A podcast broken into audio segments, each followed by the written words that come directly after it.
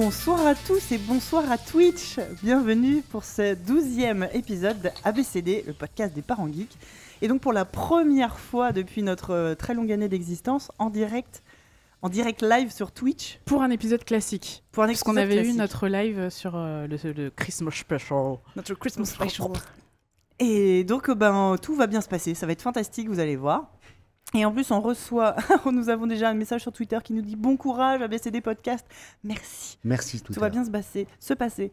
Euh, nous recevons euh, ce mois-ci, comme tous les mois, un invité exceptionnel en la personne de Jean-Luc Cano. Et bonsoir. Et bonsoir. Et merci pour le côté exceptionnel. Ça va C'est hyper gentil. Ouais, ça va super bien. Euh, ben, merci d'être venu. Tu, es, tu fais le beau métier de scénariste. Tout à fait. Et pour les gens qui nous écoutent, tu as notamment travaillé sur un jeu vidéo, je pense que tout le monde connaît, Oui, qui est Life is Strange. exactement. Qu'on Mon- va en parler un Mon petit, petit peu. bébé à moi. Oh, on va Mon en amour parler. de Life is Strange. Et euh, à côté de ça, tu as un vrai, euh, un vrai bébé. J'ai un vrai métier. non, un vrai, Pas. un vrai bébé en la personne de ta fille, Exactement. qui a quel âge? Qui a 4 ans et demi, D'accord. qui s'appelle Lennon et qui est peut-être en train de regarder avec sa maman. Ah. Donc ma chérie, Coucou, non non non Lennon. non non non, c'est l'heure d'aller au lit. c'est hyper tard. Va au lit et je t'embrasse mon amour. Qui est en vacances à Montpellier avec sa maman. Eh ben, qu'elle en Ouais, profite Et je t'embrasse aussi mon amour. On leur fait des coucous. Voilà, c'est fait. Allez vous coucher maintenant. Non, faut nous regarder un peu. Euh, Bah, je te laisse dérouler le conducteur parce que du coup, entre Twitch, le retour audio, j'ai plus le conducteur sous les yeux. Débrouille-toi. Euh, je, bah, je vais me débrouiller, je vais essayer de faire un petit peu quelque chose. Comme tous les mois, on va commencer par notre carnet de correspondance. On va revenir, Diren va revenir sur les messages que vous nous avez envoyés. Quelques-uns, pas tous, hein.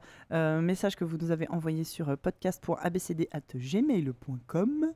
Euh, ce mois-ci, notre exposé, alors on, va discuter d'un thème un petit peu large, mais qui, va nous, qui nous intéresse depuis un petit moment. On va parler des héroïnes jeunesse.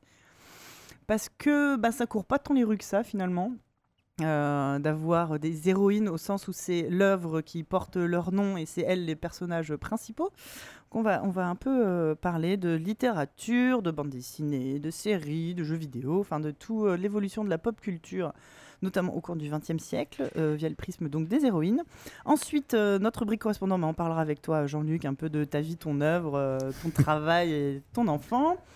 Les travaux pratiques ce mois-ci, bah, du coup, pour rester sur le thème de l'héroïne, on a choisi un film bah, d'actualité qui est en salle en ce moment, qui n'est pas forcément euh, pour les enfants, qui est même pas. Enfin, c'est pas kids friendly, mais c'est plutôt friendly pour les ados. Moi, voilà, donc on est plutôt parti sur un film qu'on peut regarder avec les ados, et c'est le Wonder Woman actuellement à l'affiche de Patty Jenkins avec entre autres Gal Gadot. Donc, on- Tu l'as vu Jean-Luc le film? Non Non, mais t'as- c'est pas grave. Non, je l'ai pas vu. Et en plus, c'est un film que vraiment, je vais pas assez souvent au cinéma parce que j'ai plus trop le temps, justement, entre le boulot, ma fille, tout ça, la vie. Et ça fait partie des films que j'aurais vraiment beaucoup aimé voir parce que non seulement il y a une grosse hype dessus, il paraît que c'est hyper bien, et t'as un vrai message où t'as pas une héroïne débile. Genre, voilà. Ça me fait tellement plaisir que pour une fois, ce soit pas moi qui ai pas vu le Mm. film. Je- non, mais je me suis noté en plus à voir avant vendredi. Non, mais meuf, je te jure, c'était coup, avant a- vendredi. Non, évidemment que je n'ai pas le temps. Il y a quand même des gros risques que qu'on te le spoil méchamment. hein. C'est pas grave. Écoute, c'est. C'est pas. Si. Bah non, va- si, en fait, si c'est hyper. On va changer de film. On va parler plutôt d'un film où les femmes sont reconnues à leur juste valeur. La grande vadrouille. Je n'ai absolument aucune vanne à faire Donc, après euh, ça. bon, bah, on, on verra comment on s'en sort. On terminera euh, par la récré, donc une recommandation, euh, des recommandations culturelles. Et on terminera par notre petit point Patreon, car euh, nous avons euh, lancé donc il y a deux mois notre Patreon. Ouais. Vous êtes déjà extrêmement nombreux à nous donner euh, de l'argent. Et Ouais. c'est fantastique. Et on vous remercie très fort. C'est ça. Bah, à chaque fois qu'on décapsule une bière, on pense à vous. C'est-à-dire très très souvent. un hein. petit schling. Merci beaucoup. Euh, Es-tu prête? Mon jingle de carnet de correspondance est pété. La magie du direct. Voilà. C'est ça. Donc, euh, On vous fera le jingle en post-prod. eh ben, vous, voilà, vous l'aurez euh, en post-prod.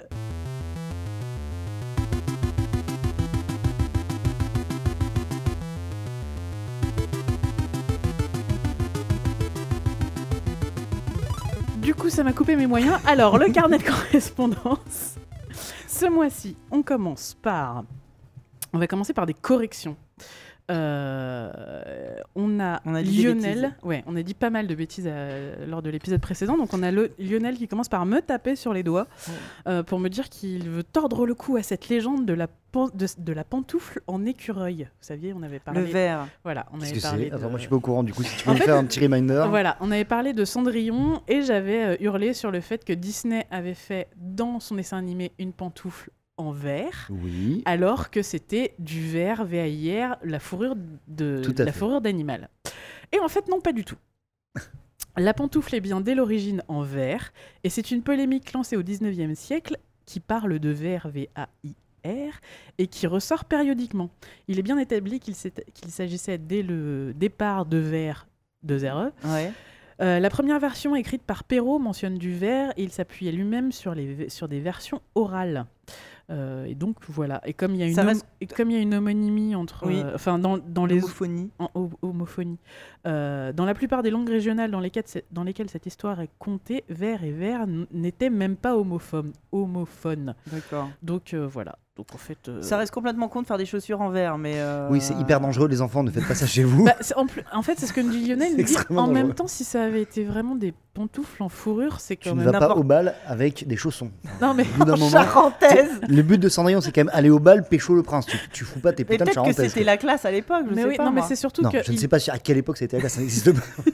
il a tout à fait raison. C'est-à-dire que n'importe qui pouvait arriver en forçant un peu à rentrer le pied dans une chaussure en, en fourrure. Ouais. Donc non, c'était bien du verre E, 2 R, E. Voilà. Merci pour cette précision. Tout à fait.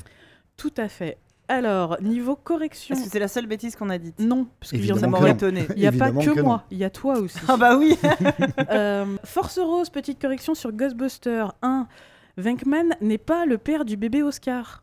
Oui, Alors, déjà. d'accord. Et ensuite, c'est pas lui qui s'est barré, c'est elle qui est partie. Il cite C'est lorsque tu as commencé à parler de moi comme d'un boulet que tu traînais que j'ai préféré m'en aller, dit Dana en VF. Et ça, c'est dans Ghostbusters 2. C'est ça. D'accord, ça, c- alors oui, c'est vrai, je me Oui. suis complètement trompé. Ça reste que Vecman est un connard, hein, euh, vous m'enlèverez pas ça. Voilà. Heureusement que l'émission n'est pas là-dessus. je me casse, je descends au niveau inférieur. Bref, euh, qu'est-ce qu'on a d'autre? Alors, euh, les corrections, c'est fait. Ça va, c'est pas trop. euh, non, des on, grosses on en, bêtises. on en a fait que deux. Attends, c'est pardon, je te coupe. Pourquoi Peter Venkman c'est un connard en fait Ça, ça Ah me bah, choque à mort. T'écouteras notre numéro 11 euh, sur. euh, oh, je te- je t'en parlerai tout à l'heure, sur les, les problèmes de masculinité toxique dans les comédies romantiques. C'est les années 80. C'est les, ce sont Oui, les années mais ça empêche 80. pas. Ça empêche pas. Globalement, les années Il y avait 80, des jupes culottes. Je veux dire, à partir de là, Globalement, les années 80 Et des étaient toxiques, épaulettes. c'est ça tout est possible. il y avait des jupes culottes, des épaulettes et des permanentes. Ouais, Ouais, et non, ça mais, revient. c'est pas faux. Oh. Et ça revient. Euh, sinon, on enchaîne avec euh, des suppléments d'informations. Oui. Donc, euh, Axel sur Twitter, euh, Axel Wendy, Axel W Wendy nous dit, non Mendy, bref, Axel. Axel, Axel nous dit qu'il a appris que le groupe Veruca Salt tirait son nom du roman Mais- Charlie et la chocolaterie. Bien sûr. ben Tout à mais fait. oui. Et ben moi je savais pas. avec ce chef-d'œuvre qui était stylé. I try to calm her down. I try to ram her into the ground. Yeah. Can't fight the cedar. Can't fight the Sorti cedar. en je sais plus quelle année. 13. J'aurais La grande époque Hall, Nirvana, J'aurais 95. dit allez. ouais, 15 moi, mais oui. 95, 96. C'était tellement Je bien cette connais même pas ce groupe. Euh, Cassim, nous, en recommandation, nous dit que ce serait vachement bien qu'on parle de euh, My Little Pony et Steven Universe. Alors, My Little Pony, j'en parle à peu près un épisode sur deux. Si les gens n'ont pas compris que c'était quelque chose que je validais, bah, je sais plus quoi faire.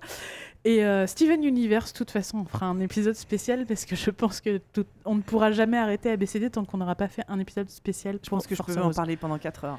Voilà. Donc ne t'inquiète pas, Cassim, à un moment ou à un autre, elle va réussir à me forcer à la regarder et là on pourra faire un. Je une valide émission. à mort My Little Pony. Je suis Ouais, très ouais, très ouais. fan. Et pendant que j'y suis, euh, pa- passez, faites un tour sur Gravity Falls aussi. C'est un peu la Sainte Trinité. Oh oui. hein. Mais on l'avait oui. recommandé, euh, Gravity ouais. Falls. Mais voilà. Euh, on a aussi un supplément d'information euh, par rapport à ce que Ginger nous avait dit dans l'épisode précédent, euh, son questionnement sur euh, l'aspect hyper chrétien de ce livre dont j'ai évidemment pas pris le. Narnia. Narnia. Oui, c'est ça, Bah, c'est Narnia, Narnia. mais c'est Narnia, merci. atroce de, de, de bigoterie. euh, Voilà. Le fait que c'était la Bible avec des animaux. Mais c'est surtout, c'est comment il s'appelle Tu es fils d'Adam et fille d'Ève. Tu- Oui. Oula.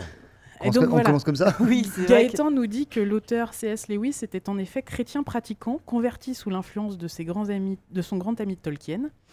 Et il est avant tout connu pour son nombre impressionnant d'ou- d'ouvrages sur la foi chrétienne. Ça, sent- ça se sent. Ça sent- Bizarrement. ouais, ouais, du coup, il emprunte volontairement de nombreux mythes chrétiens pour créer son monde et y parler de valeurs, des valeurs morales de sa religion. Hum, miam miam. Génial. Ce qui lui vaudra d'ailleurs une grande haine de la part de Philippe Pullman, l'auteur de À la croisée des mondes. Il n'ira pas avec le dos de la cuillère, l'une des choses les plus horribles et venimeuses que j'ai jamais lues, dira-t-il, en parlant de Narnia. Sympa. Et, Écoute, euh, moi j'ai lu Narnia il y a pas longtemps, j'avais vu les films et tout, et j'ai lu les bouquins. Le premier est franchement pas mal. voilà, c'est ce que Et après, c'est dégueulasse. Mais C'est- dégueulasse de, de- de, de- ouais, de bigoterie, le truc Ouais, qui dégouline et tout. Sur une machin, échelle de c'est- 1 à Twilight. Euh, non, non. c'est, allez, euh, si on dit que Twilight ça vaut 10, on est quand même sur du 6-7. euh, D'accord. Sur du 6-7. Ah oui. D'accord. Et c'est- quand même pas mal. C'est pas top. C'est exactement ce que nous avait dit Gin- Ginger, hein, qu'elle avait bien apprécié le 1 et puis qu'après. Ouais, le 1 deux il est cool. En plus, il y, a peu- une imagine, il, y a, il y a un imaginaire qui est assez étrange et euh, un peu déroutant euh, sur, justement sur le 1, qui est pas du tout dans le film d'ailleurs. Et après, ça part en sucette, mais complet. Enfin, c'est, euh, c'est hyper, ouais, c'est, c'est pas top. Voilà. Et puis Gaëtan, Gaëtan nous a mis un petit lien, euh, si on veut creuser le, su- le sujet, que je vous mettrai sur, euh, dans les notes de l'émission. D'accord. Très bien. Voilà, grosso modo, on a pas mal de recommandations euh, sur euh, des, des livres audio Oui. pour nourrir mon manche-disque. Du coup, Je on pense en- qu'on va faire une rubrique. Voilà, en fait, on le en a... manche 10 de Diren. Ou alors, tout simplement, je vais ouvrir... euh, j'avais dit, je l'avais dit que je le ferais lors de la dernière émission. Je vais ouvrir un, un topic sur le forum et je vais mettre toutes vos recos dedans parce Ouais. qu'il y en a beaucoup. Alors, il y a des recos sur euh, les, hum, les livres audio à écouter et puis euh, sur euh, des outils euh, alternatifs au manche-disque. Il y a vraiment des trucs sympas, donc je vous mettrai tout ça en ligne euh, prochainement. Euh, alors, je n'ai pas, en plus, je n'ai pas fait toutes les re- tous les mails parce qu'il m'en manque encore une dizaine, donc on les traitera à la rentrée. Euh, on a fait toutes les corrections. On a euh, un témoignage de Hubert qui nous parle de la façon dont il a découvert la différence entre les vêtements pour les tailles pour les filles et pour les garçons. Ah oui. Et en fait, il a une petite fille de 4 ans et demi qui fait 1m12 et qui pèse 25 kg. Une belle bête, comme il dit lui-même. Mais il dit elle, elle est à l'image de ses parents. Et il dit on est obligé de l'habiller en 8, voire 10 ans. Et, euh, et du coup, les motifs sur ses vêtements sont Mhm. en décalage avec son âge. Mhm. Ah oui. Et du coup, il te remercie d'a- d'avoir donné l'idée d'aller s'habiller au rayon garçon. aller chez les garçons. Voilà. Ouais. Et surtout que du coup, un garçon, elle s'habillera probablement en 6 ans. Ouais. Parce que sa taille est plus grand. Bah ouais.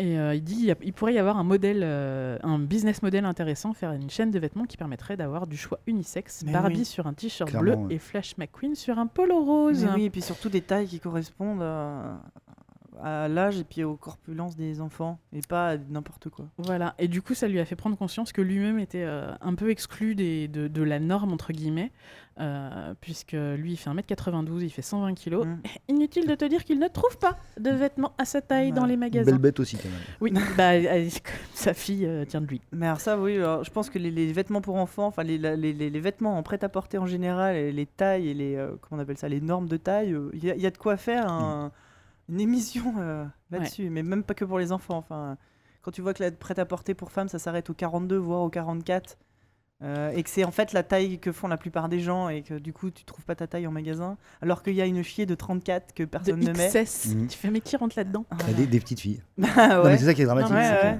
que-. Donc bref. Et donc voilà, et puis Oui, il nous parle des petites filles sur les boîtes de dinettes. Donc pour ça, je, Hubert, je te renvoie à l'écoute de notre épisode numéro 2 avec le Captain où on parlait de marketing genré.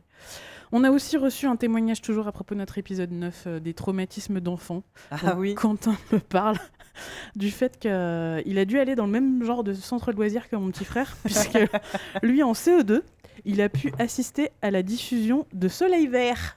En En CE2. CE2. Allez, rideau.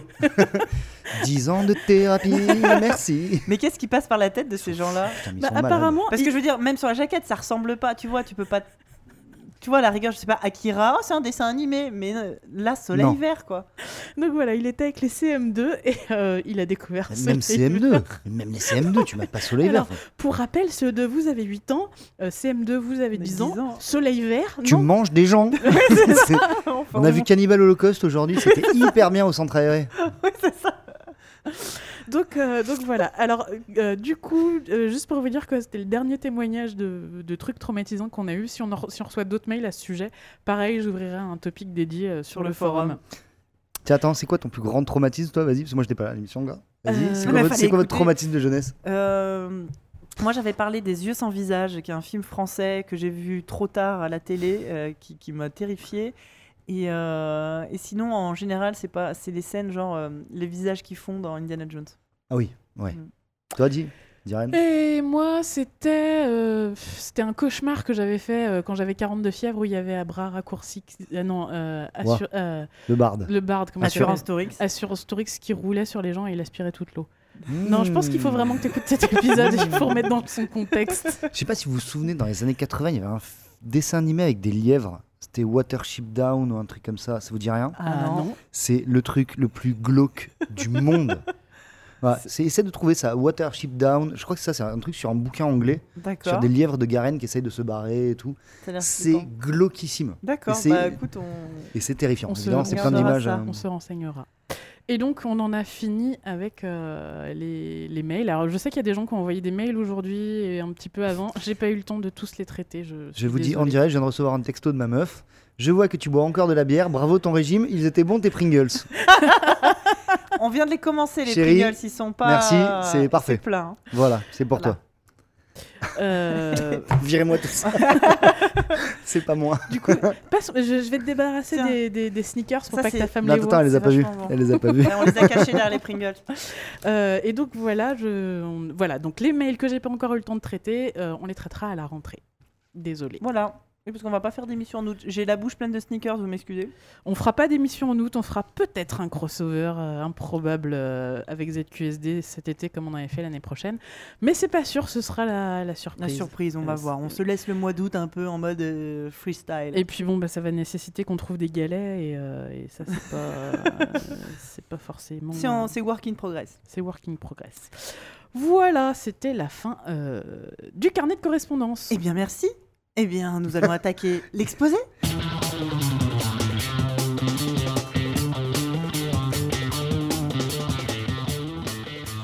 Ce mois-ci, un exposé euh, on a voulu parler des héroïnes, les héroïnes jeunesse. Donc j'ai sous-titré ça euh, d'Alice détective à Moana en passant par Wonder Woman. Euh, Parfait. c'est eh, c'est pas mal, hein C'est bien. C'est un bon panel. Et Jem et les hologrammes. Ah, mais attends, attends, attends, ne spoil pas tout. On, on voulait revenir un peu sur euh, voilà, les, des personnages euh, féminins qui nous ont euh, marqué ou qu'ont marqué en tout cas bah, essentiellement le XXe siècle hein, dans, dans- dans la pop culture. Et on va pas se mentir, il n'y en avait pas tant que ça. Ça Non. commence à aller un peu mieux.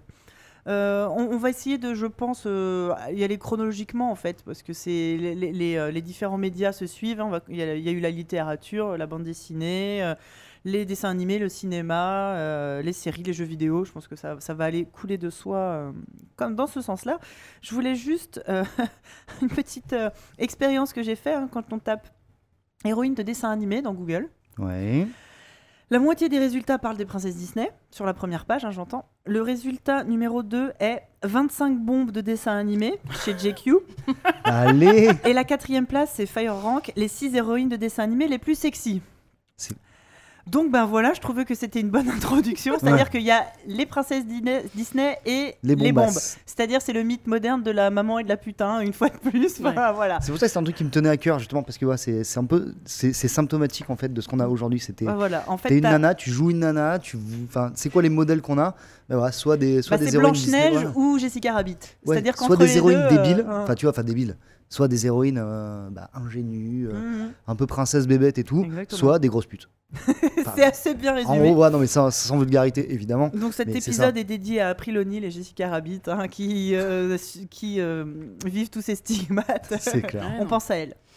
Je voulais juste une petite introduction sur en fait, la littérature classique et où les héroïnes ont commencé à apparaître à peu près en même temps que les écrivaines, en fait, assez euh, étonnamment. Et euh, on va pas faire tout un historique, il y a toujours eu euh, des écrivaines et des, et des personnages féminins, mais ça commence à vraiment se développer, on va dire, pour le grand public au 19e siècle. Il y a eu des, des autrices comme Jane Austen qui a écrit euh, Orgueil et Préjugés, les sœurs Brontë, donc euh, Charlotte Brontë qui a écrit Jeannère et Émilie Brontë. J'ai des notes, hein, croyez pas que je sais par de. Hurlevent. Léo de Hurlevent, la comtesse de Ségur, euh, avec les malheurs de Sophie, si vous rappelez-vous que j'ai reçu en 14 exemplaires à Mhm. cause de mon prénom quand j'étais gamine. Normal. Et euh, Louisa May Alcott qui a écrit entre autres les quatre filles du docteur March. Donc tout ça, ça se passe entre 1800. Donc Orgueil et Préjugés, c'est 1813 euh, et ça va jusque les quatre filles du docteur March 1868. Voilà, au cours du 19e siècle, il y a eu comme ça. Et quand tu regardes, c'est souvent des héroïnes tragiques. Ah bah, Genre, il n'y en, a pas une- y en a pas une qui est heureuse et qui peut dire Ok, j'ai accompli ma vie de nana, genre bien, je suis allé au bout de mes rêves et tout. C'est non, à chaque fois, c'est putain, mon mari meurt, mon enfant meurt en couche. J'ai jamais. Je meurs ça, à la fin. Pour devenir une héroïne, il faut qu'il t'arrive de la merde. Ah ouais, T'épouses euh, un type que t'aimes pas. euh, tu, Ou alors tu- le mec que t'aimes, justement, tu dis non, Ouais, va-t'en. Et voilà. quand tu, quand tu reviens, tu- en fait, Ah je mince, bien, dû. mais je euh, meurs de chagrin. Ton, voilà, ton mari est affreux. La, la Tu moitié. chopes une tuberculose. Ouais. voilà, c'est ça. En fait, dès que tu te sors des carcans et que tu as envie de faire autre chose que d'être une, la gentille fille à marier, ah bah tu vas en mourir de Bah toute ouais. façon. Bah, mais en t'imagines même temps- s'il y, avait- s'il y avait VDM qui avait existé à l'époque. Ah bah là, oui. Aujourd'hui, je suis Janer, VDM. C'est clair. Ah Parfait. mais tout, il y en a aucune. euh, Mais en même temps, ça reste quand même des choses qui sont des, des ouvrages qui sont là pour éduquer les jeunes, filles, et on va quand même bien leur apprendre à rester Mais- à leur place. C'était limite non, mais- même pas de la fiction, tu vois, quand tu regardes tous les héros, les, les héros masculins de Jules Verne, de trucs de cette époque ou même et tout. tous, euh, tous- tous les Rastignac et compagnie. Exactement, tous les, même les, ouais, les Alexandre Dumas et Ouais. tout. J'ai- Les mecs, ils ont des destins de ouf, ils font Hmm. des batailles, ils accomplissent des, des chefs-d'œuvre. euh, Et les meufs, elles meurent de la ah, tuberculose meufs, sur un ah, caillou. C'est ça. Ah, je me suis coupé avec un rosier. en Ce n'est pas temps- grave, je le laverai ce soir. Tu es morte. en laissant ton bébé. Ouais, mais en même temps, c'est. Enfin, moi, je trouve ça assez logique. C'est-à-dire que si, en tant qu'homme, si tu veux avoir un destin flamboyant, il faut bien que tu aies une femme à la maison pour. euh, Tu vois, si tout le monde se met à avoir un À destin être flamboyant. Si tout le monde se met à être flamboyant, qui est-ce qui, Bah. fait tenir la, la baraque? Sauf que moi, je Qui le... lave le linge? Euh, Ouais, mais voilà, qui- justement, la différence c'était que les femmes n'avaient pas le droit d'avoir un destin. T'as Bah, t'as oui, aucun roman de cette époque qui te dit Mais la nana a accompli ça, ça- elle est devenue genre le maire de Mais son oui, je village. te dis, ce sont des femmes qui ont écrit ça, et c'est des femmes qui étaient tout à fait conscientes de leur statut. D'ailleurs, la plupart ont commencé à écrire sous des pseudonymes masculins. George Sand. Bah oui, mais même les Sœurs Brontë au début, ça a été publié euh, sous des pseudonymes. Euh, c'est Janer qui a eu un. D'ailleurs, Janer et Léo de Hurlevent sont sortis la même année. Janer a cartonné et, euh, et ça a été un peu la première euh, Charlotte Brontë, la première écrivaine un peu euh, mainstream, tu Ouais. vois, à dire ah bah peut-être que si les femmes écrivent des bouquins, ça se vend. Bon bah d'accord, on va peut-être les laisser écrire des bouquins, tu vois, dans le sens commercial du terme. D'accord. Et, euh, et euh, Émilie Brontë, euh, donc a écrit Léo du Hurlevent, je crois que c'est elle, est-ce qu'elles étaient, elles étaient euh, plusieurs, ils étaient trois, trois sœurs et un frère, les, les Brontë. Le frère était euh, complètement taré. C'est l'alcoolique de, de oui, Et c'est exactement. lui qui a gagné le plus de thunes parce que c'était un garçon. Et c'est, lui qui a servi de, de mo- modèle au personnage euh, ouais, dans Léo du Hurlevent. Donc, la sœur- mais la, donc euh, Émilie Brontë, elle vivait en quasi autarcie, elle sortait jamais de chez elle. Mais elle était énormément cultivée, elle lisait énormément de livres et tout. Et elle connaissait, et elle raconte les destins de personnages tragiques bah, parce que c'était la vie euh, des femmes de son époque. Ça fait rêver. Ouais. Euh, le chat nous demande si ce n'est pas dans les quatre filles du Dr March où Joe est obligé de se faire passer par un homme pour être publié. Si. Ouais, Tout à fait. exactement. Bah, voilà. Ah ouais, bah, du coup, dans les quatre filles du docteur March, le docteur March qui n'était pas du tout docteur, qui était pasteur, c'est la traduction française qui a l'a déchristianisé. Petite anecdote au passage. C'est bien. Bon, ça me va. On ne fait pas que des conneries, c'est bien. Et, euh, et en fait, donc, tu as les quatre sœurs. Alors, attends, je- moi, je me souviens de la chanson du générique du dessin animé. Les Alors, quatre attends, filles du docteur March. alors, attends, c'est, euh, Meg, Joe, Amy et Elisabeth, je crois. Ce qu'elle s'appelle forcément. Attends, attends, t'es obligé de chanter la chanson. Il y a Joe McNair et Amy. euh, Joe On n'a pas vu du tout le C'est ça. dessin animé. Quatre filles, quatre styles. Elles se Si. sont toutes gentilles. Bref, la seule qui justement se sort un peu les doigts, C'est Joséphine, c'est Joe, et justement, elle est décrite comme un garçon Un manqué. garçon manqué. Et pourquoi elle est un garçon manqué Parce qu'elle monte aux arbres. pas- Puis parce qu'elle ouvre sa bouche. Mhm. Et voilà. Alors que les autres, elles, elles attendent qu'il y a un époux qui Je- leur non, mais, c'est ça, en plus elle pique les, je me rappelle, elle pique les lettres de sa sœur et tout, qui, qui attend que son épouse. Ah, Est-ce qu'il m'a envoyé une lettre d'amour et tout et, euh, non mais... Alors, les trois n'attendent pas forcément. Mm. euh, Et c'est Joe, et d'ailleurs, et Joe, c'est celle qui meurt. Je caricature. Ah bah tragique, oui. C'est évidemment. juste, elle a la mort la plus tragique. Et enfin, justement, euh, Louisa May Alcott, euh, l'auteur, euh, l'autrice du livre, disait qu'elle se reconnaît. Le personnage de Joe était son alter ego, évidemment. Donc c'était, voilà, ça c'est le 19e siècle. Ça fait pas rêver. Sympa. Période de merde. Euh, bah, il n'y a pas que, euh, y avait pas que pour les écrivaines. hein. Je pense que si, si tu t'appelles euh, Adèle Hugo ou hein, toutes ces filles-là, elles n'ont pas eu une vie, hein, tu vois, top top. Euh, mais bon, ça a défriché, euh, ça a défriché un peu, un peu le, ce merdier. Là, j'ai noté, euh, dites-moi si je me trompe, mais la première héroïne, euh, on va dire, de ce qu'on peut commencer à appeler pop culture, c'est-à-dire au sens vraiment large, dans des livres destinés à la jeunesse et un petit peu moins élitistes, c'est Alice Détective. Donc, Quelle la fameuse 1930. Moi, Ah, j'étais ouais. sur Bécassine avant. Que. euh, ah, bah, Non, mais c'est con, mais tu vois, non, mais Ouais, c'est ouais, pas, ultra cool, hein, Bécassine. Non, Bécassine, pour le Mais- coup, là, je parle vraiment d'une héroïne positive. Euh, Bécassine, c'est ultra raciste. et. euh, et- C'est vrai. C'est drôle. Ouais, à, à lire aujourd'hui, c'est comme Tintin au Congo, tu vois. c'est- ouais, voilà. un peu gênant. Oui, c'est ça. Mais donc, Ou écouter du Sardou. le- c'est ce moment gênant Ah où tu te rends compte que, oh Non, mais mon en Dieu. même, en temps, des- c'est vrai Ouais. que Bécassine, donc euh, édité, euh, première apparition 2 février 1905, a, est, est apparue dans La Semaine de Suzette, qui était Ouais. un magazine destiné vraiment aux fillettes. aux fillettes, ouais. Donc c'était vraiment une. La première héroïne. Ouais. Alors héroïne dans le sens. euh, La vie trépitante de Bécassine. Ouais. Aujourd'hui, vais bah, chercher c'est des œufs. Mais c'était un personnage, c'était donc une bonne euh, bretonne, puisqu'à l'époque, dans la bonne bourgeoisie parisienne, tout le monde avait sa petite bonne bretonne, qui était considérée comme stupide et analphabète. Euh, c'est pas une héroïne super positive. Bécassine, d'où le nom, quoi. Enfin, bon. Alors, euh, clair. Putain, J'ai jamais fait gaffe. Lina nous dit juste qu'elle meurt pas, Joe. hein. C'est Elisabeth qui meurt. Ah ouais. Oh. Donc il y en a bien une qui s'appelle Elisabeth. Oui. Il y en a toujours une. Merci pour cette. Putain, j'étais tellement persuadé que Joe mourrait. Mais non, en Ah bah, effet, tant ça me mieux. Mais tant mieux, en même temps, je suis hyper heureux. Avec Elisabeth, on en a rien à foutre. Oui, c'est ça. Mais non, mais non, mais- justement, Elisabeth, c'est la, la toute petite, toute douce, toute gentille, et du coup, ses trois sœurs sont vraiment effondrées. Il y, a un- il y a un côté très injuste avec la mort d'Elisabeth. Ben ouais. Faut pas être gentil dans ce monde. Et donc moi je, donc, je voulais quand même parler d'Alice Détective, surtout parce que son, le nom original, et si vous êtes fan de ZQSD et de Joystick, vous le connaissez, c'est Nancy Oui. Drew. Nancy Drew, donc... euh, Coucou Sylvain Sylvain, si tu nous écoutes, on va un peu raconter euh, la blague pour les, les gens qui, qui se demandent qui c'est. Donc Nancy Drew, c'était une héroïne de, de, de- de livres bah, qui était édité en France sur la Bibliothèque Verte. Donc c'est même époque que le Club des Cinq et tout Mhm. ça. C'est une jeune fille de 16 ans qui euh, et vit des aventures. Alors, me demandez pas pourquoi cette gamine de 16 ans euh, surpasse la police et voyage dans le monde partout toute seule. Parce que... euh, voilà. Ben oui, mais bon. Et euh, donc. Mais en même temps, je t'avoue que c'est des questions que personne ne se posait en lisant le bouquin. On s'en fout euh, parce voilà. que c'était fantastique d'avoir cette fille justement qui, qui était euh, c'était vraiment une héroïne euh, bah, le mot le mot badass quoi on va Ouais. le dire même si en 1930 je pense que c'était moins euh, moins la mode de le dire mais qui voilà qui voyageait qui résolvait des énigmes qui euh, qui était euh, était positive et active et hyper intelligente. hyper intelligente et tout ça et donc pourquoi c'est devenu une blague au sein de joystick d'abord et euh, bah, du coup c'est un, un peu un, Un une private running- joke un, un running gag chez nous c'est-à-dire que euh, tous les ans, il y avait, enfin, je crois même deux fois par an, un jeu Nancy Drew qui était édité, un jeu de d'objets cachés ou de d'énigmes un peu de point and click un peu de point and click un peu naze. Nintendo DS Ben non non, c'était sur PC. hein. bien avant Ah sur ouais. PC, sur PC Ah oui. et, euh, et tous les ans chez Joystick, c'était sur euh, Sylvain, sur Oupi, euh, que ça tombait. Et il est devenu le spécialiste français des jeux moisis Nancy Drew. C'était devenu un gimmick à chaque fois. Il fallait qu'il teste. Il les a tous faits. Ils sont tous plus mauvais les uns que les autres. Et Nancy Drew, c'est un petit peu devenu notre, euh, notre mascotte, notre héroïne.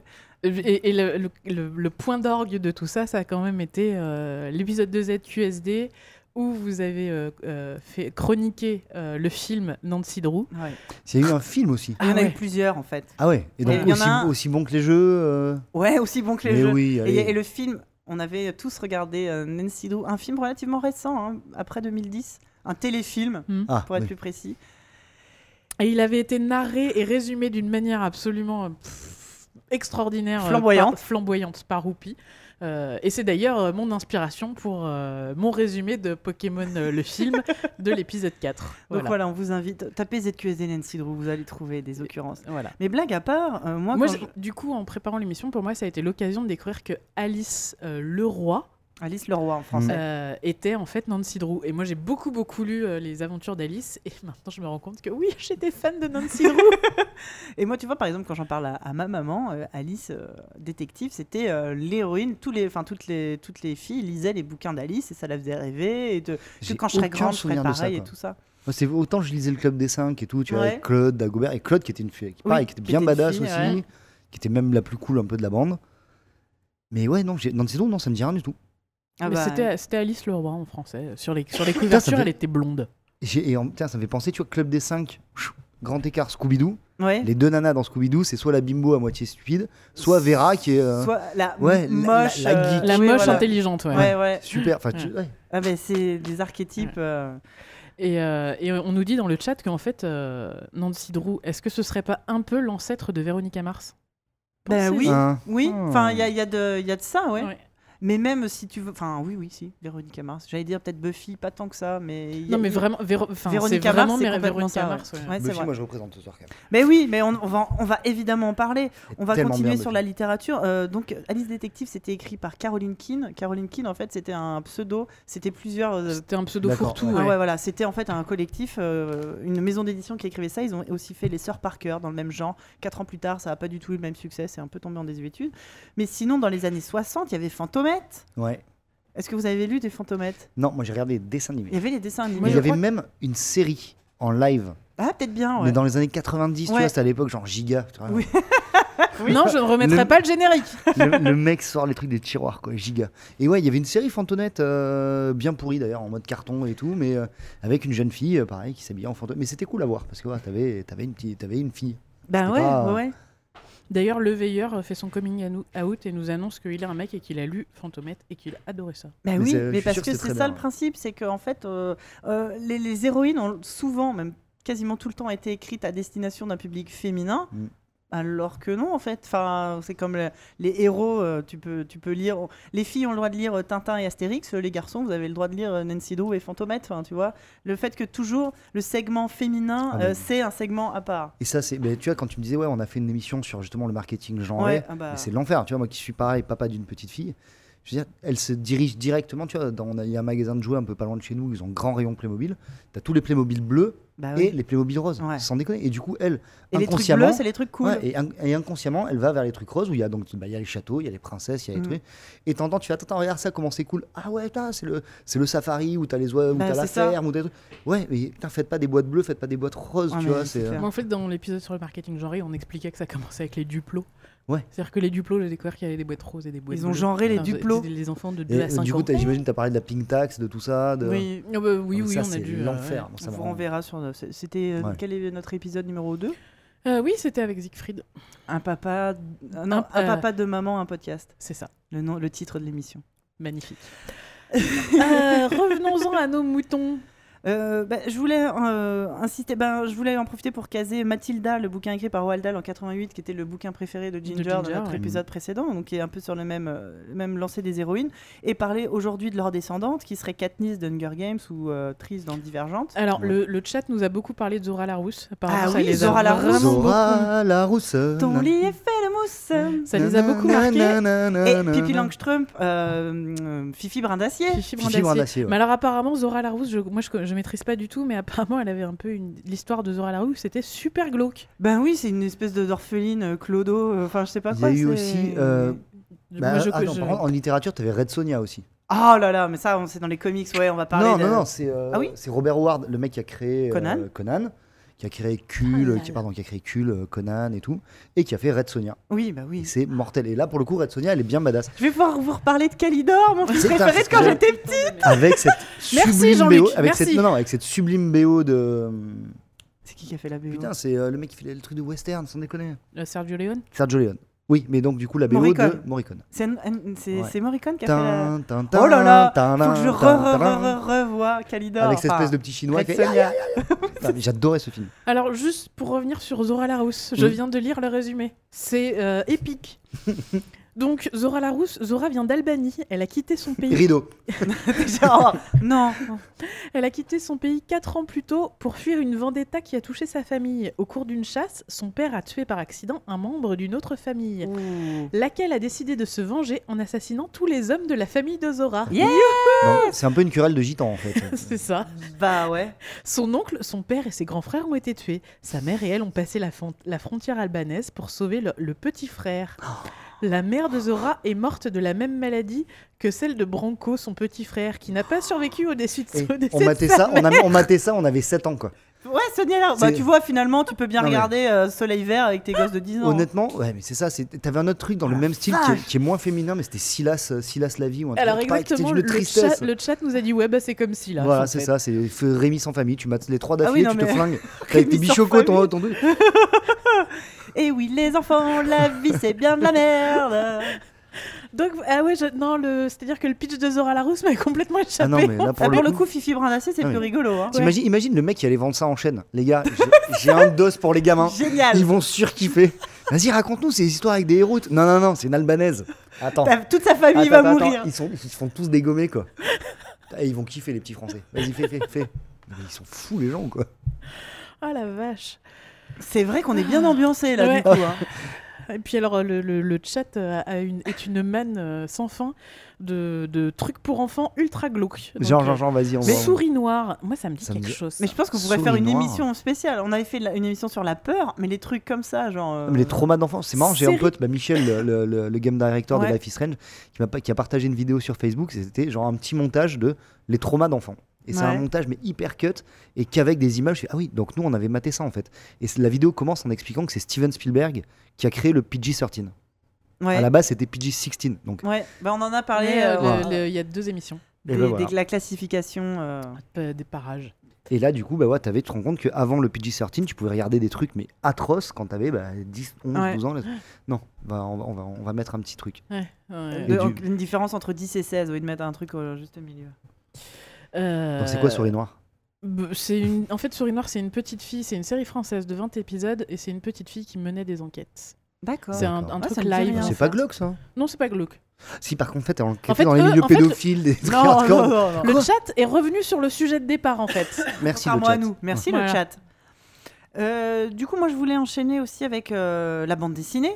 Euh, Mhm. La bande dessinée, les comics. Je voulais surtout parler de Yoko Tsuno, qui a été créé en Oh, on 69. Tellement bien, Yoko Tsuno. lu, C'était trop ça, bien. c'était quand même ultra cool. Avec sa copine bleue, là, c'était. euh, Oui, ils extraterrestre. ouais. Ouais. C'était hyper chouette. Mais alors, Bah, en fait, pour le coup, Yo- Yoko le- tu veux nous Tsuno, pitcher Yoko Tsuno? euh, Yoko Tsuno, bah, il s'agit d'une euh, jeune fille euh, intelligente. Une euh, ingénieure. Ouais, c'est C'est c'est-à-dire, c'est ça. une reporter, c'est pas une reporter est- non, elle est ingénieure. elle est scientifique. Ouais. C'est une jeune scientifique qui va vivre des histoires euh, extraordinaires euh, par son euh, par le fait qu'elle s'intéresse à la science, qu'elle euh, qu'elle euh, qu'elle découvre des trucs extraordinaires, qu'elle soit extrêmement euh, pas du tout craintive. C'est quoi le l'inverse? elle- elle, elle- est téméraire. elle, téméra- Mais elle découvre une race extraterrestre, je crois. et Oui, en fait, elle, en du coup, elle est euh, alliée avec eux. C'est ça. En fait, euh, En elle, toute simplicité. elle, euh, je crois, si je me souviens bien, elle découvre sur Terre une alien bleue. Ouais. Et euh, à force de persévérance euh, et, de, et de bonnes actions, elle arrive à, à s'allier le peuple des extraterrestres qui vont revenir, euh, donc qui, qui ont des technologies plus avancées, Mm. etc.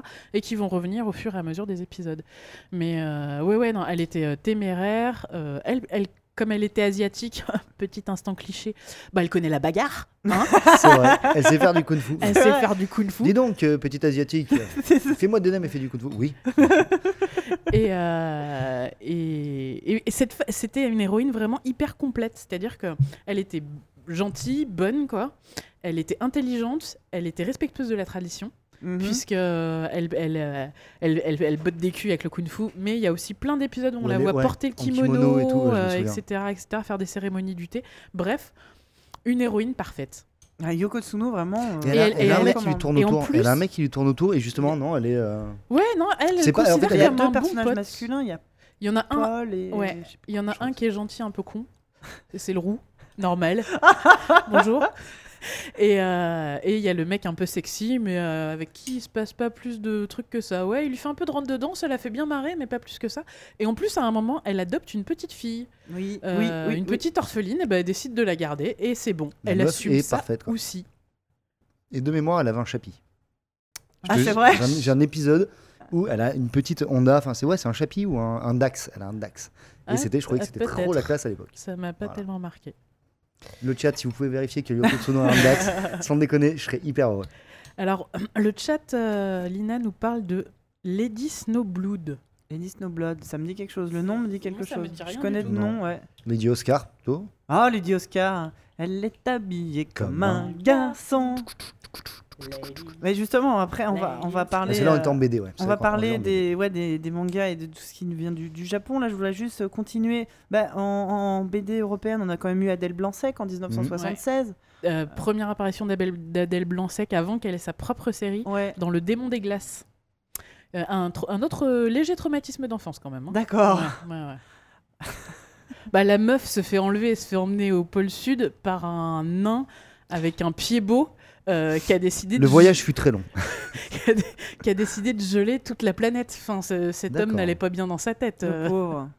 Bah ouais, Mais Adèle Blanc-Sec a. à solutionner tout ça. Et puis Puis a de réfléchir justement ouais, en. BD qui c'est euh, des, héroïnes fortes. Aujourd'hui, il y en a. hein, c'est, euh, il y a des séries entières justement sur des. Bah, après, on, va, on a fait l'impasse sur tout ce qui est les Natasha, enfin les héroïnes Ouais. qui sont juste là pour faire joli.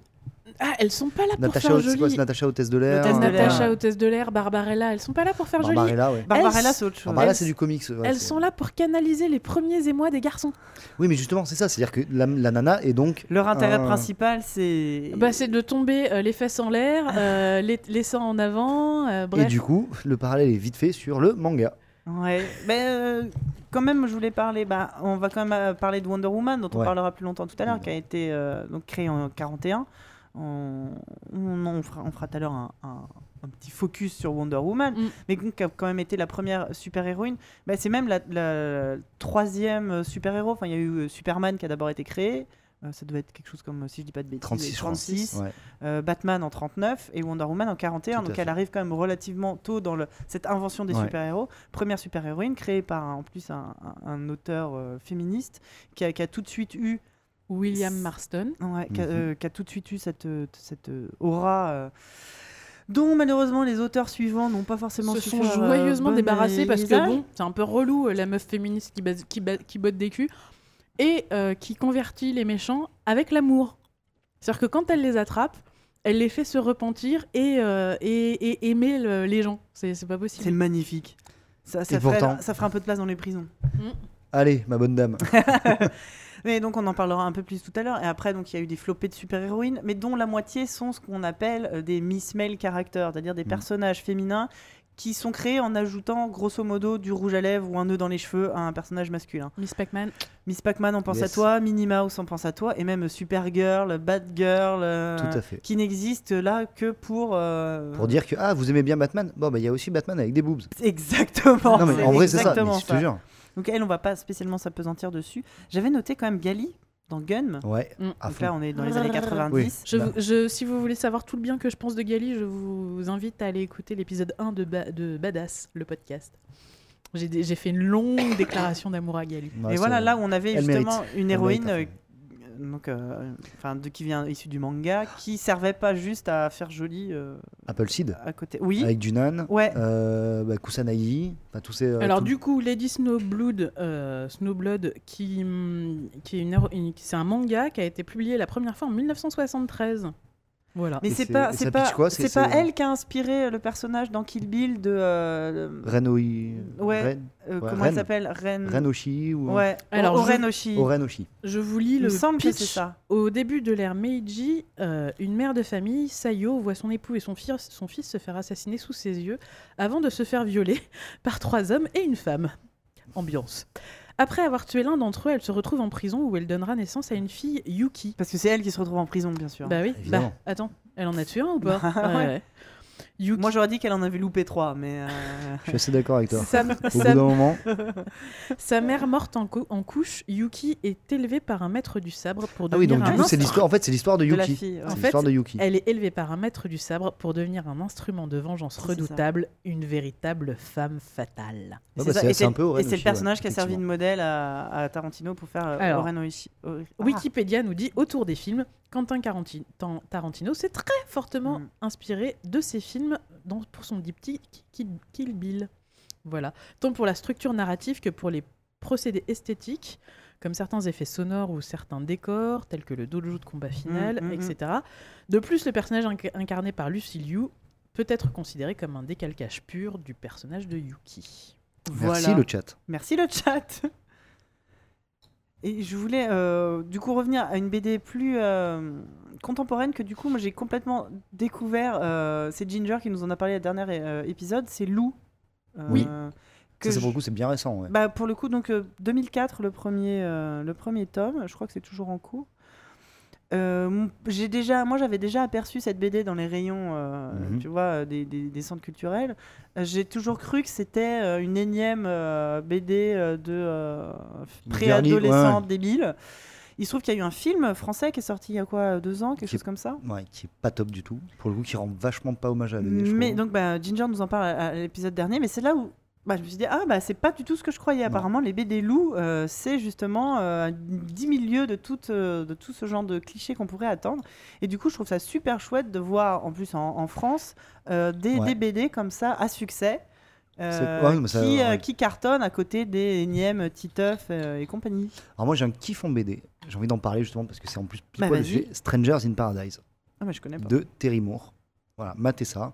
En plus, je crois que c'est chez Delcourt, ils Ouais. ressortent l'intégrale, donc c'est tu un nous le pitch un peu, s'il te plaît? C'est l'histoire de deux meufs, des, donc Kachu et je sais plus comment on s'appelle, parce que je les ai lus il y a très très très longtemps et j'en profite parce qu'ils ressortent là chez Delcourt en intégrale. Et c'est leur vie à L2 avec des mecs au milieu, etc. Et en fait, c'est une narration un petit peu à la How I Met Your Mother. Ça, Mhm. tu les prends à un instant T, Ouais. tu racontes, tu suis, mais genre 100 pages, cut 15 ans plus tard.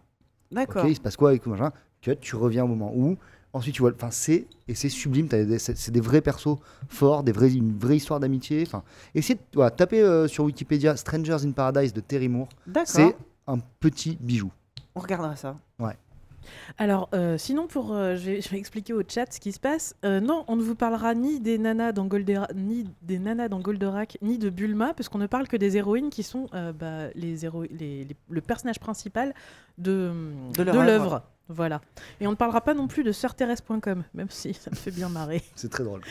Sœurthérèse.com Ouais. Non, Euh, tu confonds avec, avec euh, Marie-Thérèse des Baptistes. Non, Sœur ça- Mérès- Sœur- Sœurthérèse.com. Avec Dominique Lavanant. Avec Dominique Lavanant. Non, on va pas parler de ça. On va pas parler de Et on ça. ne parlera pas non plus de Joséphine Ange Gardien. non. Que Non ce plus. soit. Non, mais par le coup, on peut parler de Marie-Thérèse des Batignolles, euh, Oui. de Ouais. la BD. euh, Alors, est-ce que ça reste un modèle pour, pour la jeune, non. pour la Bon, jeunesse Si vous voulez Moi, leur montrer euh, des, euh, hein, des soleils verts et compagnie, euh, Ouais, c'est tant qu'à faire. Alors, juste pour rappel, euh, Sœur Thérèse des Batignolles, euh, c'est une nonne. euh, Avec des Rangers. À la limite de la nonne défroquée, Euh. avec des rangers qui picolent quand même beaucoup et qui collent des tartes dans la tronche Ouais. des gens à Tarlarigo. C'est ça. Voilà. Qui fume des spliffs et qui baise aussi. ouais, et qui se tape Ouais. Jésus, le jardinier. J'ai le jardinier. Portugais, j'ai portoricain. Voilà. Voilà, moi je. En fait, elle est pas à la limite de défroquer, elle est. Non, complètement elle est- défroquée Ah oui, en fait. Elle est complètement. Et quand elle fume des spliffs, elle voit le vrai Jésus. Et ça, c'est très Ouais. drôle aussi. Il y a, Non, non, il y c'est a vraiment des apparitions de la Vierge aussi. Ouais. Enfin, c'est assez fantastique. Tout à fait. Bref. Il y a des gros gars de ceinture. C'est oui non, c'est Avec pas des du tout- crucifixes. Non, non, c'est pas pour les les enfants. enfants. Euh, pa- juste papa, maman, enlevez les nonnes. De, Ouais, de- non, t'as- écoutez pas. Je pense qu'elle dort maintenant. j'aimerais On bien. en a, on en a parlé euh, brièvement tout à l'heure. Moi, je voudrais faire revenir donc sur les héroïnes euh, japonaises. Je voulais surtout parler des Magical Girls, qui sont pour moi le le le le. le- Pampulelu, Oh là Ouais, là. c'est-à-dire crémy. pouvoir Magic. magique. Ok, la première Creamy. c'était. Non mais continue à parler, D'accord. Les deux amis finaux. Euh, Il y avait la première, c'était Cutie Honey, connue en France au nom de Cherry Miel, qui a été créée oui, par Gonagai, donc Ouais. le créateur de oui, Goldorak. Ouais. Donc, qui passait son temps. Alors, le principe de la Magical Girl, grosso modo, c'est à peu près souvent le même pitch. C'est une très jeune fille, voire une petite fille, ordinaire, qui d'un seul coup tombe ou on lui donne un, un objet magique. Pouvoir magique. Alors, c'est toujours, c'est toujours symbolisé par un objet, un pendentif, Un pendentif, un- une- baguette, un ouais. truc. Et euh, grâce à une formule magique de type euh, Pampelilu, euh, Mélanie Mello. Mélanie Mello, ouais, En disant Mélanie Mello. ça c'est. euh, Les mecs ont été élevés devant une, devant une télé. quoi. Ça, attends, je suis en train de chercher, ça c'est. euh, C'est avec la fleur aux sept La couleurs. fleur Lydie ou la fleur aux sept couleurs? Non, ça c'est encore autre chose. Ouais.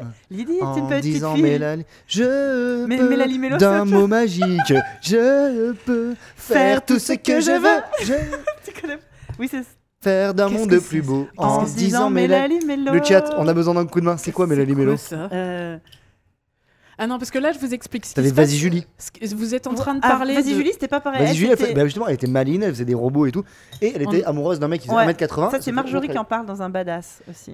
Oui, tout à fait. Et bien, c'était, elle était pas magique, elle, mais pour le coup. Non, elle, elle euh, avait son petit robot. Et d'ailleurs, de C'est C'est mémoire, pas. Sabrina De mémoire. Mélanie, Mélanie, Mélanie Meno ça me dit rien. Ouais. Par contre, de mémoire, je crois que la fin de Vas-y Julie, elle est glauquissime parce qu'elle meurt. Oh putain. Non, ça c'est la Ça, fin de Gigi. Gigi.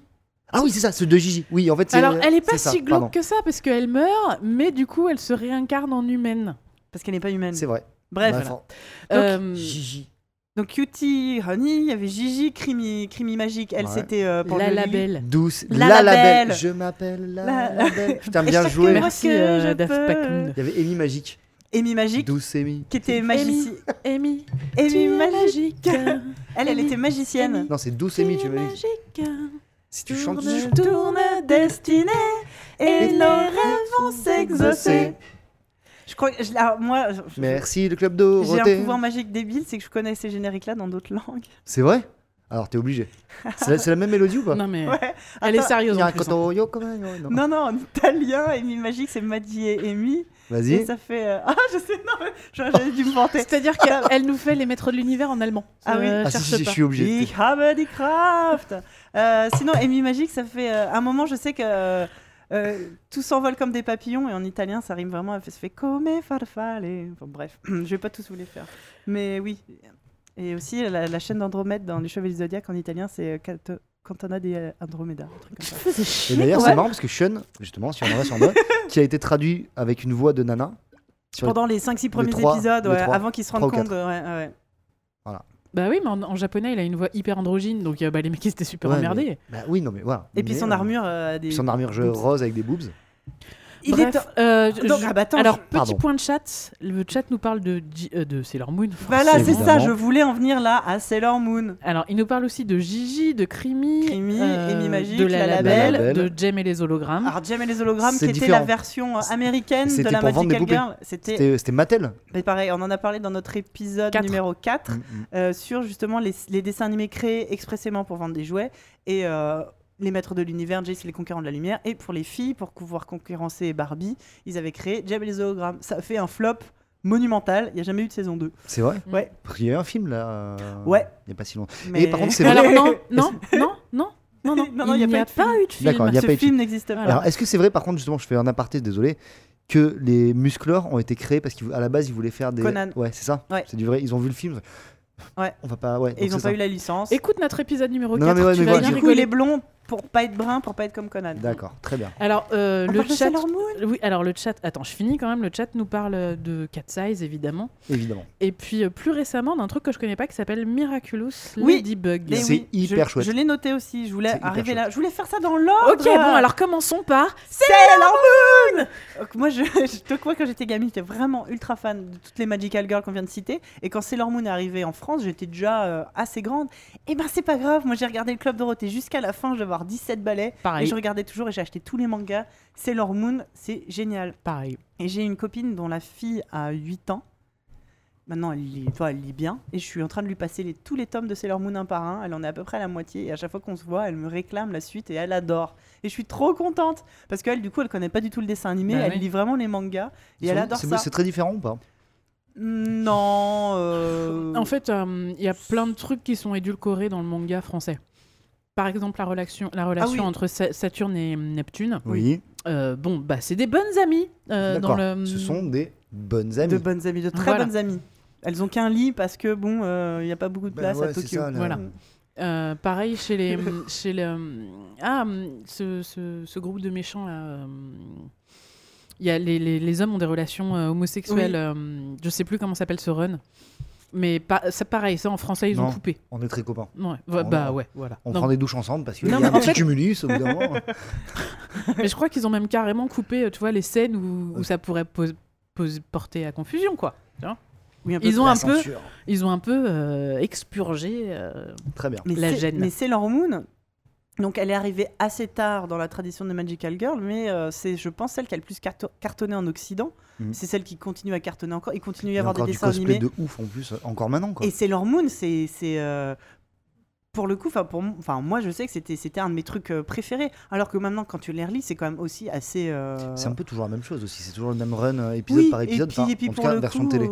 et puis pour le coup, ça reste assez, euh, enfin, c'est du shoujo de base, ça reste assez neuneux, euh, avec la, la c'est des histoires d'amour éternel et de, ils tombent toujours amoureux les uns des autres. au- princesse de la lune Au fur et à mesure de leur réincarnation, Putain, les mecs, au bout d'un moment, le destin c'est chiant, t'as peut-être le droit de te taper quelqu'un Je, d'autre. je peux avoir mon libre arbitre à un moment C'est ça Que cette espèce d'endive d'Endymion là, qui ressemble Eh. à rien. tu touches pas à Tuxedo masqué hein. Ah bah non, mais pareil, ça a été un de mes premiers crushs, mais ça reste une méga endive, hein, désolé. hein. Il a un beau costume. Oula. Relis- Là, tu, non, là, mais là, tu fais pas en arrière. Rel- relis-les. Moi, j'ai été très déçue. Il m'a un peu. Et elle a eu euh, quand même une descendante. euh, J'ai continué à suivre un petit peu derrière. C'était Sakura Card Captor Hmm. qui arrivait. C'est quoi Ouais, moi j'ai regardé un petit peu aussi, mais après, pour le coup, ouais, c'est. euh, Et tu- après, tu je suis un peu passée, mais c'était pareil, genre d'héroïne, pareil, toujours magique. Là, ils en profitaient. euh, Sakura, c'est arrivé après les Pokémon, donc du coup, il y avait cette histoire de cartes à collectionner. Tu sens qu'il y a eu un, un level supplémentaire dans le, Mais sur dans le Netflix, marketing. sur Netflix, là, il y a une série pour les, euh, pour les kids, pareil, euh, avec justement des nouvelles Magical Girls, Ah ouais Netflix. Et je les ai euh, enfin, Mm. j'ai- j'ai- j'en ai regardé quelques-uns avec ma fille. Je sais pas comment Alors ça c'est pas ça, s'appelle. euh, euh, Bugs. euh, Non, non, non, alors Miraculous, Ça, c'est vraiment cool, par contre. Miraculous, c'est. moi, euh, tout le monde m'en parle c'est le coup. hyper bien fait. Tu peux nous en parler un peu? Alors, Mais- juste sur, Ne- sur Netflix, euh, C'est- probablement Glitter Force. Glitter Force, Voilà. exactement. Le nom est cool. C'est- Non, non. Alors, Et par contre, là, c'est un peu neuneux, en mode, c'est t'as le pouvoir du maquillage, quoi. Génial. Je prends mais mon super le veilleur nous dit que c'est énorme. Voilà. en- en- Moi, j'en ai maté beaucoup pour le coup. Et euh, non, c'est tu fais, tu, tu fais vite le tour. En Ouais, vrai, euh. mais pour les Mais c'est, enfants. mais c'est plutôt bien. plutôt cool. les, les scénars sont plutôt pas mal. Il y en a, il y en a deux ou trois. Ouais, c'est bien, c'est bien Ouais. fait. Et euh, du coup, Alors, Miraculous. juste, je vous cite le veilleur. Vas-y. Il nous dit Glitter Force, c'est pas mal pour les filles avec un deuxième degré auto-parodie pour les parents mangaka. D'accord. C'est tout à fait bien résumé. Voilà. C'est tout à fait bien résumé. Et donc, du coup, euh, Ladybug et euh, Chat Noir, Ouais. euh, c'est une petite, petite nana parisienne et tout, qui a le pouvoir de se transformer donc en Ladybug et qui a son meilleur pote Chat Noir. Évidemment, ils sont dans le même lycée, dans la même classe. Ils savent pas, je- de mémoire, hein, c'est parce que je- là pour le coup, pareil, c'est, je crois qu'ils savent pas qui ils sont l'un et l'autre. D'accord. Ils s'aiment bien, mais et leurs- leurs alias s'aiment bien aussi. Ah là là. Et en gros, on est, euh, It's on est Batman ensemble. and Catwoman all over again. Exactement. Et c'est en gros, on se met ensemble pour, euh, pour vaincre le mal et euh, empêcher les méchants de. Et c'est marrant de voir que c'est des très, très bien c'est des recettes qui continuent à, à marcher et qui sont un petit peu à, à chaque fois un peu améliorées, un Mm. peu renouvelées. C'est plutôt cool. Euh, je voulais juste faire une petite parenthèse sur les Super Nanas, donc euh, Cartoon Network dans les années 90 et la nouvelle série qui est actuellement en encore en cours, qui est quand même super justement en mode parodie euh, de Ouais. super héroïne. Euh, si- Totally Spies. Il y a les Total Spice, ça c'est bien ou pas? Ça a l'air naze. Ah hein. non, pitié, non. Je sais pas. En vrai, non. je- Moi, j'aime bien Je le graphisme. Je trouve qu'en termes de graphisme, Ah c'est- ouais. c'est pareil. En C'est fait, super moi, je me suis fait, je me suis fait euh, happer par le graphisme. Et euh, j'en ai, ai regardé quelques-uns en me disant Ah, c'est drôle. Et en fait, au bout de 4, Non, je je me suis rendu compte que j'avais envie de Bah, c'est un m'ouvrir sous veines. 4 size peut-être. Non, euh, c'est-à-dire qu'il n'y a, pas. il y a pas du tout la, ma- la maturité sur les héroïnes. C'est-à-dire que là, les héroïnes, elles sont vraiment neuneux, elles sont cucu as fuck, quoi. Ah merde, non, j'ai pas, j'ai pas, j'ai pas assez. poussé, regardez euh, plutôt les Super Nanas. Donc c'est des Super petites, euh, c'est des petites filles qui ont été créées dans un laboratoire par le professeur Atomium. Euh, elles ont l'âge d'être en maternelle, mais elles ont des super pouvoirs. Et, elles- et- et chaque épisode, c'est ça, c'est des espèces de problématiques de super héroïnes, mais euh, à l'échelle de gamines de 4 ans. C'est adorable, c'est super drôle. C'est super cute. Et franchement, et, et donc en ce moment, il y a une nouvelle série qui a, qui a recommencé l'année dernière. Et c'est toujours aussi bien. Moi, je les trouve encore. euh, Enfin, c'est- c'est c'est toujours, c'est toujours bien les Super Nanas. Et est-ce que, pardon, vas-y. Peut-être pour en revenir au manga, il y a juste un truc qu'on a un peu oublié c'est toutes les héroïnes de Ghibli. Oui, non, non, Aussi, mais je. ouais, tout à fait. Oui. Et est-ce qu'on parle maintenant des petits poneys ou pas? Je voulais juste vrai- faire ouais, une dernière aparté en termes de super-héroïne sur un dessin animé qui s'appelle Shizo. Je sais pas si vous connaissez. C'est génial. Donc là, c'est encore une histoire de. De bien what the fuck. C'est un- Magical C'est un Ranma, Girl. ouais, mais c'est un Ranma en demi. Sauf euh, que like. c'est un garçon. Ah, mais oui, tu nous en as déjà C'est parlé. un garçon Mm. dont les pouvoirs qui tient de sa grand-mère ou de enfin une femme de sa famille et ça lui retombe dessus et du coup c'est un petit garçon mais qui se transforme en super-héroïne et ça joue vachement là-dessus sur le fait que les autres se- foutent de lui parce qu'il porte des talons et une jupe et mais que et que lui-même au début râle et, et en fait c'est comme ça qu'il a ses pouvoirs et, C'est ça. et ça joue vachement euh, vachement bien le jeu là-dessus. Je me demande si c'est pas un truc qui s'est fait tacler par Famille de France. Ah bah Euh, si évidemment euh, Bah, déjà, comme ça s'appelle schizo, Demi, enfin, tu vois, euh, Oui, schizo, oui, en plus, t'as schizo, schizo, ouais. schizo, machin, et t'as vraiment ce côté, ouais, garçon-fille, quoi, comme nous à l'époque, Ranma 1,5. Mm. Mais faut Mm. savoir que c'est Est-ce pas que vous connaissez les Lolirock Oui. non moi je le connais pas. Et? Et euh, bah, pour moi, c'est un petit peu comme le Monster High, euh, ce genre de truc. Tu vois, c'est- D'accord. c'est. Enfin, Loli Rock un poil moins que Monster High, mais c'est c'est pas des héroïnes lovable ou que t'as envie d'aimer en fait. Ouais. Tu vois, elles sont un peu bitchy, un peu. Alors, j'ai pas assez regardé, donc je, je peux peut-être dire des, des horreurs, désolé le chat si. euh, Mais moi, j'ai pas eu un. Tu vois, par exemple, quand je regarde mon petit poney et euh, toute la, toutes les parties avec Estria Girl, tu vois, quand elle se transforme en petite Ouais. gamine et tout, j'ai maté tous les longs métrages avec ma vie, tu vois, ces trucs qui durent 1h10, 1h15, 1h20. C'est hyper bien écrit, Mm. c'est drôle. Et c'est supra positif, c'est-à-dire que tu Mm. finis et t'as une vraie, et t'as plein de plots dans le Ouais. même épisode. Ouais, Ça va au bout et à la fin, putain, c'est vraiment, mais c'est c'est du bon boulot quoi. ouais. Et tu finis, t'as le smile. Il y a celui où, où, où- où elle joue justement, t'as un espèce de contest de rock et tout machin. Les chansons, putain, elles sont canon. Tu les gardes en tête et c'est supra bien fait. Alors elles sont encore plus canon Monster, en anglais, mais bon. Monster High, j'ai ce côté où. pff, Ouais, c'est un peu. C'est comme Barbie en fait, tu sais, la, nouvelle série Barbie. Ouais. Putain, t'as envie de te flinguer quoi. Ouais, Barbie, qu'est-ce qu'elle en dit? C'est je fais la fête. C'est en vrai, c'est qu'est-ce que je vais faire à ma soirée? Euh, Oh là là, mon dieu, est-ce que machin va venir? L'autre. Enfin, Moi, Monster High, je pense Wow. que j'aurais été enfant, j'aurais bien aimé. C'est c'est le genre de truc. Je suis, euh, pas sûre en fait, parce que c'est vraiment hyper archétypé sur euh, le- la vision qu'on a des lycées américains. Ouais. Donc euh, les, le- les abeilles, euh, le, le, les- la, la popularité, euh, etc., etc. Ce, enfin, ce que, ce que la majorité des, Oui, oui, des oui. trucs donc, qu'on a Des cités de pas campus, du tout. quoi. en fait. ouais. C'est ça, c'est des trucs de campus. Et l'épanouissement personnel passe par la reconnaissance sociale. Euh, pff, merde. Mais sinon, tu vois, ça me fait ça. penser aux trucs Disney et tout pour les petites filles. Euh, chose que j'ai pas notée mais auquel je pense. Il y a les dessins animés Disney assez récents du type Princesse Sophia, qui est la princesse Mm. Disney pour les petites, qui est plutôt mignon et qui est plutôt sympa. Et justement, en fait, c'est l'histoire donc d'une petite fille, Sophia. Sa maman, elle c'est la couturière, je crois, du royaume. Et euh, à force de faire des, des robes pour la fille, il y a un, un roi qui est tout seul avec ses deux enfants et dont une petite fille euh, qui, qui est super euh, coquette, enfin qui est la- l'archétype Ouais. de la princesse un peu bitchy, qui se fait faire tellement de robes sur mesure. Donc la couturière, elle passe tellement son temps au château, bon bah que le roi tombe amoureux d'elle et puis il finit par l'épouser. Et donc Sophia devient princesse. devient princesse. Alors euh, qu'elle n'est pas de naissance, elle se retrouve avec donc une sœur et un frère, euh, comment on appelle ça Demi-frère. Ouais, demi-frère, demi-sœur. ouais, oui, voilà. Et c'est plutôt mignon, c'est pareil. Et, et elle, Elle a un un- petit lapin qui s'appelle Exy. Non, il s'appelle. pas euh, ça. Non, il s'appelle pas comme ça. Je sais plus. Bref, et elle a un, un truc, euh, un pareil. Un, un objet magique là sous la forme d'un pendentif qui fait qu'elle peut parler aux animaux et c'est alors pour le coup c'est adorable c'est vraiment pour les tout petits mais je trouve ça plutôt mignon bon esprit. et t'as de ce côté où un jour son frère participe à, à une course, euh, alors c'est dans un univers magique, hein, des courses de chevaux ailés, et elle a dit bah moi aussi j'ai envie de participer, tout. mais les princesses elles font pas ça. Dis bah moi j'ai envie. Donc tu vois, ça c'est mignon comme tout euh, et c'est plutôt euh, feel good. Et dans le même genre, je voulais parler de, de Docteur la Peluche. Est-ce que vous ouais, connaissez le carrément. Docteur la Peluche Ça pour le coup c'est ultra cool. C'est l'histoire de Doc, une petite fille noire dont la maman est docteur. Et elle, elle veut être docteur Mmh, quand- comme sa maman quand elle sera grande. Et son papa, euh, lui, travaille pas, il s'occupe de Doc et de son petit frère. Et Doc, elle, elle est devenue euh, docteur pour ses, pour ses jouets. À chaque épisode, il y a un jouet à elle, à son frère ou à une voisine ou à une copine qui est tombée en panne, qui marche pas. Et elle, euh, elle va réussir à, à, à poser son diagnostic, à essayer de le réparer. Des fois, elle sait pas, elle demande à sa maman. Et ça se termine toujours par euh, une petite leçon de morale, mais plutôt euh, mignonne, genre il faut, il faut bien se laver les mains avant de manger, il faut, mettre, euh, il faut bien boire quand il fait chaud.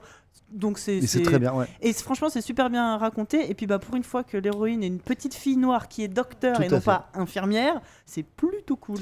Et il y a aussi le fait que, bah, tu vois, pour recoller au truc justement de, de l'émission, ça, ça devient des héroïnes qui n'ont pas besoin de faire valoir masculin euh, Mm. pour dire ah ouais bah tiens je peux aussi bien être faire oui, comme toi et oui, tout. c'est ça. Sinon j'existe par moi-même, je fais mon truc, je fais mon dos. je suis avec mes copains, mes copines, n'empêche et voilà, qu'il y a quand même des personnages masculins dans Ah mais l'histoire. complètement. Princesse Sophia, elle a un beau-père, elle a un Tout à fait. demi-frère. euh, Mais c'est pas euh, euh, Doc, le elle faire a valoir un, de. un père, un C'est pas frère. le love interest euh, et c'est pas la. Mais ouais. il y a des hommes dans leur. c'est- c'est- tu vois, contrairement à tout ce qui est euh, bah, justement Equestria. euh, non, pas Equestria Girl. euh, Little- les, les, les Monster High, machin, où c'est des filles que entre filles, il n'y a jamais de limite, il n'y a jamais de mecs dans le monde. T'as l'impression que pour, être, pour exister, il faut pas qu'il y ait de mecs pour leur faire de l'ombre. Ouais. Et là, au moins, dans ces trucs-là, si, il y a euh, évidemment euh, des hommes dans leur entourage, mais ils sont pas là pour euh, les, les chapeauter ou les, euh, ou les porter, tu vois. Mais du coup, ouais, j'ai l'impression qu'en plus, et c'est bien parce que c'est ça qui est en train de changer, tu vois, par rapport aux héroïnes dont on parlait à l'époque et tout.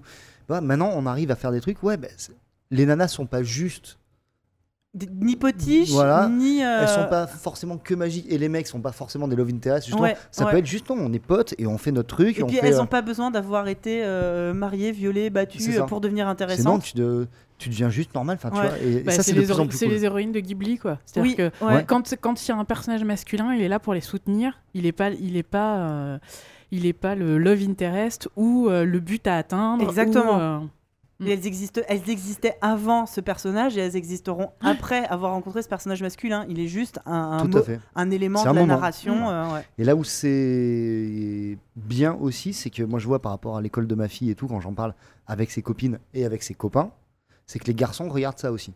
C'est-à-dire que C'est Exactement. c'est pas des dessins C'est ce animés que- pour, Pour filles. filles, exactement. Voilà. Moi, je sais Ah que bah- mon fils, il est un peu grand maintenant, mais Docteur la peluche, il adorait. Ben ouais. Moi j'ai des potes Moi, qui, ont des, qui ont des petits garçons qui regardent par exemple La Reine des Neiges. Ah oui, Et ça- ils disent ouais mais on s'en fout, La a- Reine il des. Neiges, ça a été le premier Disney à cartonner autant Et- chez les et- garçons ouais. et chez les filles. Alors moi, Mini Plop, en ce moment, son, obs- son obsession, c'est d'arriver à retenir le nom de tous les poneys de My Little Pony. Et du coup, j'ai pas le droit d'utiliser les raccourcis, genre Rainbow, enfin Rainbow Dash. Si je l'appelle Rainbow, il me fait euh, Rainbow non, Dash. Rainbow Dash. Hein, hein, hein. moi- Ok, Apple pardon. Jack. Non, Pardon. Team Ah, Rainbow ah. Dash à fond moi par contre. hein. Bah, lui aussi, hein. Ouais, moi aussi.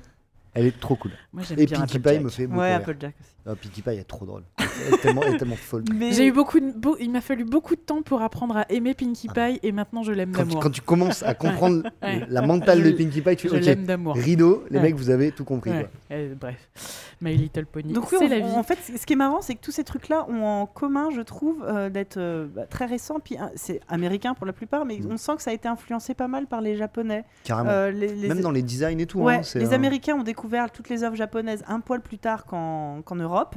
Euh, même les Dragon Ball et Mm. compagnie, c'est arrivé euh, dix ans après chez nous à peu je près. pas. Ouais. Et euh, bah, les Américains en fait ont un contre, ils ont cette marché, capacité à ont un marché intérieur truc, tellement ouais. gigantesque, Ouais. ils ont déjà une culture, enfin entre juste leur propre Leur dessin propre animé, dessin animé de ça ouais. leur suffisait, donc c'est normal. L'avantage en Europe, c'est que nous, on a, on a une riche culture euh, locale et on a eu autant euh, de dessins animés, euh, surtout français, ou- vrai. et on a eu énormément de dessins animés japonais, énormément de dessins animés américains. On a eu les trois, nous, quand on était petits, je pense qu'on a été euh, super bien gâtés à ce niveau-là. Les Américains, Ah, ça ça arrive va, un peu ça, plus ça tard. ne fait que des gens bien. la preuve. Et, et- mais du coup, ça se sent maintenant dans les, euh, dans les, dans les productions actuelles, et c'est pour une bonne chose. Bah, c'est le moment où je vais parler de Steven Universe. Il n'est pas dans cette liste-là.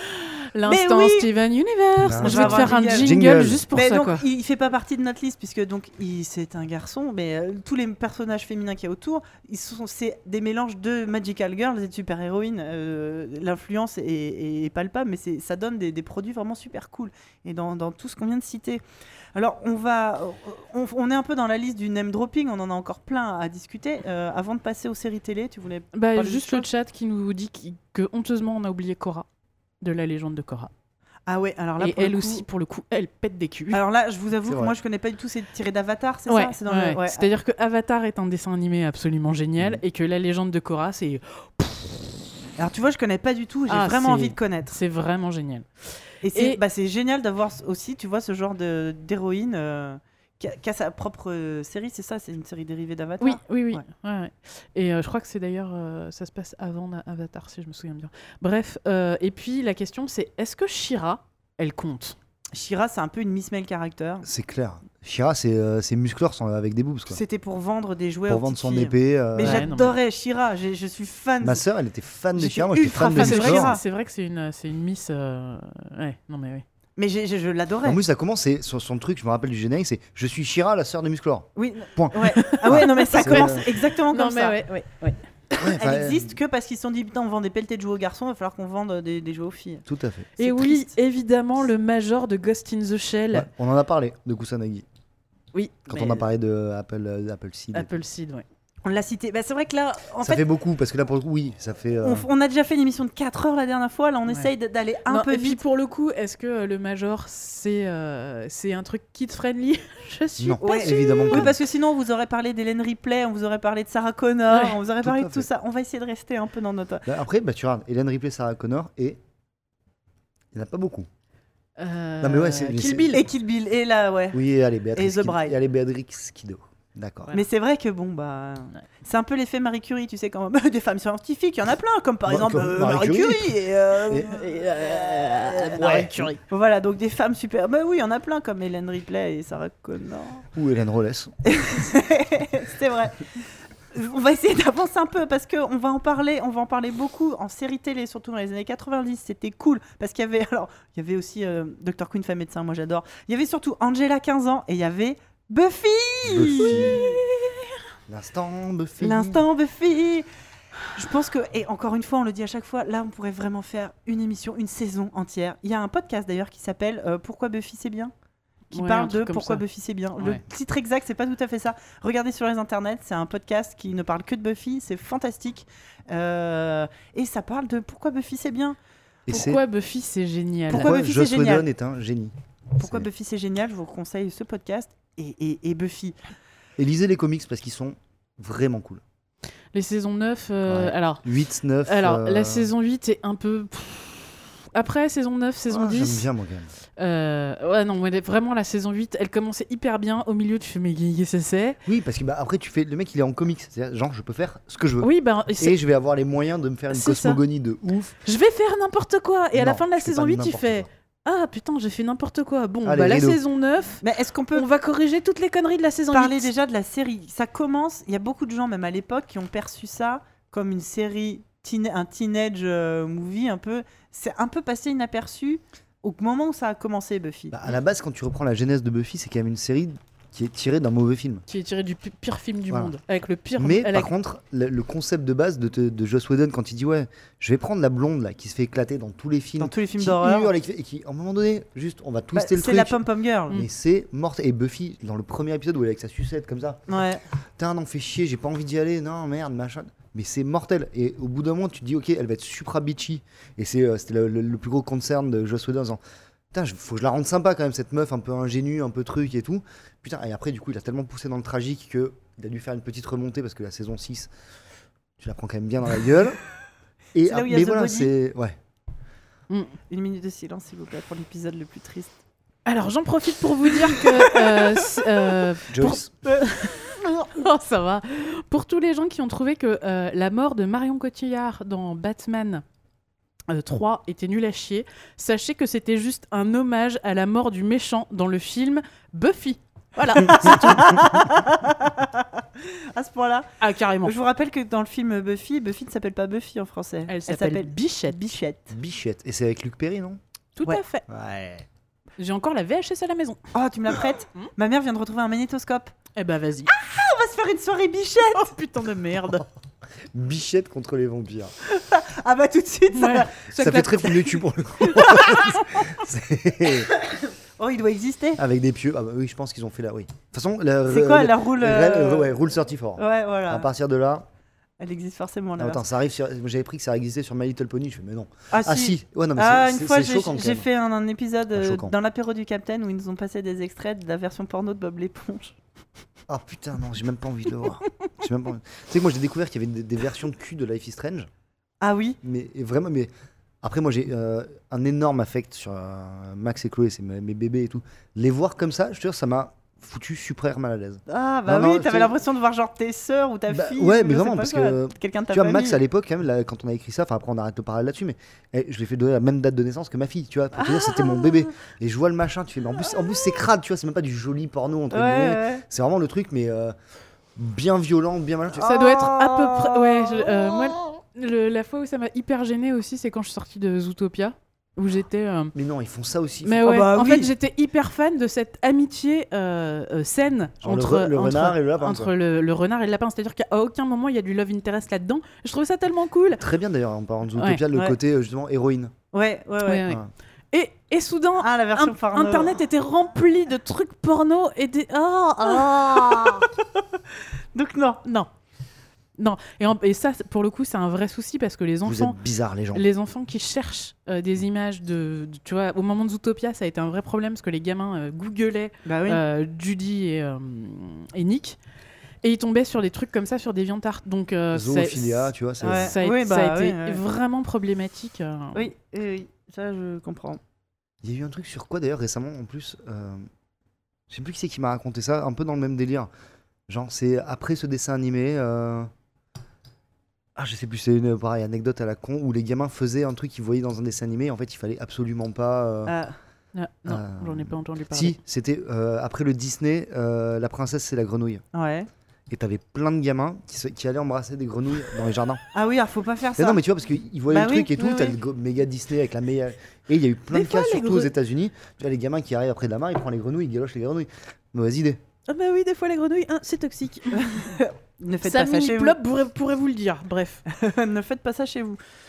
Euh, oui, non, mais Buffy, en quoi c'est, pour moi, c'est une, une série fondatrice euh, de, la, de la combien, euh, troisième, quatrième vague du féminisme, enfin qui est née dans les années 90. Ça commence l'air de rien, euh, l'histoire de la petite blonde qui va, tu vois, ça, ça peut commencer comme une simple inversion des rôles, ça peut être ça. marrant. Au fur et à mesure des saisons, bon, il y a un peu des hauts débats.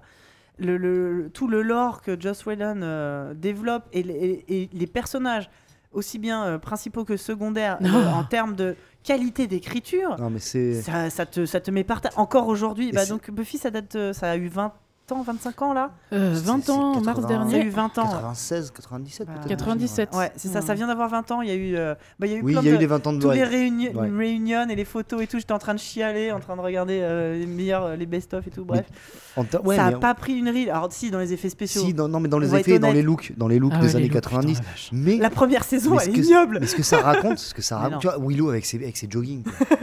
Willow, respecte-toi, les coupes de cheveux de Xander. Ah bah, Elle avait son espèce de petit nœud dans les cheveux.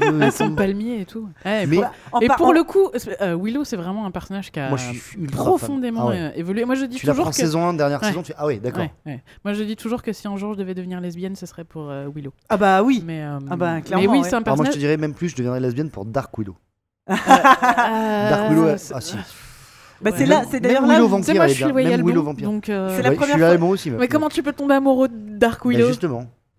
Je suis C'est- là, je suis là, il y a d'ailleurs la bon première- avec des failles. La première apparition de Dark Willow, justement, qui est, dans le qui est- fameux épisode où mais qui est lesbienne, et c'est la première fois que Willow se dit Ah, Ouais. tiens, je suis lesbienne. Mm. C'est la, la, la- le petit où elle, indice. où elle balance euh, des, euh, des allumettes sur, euh, sur euh, Angel? C'est Ah, pas, je- c'est- non, mais c'est pas cet épisode justement où il y a euh, le monde entier. Oui, c'est ça, ils sont tous inversés. Ouais. Ah ouais, oui, oui, oui. ouais. ouais. ouais. C'est Mais le ouais, swap. Buffy c'est fondateur le, parce c'est que. c'est le vœu d'Anya. Oui. C'est, en fait, c'est non, c'est euh, si Cordelia qui dit ouais. à Anya, je voudrais que Buffy ne soit jamais venue à Sunnydale. Et là, on voit à quoi ça ressemble Sunnydale. la bouche de l'enfer, ouais, qui a- Ouais. Mais ouais, Buffy c'est fondateur de plein de trucs parce que ça parle de l'adolescence Mm. de manière ultra légère. Et de temps en temps, ils ont le, ils ont-. Joss Whedon a le talent justement d'aller appuyer là où ça fait mal Bah, et d'une manière hyper c'est la juste. meilleure Pour le façon coup, de parler je- d'adolescence. voilà, c'est Ouais. ça. Je pense que c'est la- peut-être une des premières séries, euh, comme Angela 15 ans d'ailleurs, Mhm. qui parle vraiment d'adolescence. C'est-à-dire que ça parle de l'adolescence comme les adolescents le vivent et non Ouais. pas comme les adultes le fantasment. Tout à fait. Exactement. Et c'était notre méga rêve, tu vois. Encore, j'en reviens encore à Life is Strange, mais Buffy, c'est le truc ultra assumé en disant, nous, on est. Enfin, j'ai été hyper influencé les game directors pareil par Buffy, mais pas par l'imaginaire que Buffy, tu vois, pas par les vampires, par juste la qualité d'écrire des personnages Les personnages, Ah bah oui. ouais. putain, qui te touchent. Le décorum qu'il y a autour, les vampires, la bouche de l'enfer, les Non. démons, c'est complètement Tu accessoire. fais les mêmes persos avec une sitcom. Enfin, je veux dire, les vampires, en plus, la plupart du temps, les, les- les choses que, qui- que, le, que le Scooby Gang combat, c'est des projections de leurs problèmes d'adolescent. Tu vois, Mm, quand t'as Alex qui veut tirer un coup et qui tombe sur l'espèce de démon du sexe et Oui, tout. oui, bah. Enfin, je veux dire, voilà, c'est. Mais Mais, on- putain, c'est hyper malin. On n'a jamais mieux parlé de mort et de sexe que dans Buffy. Ouais. Enfin, de façon euh, comme ça, euh, grand public, on va dire. euh. Et non, ouais, c'est. euh, Et donc, du coup, le gros. Oh, euh, Ah, euh, enchaînons parce que je me sens prête à faire un épisode entier Oui, sur Buffy. On va passer Buffy, on, vous- on vous promet, je pense qu'on fera un truc, un truc spécial. Est-ce que, parce que l'heure tourne, euh, on va passer, je voulais faire un truc sur l'évolution des princesses Disney. On va y passer des plombs, on va peut-être sauter, mais euh, regardez Blanche-Neige, regardez Moana. Les choses ont changé. Moana, vous avez. vous avez euh, Moi, j'ai plutôt bien aimé. Moi, je, moi, je l'en ai avec Mini Plop qui s'est fait suer à mourir. Euh, Pourtant, il y a des bêtes euh, qui nagent. Bah, il y avait, euh, il a passé tout le truc à faire. Elles sont où les baleines? Mouillé. Il y a une raie quand même, merde. oui, bah oui. C'est-à-dire que voilà, il y a 2-3 ans de moments où on voit des animaux et ça allait, mais le reste du temps, euh, enfin voilà, au niveau de la narration, je pense qu'il était trop petit. Euh, ouais, ouais, ouais. ouais. C'est pas ah, moi, révolutionnaire, trouvé mais c'est plutôt chouette. absolument génial. Ah J'ai ouais. bien aimé, Moi, ouais. j'ai j'ai vu deux pour- fois au Cinoche et deux le- fois avec ma fille. Pour le coup, j'ai J'ai- préféré euh, La Reine des Neiges. Alors moi, je préfère, moi j'ai beaucoup aimé La Reine des Neiges pour tout ce que ça veut dire justement de d'héroïne sans mec Ah oui. et de on fait notre j'ai beaucoup aimé. Mais j'ai 100 fois préféré Moana avec euh, toute la na- enfin, je sais pas l'histoire qui est d'une intelligence. Enfin, là je vois juste le truc par, de, de- avec mon prisme de scénariste, mais tout ce que ça raconte, les, euh, les métaphores de Ah, trucs, comment toutes les histoires en fait sont des miroirs les unes des autres. Putain, mais je trouve ça super fort. Non, moi j'ai bien aimé aussi Moana, plutôt chouette. Ils Après, ont ça pas réussi un à refaire poil Let It Go, trop. tu sens que la chanson elle est un peu un peu Et je cours et je vole et je Mais ça a pas pris Alors.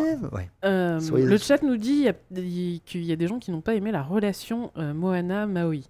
Le fait qu'ils aient pas de Ah, love interest Ah ou, bah non, au euh, contraire, je- non, je suis d'accord. super En fait, Moi j'ai trouvé ça bien, ouais. Je crois que je suis d'accord avec le chat. euh, Non, non, le fait aient que vous pas de intéresse, Ouais. c'est pas mal, mais Il y a, il y a- il y a- pour, pour moi, la sauce, elle prend pas entre ces deux personnages, en fait. Ah ouais Ah, je trouve qu'ils Le- ont des vraies transformations pour le coup entre elle qui va accomplir son destin et qui se dit je suis pas que euh, justement pas que la princesse, Oui, oui, non, la mais fille du chef, que je les, peux faire autre chose et les euh, personnages je peux euh, guider mon peuple. les personnages en eux-mêmes sont assez intéressants et je trouve que c'est L'alchimie. entre les deux qui a pas pris.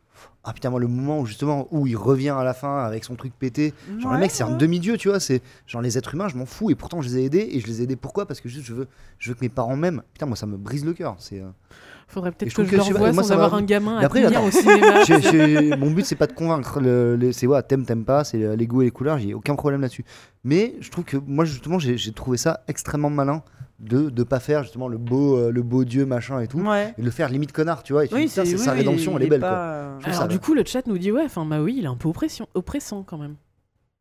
oppressant. Ouais. alors défini oppressant Le chat Le chat, Pourquoi- pourquoi définissez oppressant. non en vrai Non, pourquoi mais- oppressant Bah si, en fait, c'est vrai que elle, elle veut juste un truc et il passe son temps à lui foutre des bâtons dans les Mais roues. Bah ouais, mais du coup, c'est oppressant. Ouais, c'est- Ouais, le ouais, principe aussi de te dire que ouais ce que tu veux tu dois te battre pour l'avoir et montre-moi que tu le veux parce que ouais je suis un dieu et là pour moi le coup t'as as un vrai demi-dieu face à un humain genre je suis meilleur que toi je euh, ouais vénère-moi ouais soit tu sais euh, vas-y recommence Maui prince euh, métamorphe euh, et idole des hommes Tiens, recommence tu vois il est putain, il est Ah comme bah ça c'est et un du coup- connard euh, en termes de- Sarcasme, humiliation et brimade. Ah oui, oui, Il oui. oppresse quoi. Oui, oui. D'accord, oui, non, oui, mais, non, euh, c'est vrai. Voilà. Mais je trouve qu'elle s'en sort bien. Elle le remet à bah, sa justement place. ouais c'est et, Ouais, euh, ouais, ouais. Et la morale est belle parce que justement, le mec apprend quoi. Le mec apprend et se rend compte que justement. euh, Mais oui, je peux, je peux entendre qu'il soit un peu antipathique. Euh, il y a, il y a pas de problème. Oui. Oui, voilà. Ok. Je, je le reverrai, je Non, donnerai essaye une de seconde Non, non, chance mais- à ce Et produit. techniquement, c'est un putain de chef-d'œuvre. Là, pour le coup, Oui, les il est mecs. Alors oui, c'est euh, très ça, beau. ça c'est un truc qu'on peut pas lui retirer, c'est qu'il est magnifique.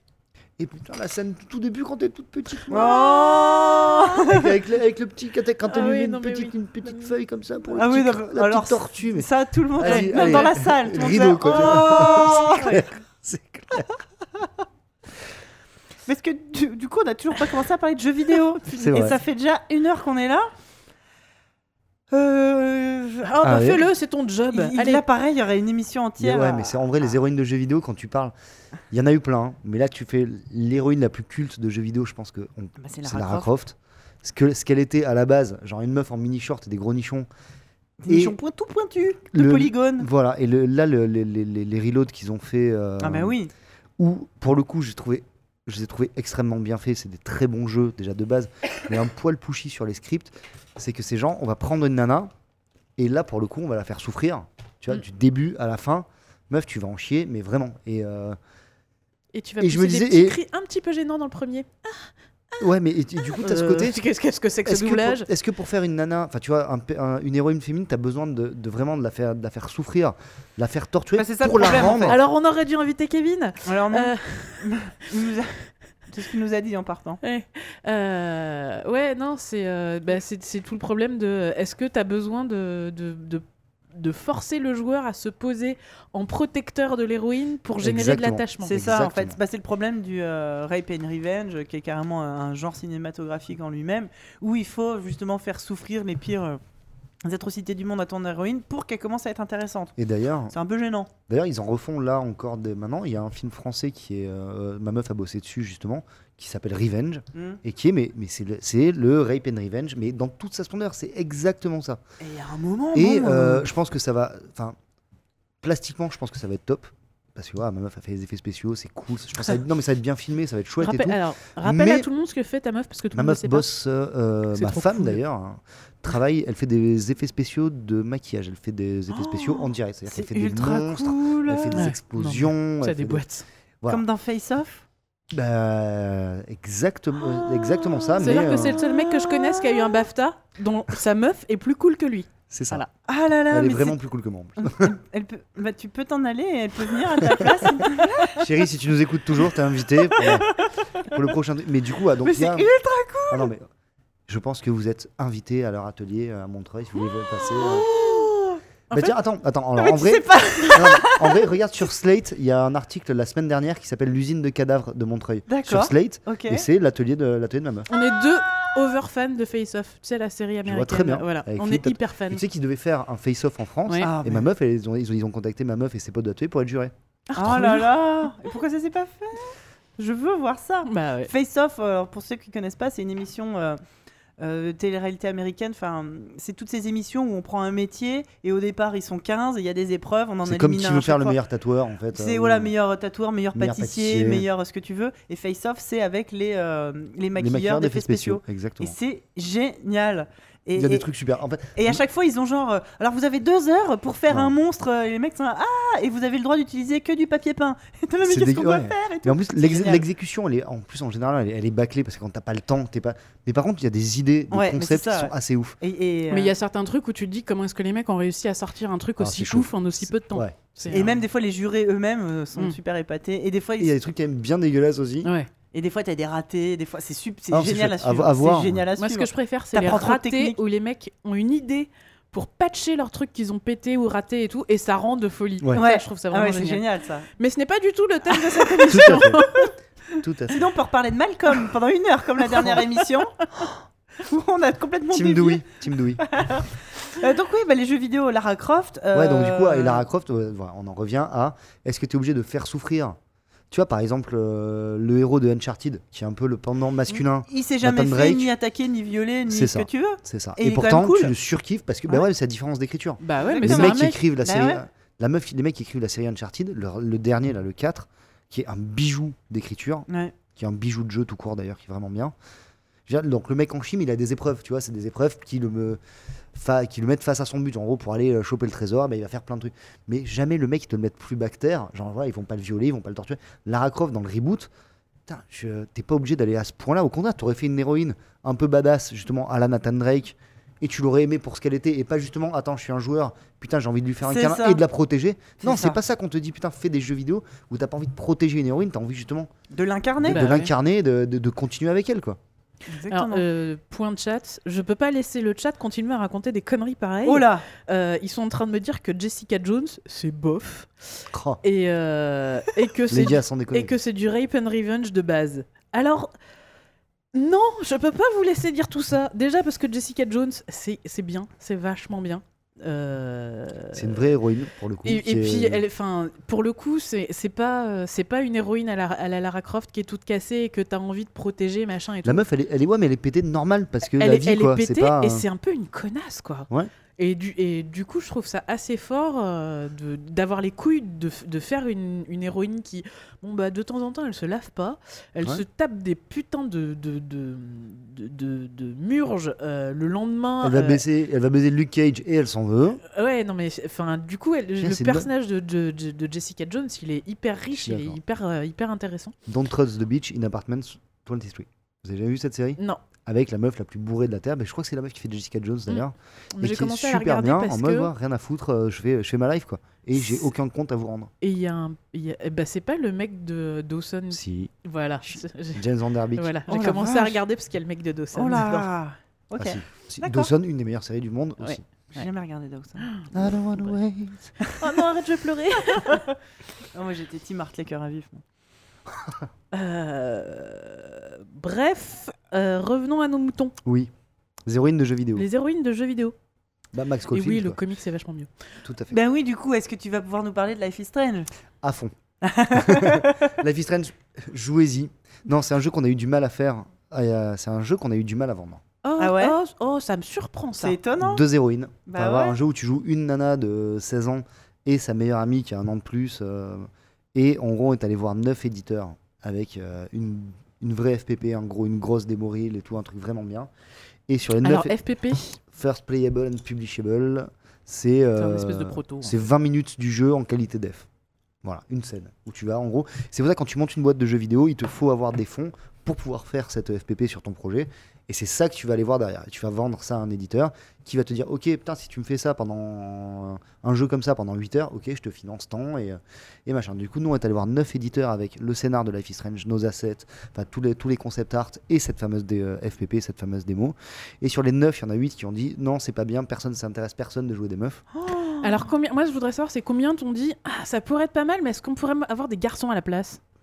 C'est même, c'est même à un moment donné Dontnod, enfin les, les boss de Dontnod qui m'ont dit fais-moi une version.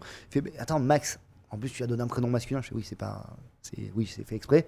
Bah, Fais-en un mec. Je fais non. Alors le principe de te dire que tu as une histoire avec deux filles, si tu mets une des filles, t'en fais un mec, c'est pas du tout la même histoire. Enfin, tu peux pas juste changer, mettre il à la place de elle, et c'est bon, c'est pareil. Enfin, tu vois, c'est, tu, tu changes tout quoi. Donc c'était très compliqué. J'ai écrit une version, j'ai écrit une version de Life is Strange pour ceux qui ont joué au jeu. Il y a une version qui existe avec Ou c'est deux garçons deux, non, où c'est un garçon et une fille. Ça aurait été bien avec deux garçons. Tu sais, tu fais Ah, il n'y a pas assez Ouais, de garçons, tu mais- mets deux garçons. Non, mais- fait Ben non Mais non, mais justement, ça, moi, tu vois, le- le- on avait proposé, on fait, on fait deux mecs. il fait, Bah non, ça va intéresser qui de jouer des PD Vraiment, vraiment. Ah, tu- ok, donc on arrive à ce niveau-là de marketing pur. Mais, Mais c'est pas de l'homophobie, hein. Pas Non, du tout. Ben non, Attends, mais eh, j'ai un pote PD, ça va. Quoi. Oui, ça va. C'est bon, j'ai le droit de dire, c'est un jeu de. PD, ça intéresse personne. J'étais à une gay Non, pride une fois. Ouais, c'est ça. Mais c'est non, mais c'est l'enfer. Et du coup, par contre, et on est arrivé jusqu'à Square Enix qui ont, gré- qui ont regardé des trucs, qui ont pris nos têtes, on dit Ok, les gars, go. Go, comme ça, et euh, limite, on change pas une virgule. Le seul truc qu'on a changé un petit peu dans le scénar, c'est l'âge des protagonistes. Ah parce oui, que ça se passe aux États-Unis, bah, voilà, bah, c'est pour ça que du coup, Max n'a plus la date d'anniversaire de ma fille. Parce que moi, elle avait 17 ans dans le script, et en fait, ils ont fait monter tous les persos à 18 ans. Parce que aux États-Unis, t'as le droit de tuer, t'as le droit de faire des trucs. Par contre, tu peux pas parler de, de cul si t'as pas 18 ans. Des ados qui baisent, ça n'existe pas. Bah non. Non, mais vraiment, parce qu'en plus, on parle de. Bah c'est comme dans les Sims, hein. euh, quand adolescent tu peux rien faire, euh, dès que t'as ton anniversaire, c'est bon. C'est ça. Les, les Américains sont des Sims. Non, mais voilà. c'est ma théorie, hein, et, et elle est prouvée. Et en gros, voilà, donc on a eu ce truc-là en disant, ben voilà, vous parlez d'avortement, d'une nana qui s'est fait avorter pour le truc, il faut qu'elle ait 18 ans. Parce que non, euh, évidemment, tu ne baises pas avant 18 ans, Bah euh, non. Personne. personne. C'est le mal. Très bien. Donc voilà, et donc du coup, non, nous, notre but, en tout cas, voilà, euh, que ce soit euh, moi à l'écriture ou les game directors ou même tout le monde derrière, c'était de faire un jeu où on essaye de faire du Buffy aujourd'hui. Donc tu vois, en étant euh, où j'ai pas 18 ans, j'habite pas, j'habite pas euh, dans l'Oregon et tout machin, j'essaie de faire, de me mettre dans la peau d'une- jeune fille et de, de raconter les choses les plus vraies possibles. Et du coup, on a eu pas mal de questions du genre ouais, pourquoi vous avez pas pris un scénariste féminin pour faire ça? Bah après le, parce que bah, je tends un peu le bâton pour me faire battre, mais en disant ouais, bah, ça veut dire qu'en gros. euh, je peux écrire Rocky que si je fais de la boxe, ou je peux écrire Trainspotting que si je me drogue, Non mais ou. Mais par contre, la question est légitime dans le Oui, sens oui, non, mais où euh, mais- euh, en termes de vécu. Mais je trouve ça, à la limite, tu vois, si on, là on parle un peu justement du sexisme ou, des- ou de ce truc-là, je trouve que c'est encore plus sexiste peut-être de te dire pourquoi c'est pas des filles qui écrivent bien des personnages féminins. C'est-à-dire qu'en fait, une fille ne pourra pas écrire un personnage masculin. Tu non, c'est pas pas ça. Alors, pour le coup, je me fais. euh, non, non, mais allons-y, parce que vraiment, moi, c'est un truc qui me. C'est surtout que ça fait des, des, des, des, des millénaires que, que des personnages féminins sont écrits par des hommes qui n'y comprennent que dalle et qu'on se retrouve avec des personnages féminins pourris. Tout à fait. Et que du coup, d'avoir des scénaristes femmes euh, ne garantit pas d'avoir des personnages féminins super, mais ça déjà aide un petit peu à avoir des personnages féminins moins archétypaux. Je suis complètement d'accord, mais tu vois, Catherine Bigelow qui écrit des mineurs, où il n'y a pas une meuf, entre guillemets, dans tout le film, putain, elle décrit des mecs ultra bien. Non, mais tout à Je fait. dire- Mais, mais, mais, je- mais c'est vrai qu'on on a envie, mais même pas que dans le jeu vidéo, on a envie dans tous ces niveaux-là, surtout à Hollywood, d'avoir Ah, des scénaristes femmes Mais tu pour vois, arrêter les- d'avoir des personnages féminins toujours les mêmes. Et la fait. meuf qui fait Girls, elle le fait ultra bien, et c'est un truc que je serais incapable de faire parce qu'elle elle, elle me parle d'une vie qui est pas la mienne. Voilà. Par contre, Joss Whedon, Oui, oui, oui. Non, mais... je me mets pas au même niveau que Joss Whedon, ou moi, non mais vraiment, Ah ouais, ou ce que je, d'accord. non mais vraiment, ou ce que j'ai fait par exemple sur Life is Strange, je pense que ouais, on peut le faire, qu'on soit Alors, des mecs oui, ou des nanas quoi. Moi, la question que j'ai envie de te poser, c'est euh, comment ça va se passer si les mecs commencent à écrire bien des personnages féminins À quel moment est-ce qu'on va avoir des femmes scénaristes? Tu vois? Bah, c'est, Donc c'est. moi je bosse beaucoup, je bosse beaucoup avec des nanas scénaristes qui écrivent extrêmement bien. Et pour moi c'est même pas un problème, c'est tu vois, tu prends, pour moi tu, juste tu prends un texte, tu le lis, ça marche ou ça marche Oui, mais, mais nous, on, on te parle vraiment au niveau euh, du système. Au, au- au niveau, faut, faut, dé- faut dézoomer et. euh, pas. Mais tu vois la présidente, par exemple du- le, le président du euh, syndicat des scénaristes, machin, c'est une nana ouais. Et qui écrit super bien et qui bosse beaucoup. Mais encore Et- une fois, être une femme ne garantit pas que tu vas mieux Non, non, écrire les et- non, personnages. non, mais bien sûr. Mais c'est juste qu'en termes de, de vécu, tu as quand même plus de chances de tomber. Mais ça, ça, ça vaut pour tout je- ce qui est, euh, comment on appelle ça, la, la diversité et tout. Exactement. À force de voir euh, des personnages euh, de, de, de, de noirs ou de, ou de femmes écrites par des hommes blancs, et en fait, bah, c'est toujours caricatural et ça tombe toujours à côté, tu dis, ben, ça serait peut-être pas plus mal Alors, de demander à Justement, des. bah, moi je te dirais justement pas toujours. Genre, voilà. Heureusement. Toujours, non mais tu vois quand tu dis toujours, c'est- ouais ça veut dire en gros par exemple un blanc peut pas écrire Amistad, tu vois Non, non, non, c'est. Tu vois ce que je veux dire? Ou euh, la couleur pourpre, c'est pas à Spielberg de le réaliser, ou alors Spielberg ne peut réaliser que euh, des films sur euh, la Shoah parce que c'est un fudge et parce que jamais mieux qu'un fudge ne pourra pas. Tu, tu vois Non, non, C'est. Je comprends. mais ouais, mais point Putain, on est à ça du point Goodwill les gars. Non, non, non, non, mais je, suis, je, je comprends exactement. Tu vois ce que je veux dire? Tout à fait ce que tu veux dire, évidemment. Mais dans le sens où. Ah, du coup, euh, j'ai perdu. En fait, c'est euh, juste que euh, t'es le contre-exemple chiant. Enfin, en tout cas, toi et les autres scénaristes de Life is Strange, vous êtes le contre-exemple chiant. Mais, euh, Mais encore, encore heureux que oui, Oui, un homme oui, blanc bien peut sûr. écrire bien oui. autre chose. mais Mais euh, il y en a tellement, en fait, il y en a tellement peu. Ça. Bien dans non, mais en toute fait, c'est- qu'il y a moins de femmes scénaristes. Que, et donc, du coup, bah, il y a la, euh, la fille de Terry Pratchett, justement, qui a écrit Tomb Bah, Raider. euh, Bah, qui a écrit Tomb Raider. Oui, euh, Et là, Rihanna Pratchett. Rihanna Pratchett, du coup, et voilà, qui a écrit Tomb Raider, bah, Hmm. celui, le fameux dont on parlait. Hmm. Tu fais putain, meuf, pardon, mais c'est pas top. Enfin, elle est tombée à côté, oui, comme quoi je te dis, c'est pas une garantie. Mais c'est juste pour encourager. euh, si la on veut avoir, diversité, si on veut fait, avoir la des, diversité de points de vue. bien sûr, mais, Si mais j'entends. si on veut avoir des scénarios les plus variés possibles, il faut que les scénaristes soient eux-mêmes les plus variés Tout- possibles. et c'est pour ça qu'à l'américaine, ils bossent avec des writers' room Hmm. où t'as des mecs, des nanas. Ben voilà, des- c'est ça. Voilà. Là, Life is Strange, tu vois, c'est vraiment, je l'ai, entre guillemets, je l'ai écrit tout seul sur ma table, tu vois. On en parlait avec Michel, Raoul, les deux, les deux game directors. Ou non, je fais bon, bah, les gars, allez, c'est bon, maintenant vous me laissez, je vais écrire ça. Ouais, ouais. Voilà. Et par Mais, contre, le. mais le- c'est le- pareil, euh, toi en tant que euh, homme Ouais, blanc, euh, cis hétéro et tous ces défauts affreux auxquels tu n'y peux rien, t'as réussi à écrire ce petit sourire crispé.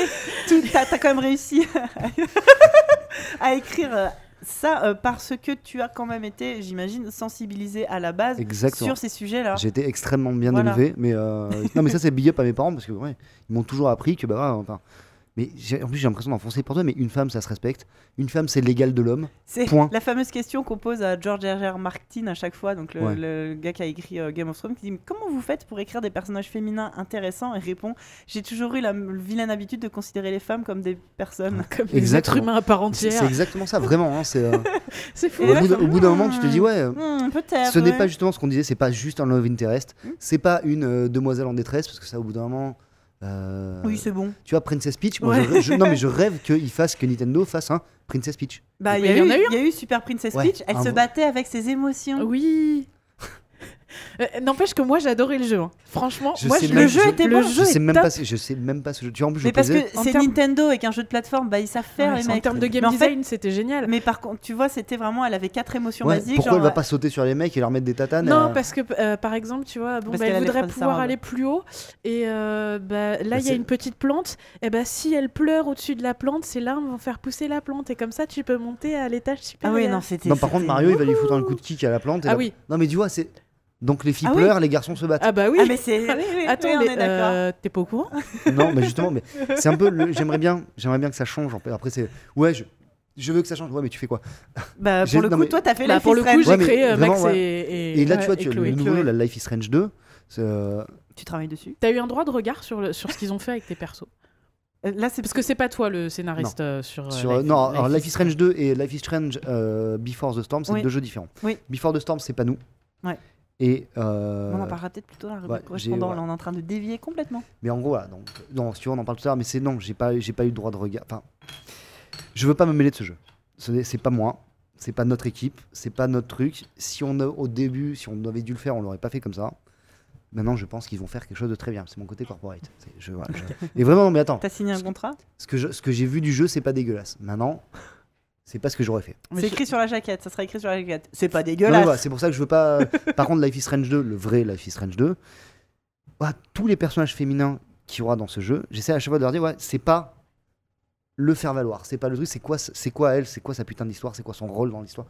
C'est voilà, c'est faire juste des personnages féminins aussi intéressants que si. enfin, Oui. c'est- Imaginez Ouais, que c'est un mec et juste, ben, il Non, mais que c'est une exactement, fille, c'est tout. exactement. C'est pas, c'est pas grave, c'est pas une tare. Et c'est pas, ouais, c'est pas compliqué d'écrire, d'écrire bien pour des filles, faut juste. Bah les- non, c'est juste, vous écrivez comme si c'était un mec et vous êtes même pas obligé de Ouais, la me- torturer avant et vous Ou même pas, c'est vous faites un, un personnage intéressant. C'est voilà, ça. Mais ouais, donc euh, je pense qu'on va, on, on a, on a été bien, bien euh, euh, Loin. Loin et, et bien, euh, bien bavard là-dessus. Et en fait, il va falloir qu'on attaque la rubrique euh, correspondant. Tout à fait.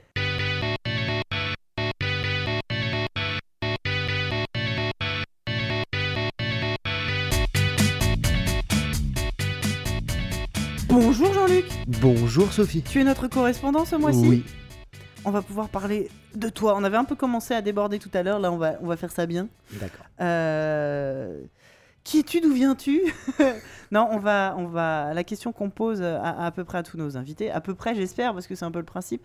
Est-ce que tu te considères comme geek? C'est un peu la question piège. Bah en fait, ouais, geek c'est devenu un terme qui est super galvaudé. En fait, à- normalement, à ce moment-là, je recentre en disant euh, Est-ce que tu es passionné d'univers imaginaire? Voilà, Oui. c'est la question. Alors, la réponse, tu oui. geek. Réponse, est oui.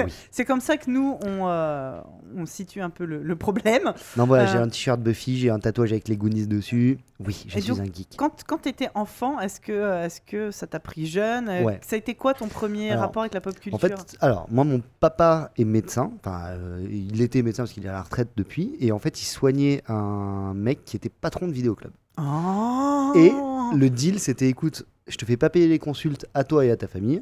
Par contre, mon fils peut venir prendre toutes les vidéos qu'il veut tout le temps. Meilleur deal du Meilleur monde deal du monde. C'est génial. Et je me rappelle vraiment du moment où, bah, moi, après, j'ai toujours beaucoup lu, beaucoup joué à la console. Tu vois, j'ai eu, j'ai eu une NES, euh, genre l'hiver 86 euh, où elle est sortie. Ouais. Parents, ils l'ont acheté, ils jouaient à deux, ils jouaient pour eux. Ah, et moi, j'ai joué après derrière et tout. Donc, vraiment, euh, j'ai toujours baigné là-dedans dans les dessins animés. J'ai toujours surkiffé ça. Ça, Et je me rappelle quand j'avais- Tu connais tous les génériques. C'est ça. Et quand j'avais 9 ans, je suis tombé malade, genre j'étais euh, 10, 10 jours à la maison, euh, rhume à la con et tout. Et tous les jours, mon père, il me ramenait des VHS. Non, bah tiens, voilà, comme ça, aujourd'hui, tu t'en mets en face, c'est ma grand-mère qui me gardait et tout. Bah tu regardes, et, je me rappelle de la même semaine, j'ai vu Conan, L'Histoire sans fin et Dark Crystal. Oh et là, j'ai fait. ok, Meilleure semaine je, de ta vie, fait, quoi. je sais pas ce que c'est, je sais pas ce que c'est ce métier, Mais je, veux sais pas comment ça, s'appelle, c'est vraiment, c'est ça que je veux faire. C'est ça que je veux faire. Raconter des histoires. Ouais. Et, je me- et m'étonnes. moi, je me rappelle, mes parents ils m'ont toujours dit fais ta première histoire. Un jour, tu étais en CP, donc tu viens d'apprendre à lire, à écrire. Tu arrivé avec 10 feuilles en disant tiens, j'ai écrit une histoire. Ah. Et c'est vrai, et c'est- ça a toujours été mon kiff, mais vraiment, mais depuis que je suis gamin, j'adore écrire des histoires. Mais jamais, tu vois, tu penses que, euh, tu vois, bah, mon père était médecin, ma mère est fonctionnaire. C'était, bah voilà, je vais faire des études de médecine ou du droit ou enfin une fac. à Un vrai travail, quoi. Non mais ouais, mais tu vois, parce que tu vois, j'ai personne dans ma famille qui est, euh, qui était, euh, tu vois, tu, tu nais, enfin je vois ma fille, si un jour elle me dit ouais papa je veux faire du cinéma ou je veux écrire et tout, bah ouais je peux t'aider, je peux faire quelque chose. Tu sais que le métier existe, Voilà. en fait, tout simplement. Exactement. Et moi j'avais aucune idée que ce métier-là existait. Et Mm. du coup jusqu'au moment où j'ai commencé, je me suis inscrit en fac de droit. J'ai tenu un mois en fac de droit et je suis allé voir mes mal. parents en disant écoutez je ne vais pas faire ça. Ça va pas être possible. Ok, qu'est-ce que tu veux faire? Je veux écrire. Je fais oui, mais tu, tu- tu- tu écris quoi? Et là, je suis allé dans ma chambre, je suis arrivé avec des cartons comme ça, en disant, en fait, j'écris. euh, quand je suis un peu tranquillou, j'écris des histoires. Ah ouais? Ok, tu veux faire quoi? Bah, Je fais, ah, bah, je vais être réalisateur. Bon, bah, vas-y, on y va. Je fais, ah, vous me laissez un an. Je dis, vous- ok, je vais m'inscrire en fac art du spectacle, qui ne sert à rien. mais voilà, au moins je m'inscris parce que tu vois, mes parents m'ont dit, ouais, tu vas pas, tu vas pas, tu vas pas rien faire.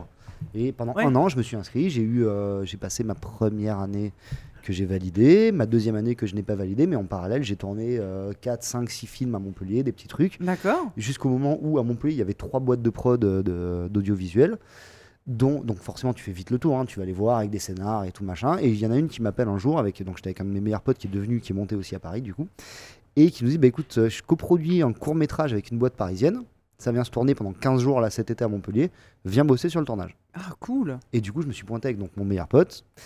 On a bossé sur le tournage, on a rencontré une équipe super et tout. Et deux mois après, les mecs m'ont rappelé en disant Bah écoute, si tu veux, il y a une place qui se libère dans notre coloc, viens à Paris. Et je suis parti à Paris, mais va- vraiment Ton sac, sur le sac dos. à dos. On est, je me rappelle, je suis arrivé à Paris à 13h. Je pose mon sac dans la coloc. À 14h, on prenait un camion, on partait en tournage. Waouh. Et ça a été ça. Et j'ai pendant un an ou deux, j'ai fait que de. Je fais électro, machino sur les tournages, assistant réa, cadreur, enfin plein de trucs. Et à chaque fois que j'ai été sur un tournage comme technicien, parce que moi j'ai la prétention d'être réalisateur, et pour moi un réalisateur doit connaître tout le pipe, tu vois, Mhm. peut dire de bah voilà ça marche comme ça, tiens bah c'est pas euh, regarde le projecteur, qui- c'est non, c'est ça c'est un 1000 Fresnel, tu le prends, tu le mets là et tout. Et jusqu'au moment où je suis à chaque fois j'allais voir les prods, putain c'est bien ce qu'on fait aujourd'hui, moi je serais meilleur. et jusqu'au moment où il y a La prod, modestie. non mais ouais, c'est il y a un prod qui fait bah vas-y fais-moi lire un truc. Et j'ai fait lire un truc, il fait, oui ok c'est bien, allez on produit ton film. Waouh. Et premier court métrage, deuxième court métrage, à l'époque tourné en 35 mm et tout, enfin tu vois la- les vraies bonnes grosses caméras comme on aime et tout. Et au fur et à mesure, bah, ça a été bah, ouais, écrit pour ça, réalise des clips, réalise des pubs, et monte, et monte, et monte. Et puis bah, voilà, après moi j'ai toujours j'ai bossé dans la BD parce que j'habitais avec, euh, j'étais colocataire avec Stéphane et Olivier Perru qui sont euh, des dessinateurs et coloristes de bande dessinée. Enfin Olivier euh, maintenant parce que Stéphane n'est plus là aujourd'hui, mais bon. Ouais, donc du coup j'ai gravité aussi dans le milieu de la BD. J'ai rencontré Alexis Briclot qui a fondé le studio Dontnod qui est Mhm. devenu un de mes meilleurs amis et qui m'a dit un jour bah écoute tu fais des clips tu fais des pubs c'est hyper cool ce que tu fais on a besoin d'un jeu on va commencer un jeu avec notre nouveau studio qu'on vient monter qui s'appelle Adrift on a besoin d'un acteur on a besoin d'un directeur d'acteur euh, pour diriger des comédiens pour diriger la motion capture est-ce que ça t'intéresse? Moi j'avais évidemment le le kiff de dire un jour Ah, j'aimerais bien faire des jeux vidéo euh, tu sais quand tu joues à Sonic quand tu joues à Mario Ouais, bah ouais, j'aimerais bien essayer. Ouais, ouais ouais. diriger des comédiens, je le connais, c'est mon dos. Enfin, j'ai aucun problème avec ça. Motion capture, je connais un petit peu, et donc je me retrouve sur Remember Me à diriger les comédiens pour justement la fameuse FPP pour vendre le jeu. Et puis, vu que ça me faisait kiffer, je dis mais attendez, si vous voulez, moi je fais les caméras aussi. Ah mais comment tu fais? Enfin, tu, tu connais le moteur et tout. Je, je suis pas trop trop con. Tu montres comment on fait, et puis au fur et à mesure, j'apprends comme ça. Et du coup, je me suis retrouvé à diriger les acteurs sur tout Remember Me, donc toutes les en anglais et tout. euh, à Oxford, c'était hyper cool. On a fait tout le jeu comme ça et j'ai réalisé toutes les cinématiques du jeu sur Remember Me.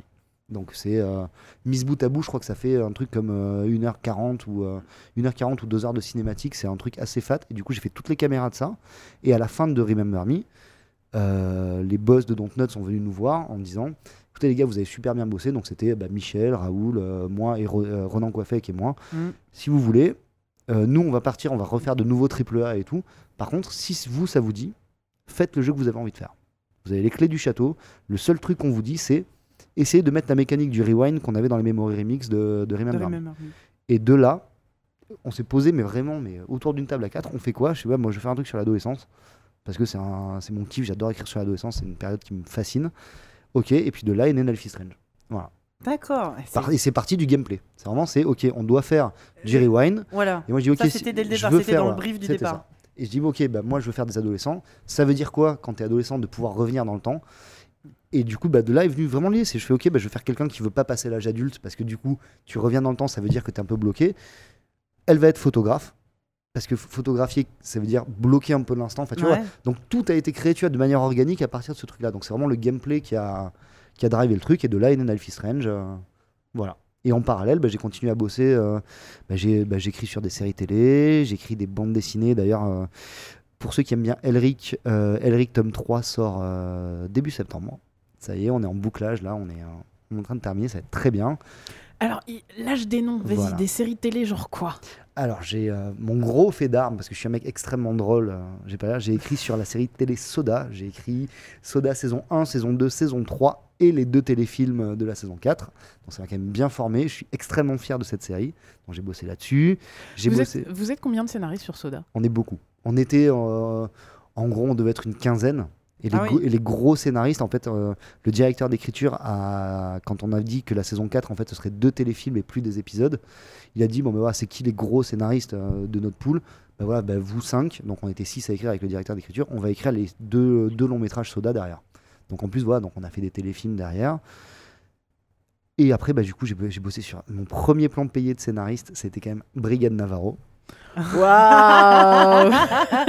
Épisode qui ne s'est jamais tourné parce que Roger Hanin, au bout d'un moment, bah, il est un peu mort au moment où Il est un peu mort. il est un peu mort. Et du coup, Brigade Navarro sans Navarro, c'est un peu Brigade. Donc c'est c'est- c'est chiant. C'est- T'as pas du tout envie, d'envie- envie de voir chiant, ça. Roger Hanin. Ouais, ouais. Mais voilà, donc ça a été mon premier plan payé. Et après, euh, j'ai créé une série qui s'appelle, euh, donc avec Bat et Gaël, de deux youtubeurs euh, fantastiques, Bat et Gaël. J'ai créé une série avec eux qui s'appelle Bat et Gaël et les aventures de la couille cosmique. Une série Le de voilà, une série de dessins animés. Mhm. Et euh, du coup, ouais, qui sort sur YouTube. euh, on a sorti sur Canal Play et qui sort sur YouTube à partir de septembre. Donc ça, D'accord. c'est le gros truc. euh, Septembre, Voilà. c'est un peu ton mois en fait. c'est un peu mon joli mois, ouais. Mm. C'est un peu mon joli mois. Life is Strange 2 qui sort l'année prochaine. Peut-être un petit peu bien aussi. Et là, j'ai, euh, je bosse beaucoup en long métrage en ce moment. J'ai un premier film que j'ai écrit dont le tournage vient de, se, vient de se terminer. Là, on est en montage. C'est un truc qui s'appelle Girl with Balls. J'ai- ah, je, je kiffe ce titre. Encore une histoire de. Une histoire, ben, encore une histoire très féministe entre guillemets, avec six meufs euh, d'une équipe de volley ultra badass. Et euh, le pitch du film, c'est voilà, donc euh, cette équipe de volleyball qui s'appelle les Falcons gagne donc la scène d'intro, présentation des nanas, tu vois, avec euh, des, euh, des, des free screens où t'as les noms qui arrivent et tout. Elles gagnent leur match de volley, elles sont six meufs ultra vénères. Elles partent avec leur coach dans leur petit van et tout. Elles se paument, elles tombent sur des chasseurs et là t'as les chasseurs qui font bah, bah, en fait euh, c'est chiant de chasser la pintade, bah courez. Et du coup, elles se barrent dans les bois, genre, Ambiance. elles s'éparpillent et C'est délivrance un peu ton truc. ouais, c'est ce que je veux dire, C'est- Jeanne et Serge livrances. en fait. L'héroïne s'appelle Jeanne, son mec s'appelle Serge. C'est vrai. Je te jure que c'est vrai. Et la capitaine, demande et la capitaine de l'équipe s'appelle Azuki. Ah, je, me disais, Je te jure, c'est ça. les Marita Kigawa ou. euh, Oui. et donc du coup voilà, on a plein de et donc du coup c'est une comédie, c'est un slasher comédie avec plein de guests que avec c'est euh, euh, là ça me fait penser à euh, Tucker et, Dale Fight bah, Ah bah, oui, c'est- oui, oui. c'est la référence à c'est ce genre d'humour là. C'est ma C'était- génial, cam. génial. Ouais. Et là du coup bah voilà, en gros en guest on a euh, Thomas VDB, Mathieu Madénian et le narrateur du film c'est Orelsan. D'accord. Qui est, qui est là, qui apparaît en pleine scène où t'as des meufs qui sont en train de courir, hop, t'as la caméra qui passe, et t'as Orelsan en cowboy, et, et je vais vous raconter l'histoire de petite meuf et tout.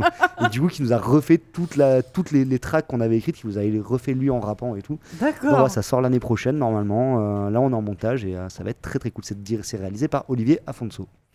Très bien. Et Voilà. ben, Bah, que d'informations. Voilà, et là du coup je suis en train d'écrire, j'ai écrit aussi en long métrage l'adaptation en live de Kid Paddle. Ah, d'accord. putain, en live. Ouais, en live. Ça va être une tuerie, mais une putain de grosse tuerie. Ok. Ok, Voilà. J'attends fais de voir. confiance. Ouais, parce Ah non, que Kid Paddle, c'est quand vrai- même bah, pas le Mac. Bah ouais, mais ça a été euh, BD, un hein. vrai défi parce que ouais, Kid Paddle, enfin on connaît tous le truc quoi, c'est des sketchs en une page. Mm. Bah ouais, Et ouais. là du coup, c'est moi je leur ai dit OK, vous me voulez moi pour écrire tout parce que je connais les jeux vidéo, puisque c'est cool d'avoir un mec qui sait euh, qui, qui est drôle, qui fait des séries d'humour et tout et qui connaît les jeux vidéo. Chez moi, je vais vous écrire une histoire qui a rien à voir avec Bah on ouais. va faire de la En fait, référence. je vais écrire en mon parlait, histoire euh, à moi quoi. Notre épisode précédent était à propos des adaptations Ouais. euh, de, de, de, de- de bouquins euh, en film.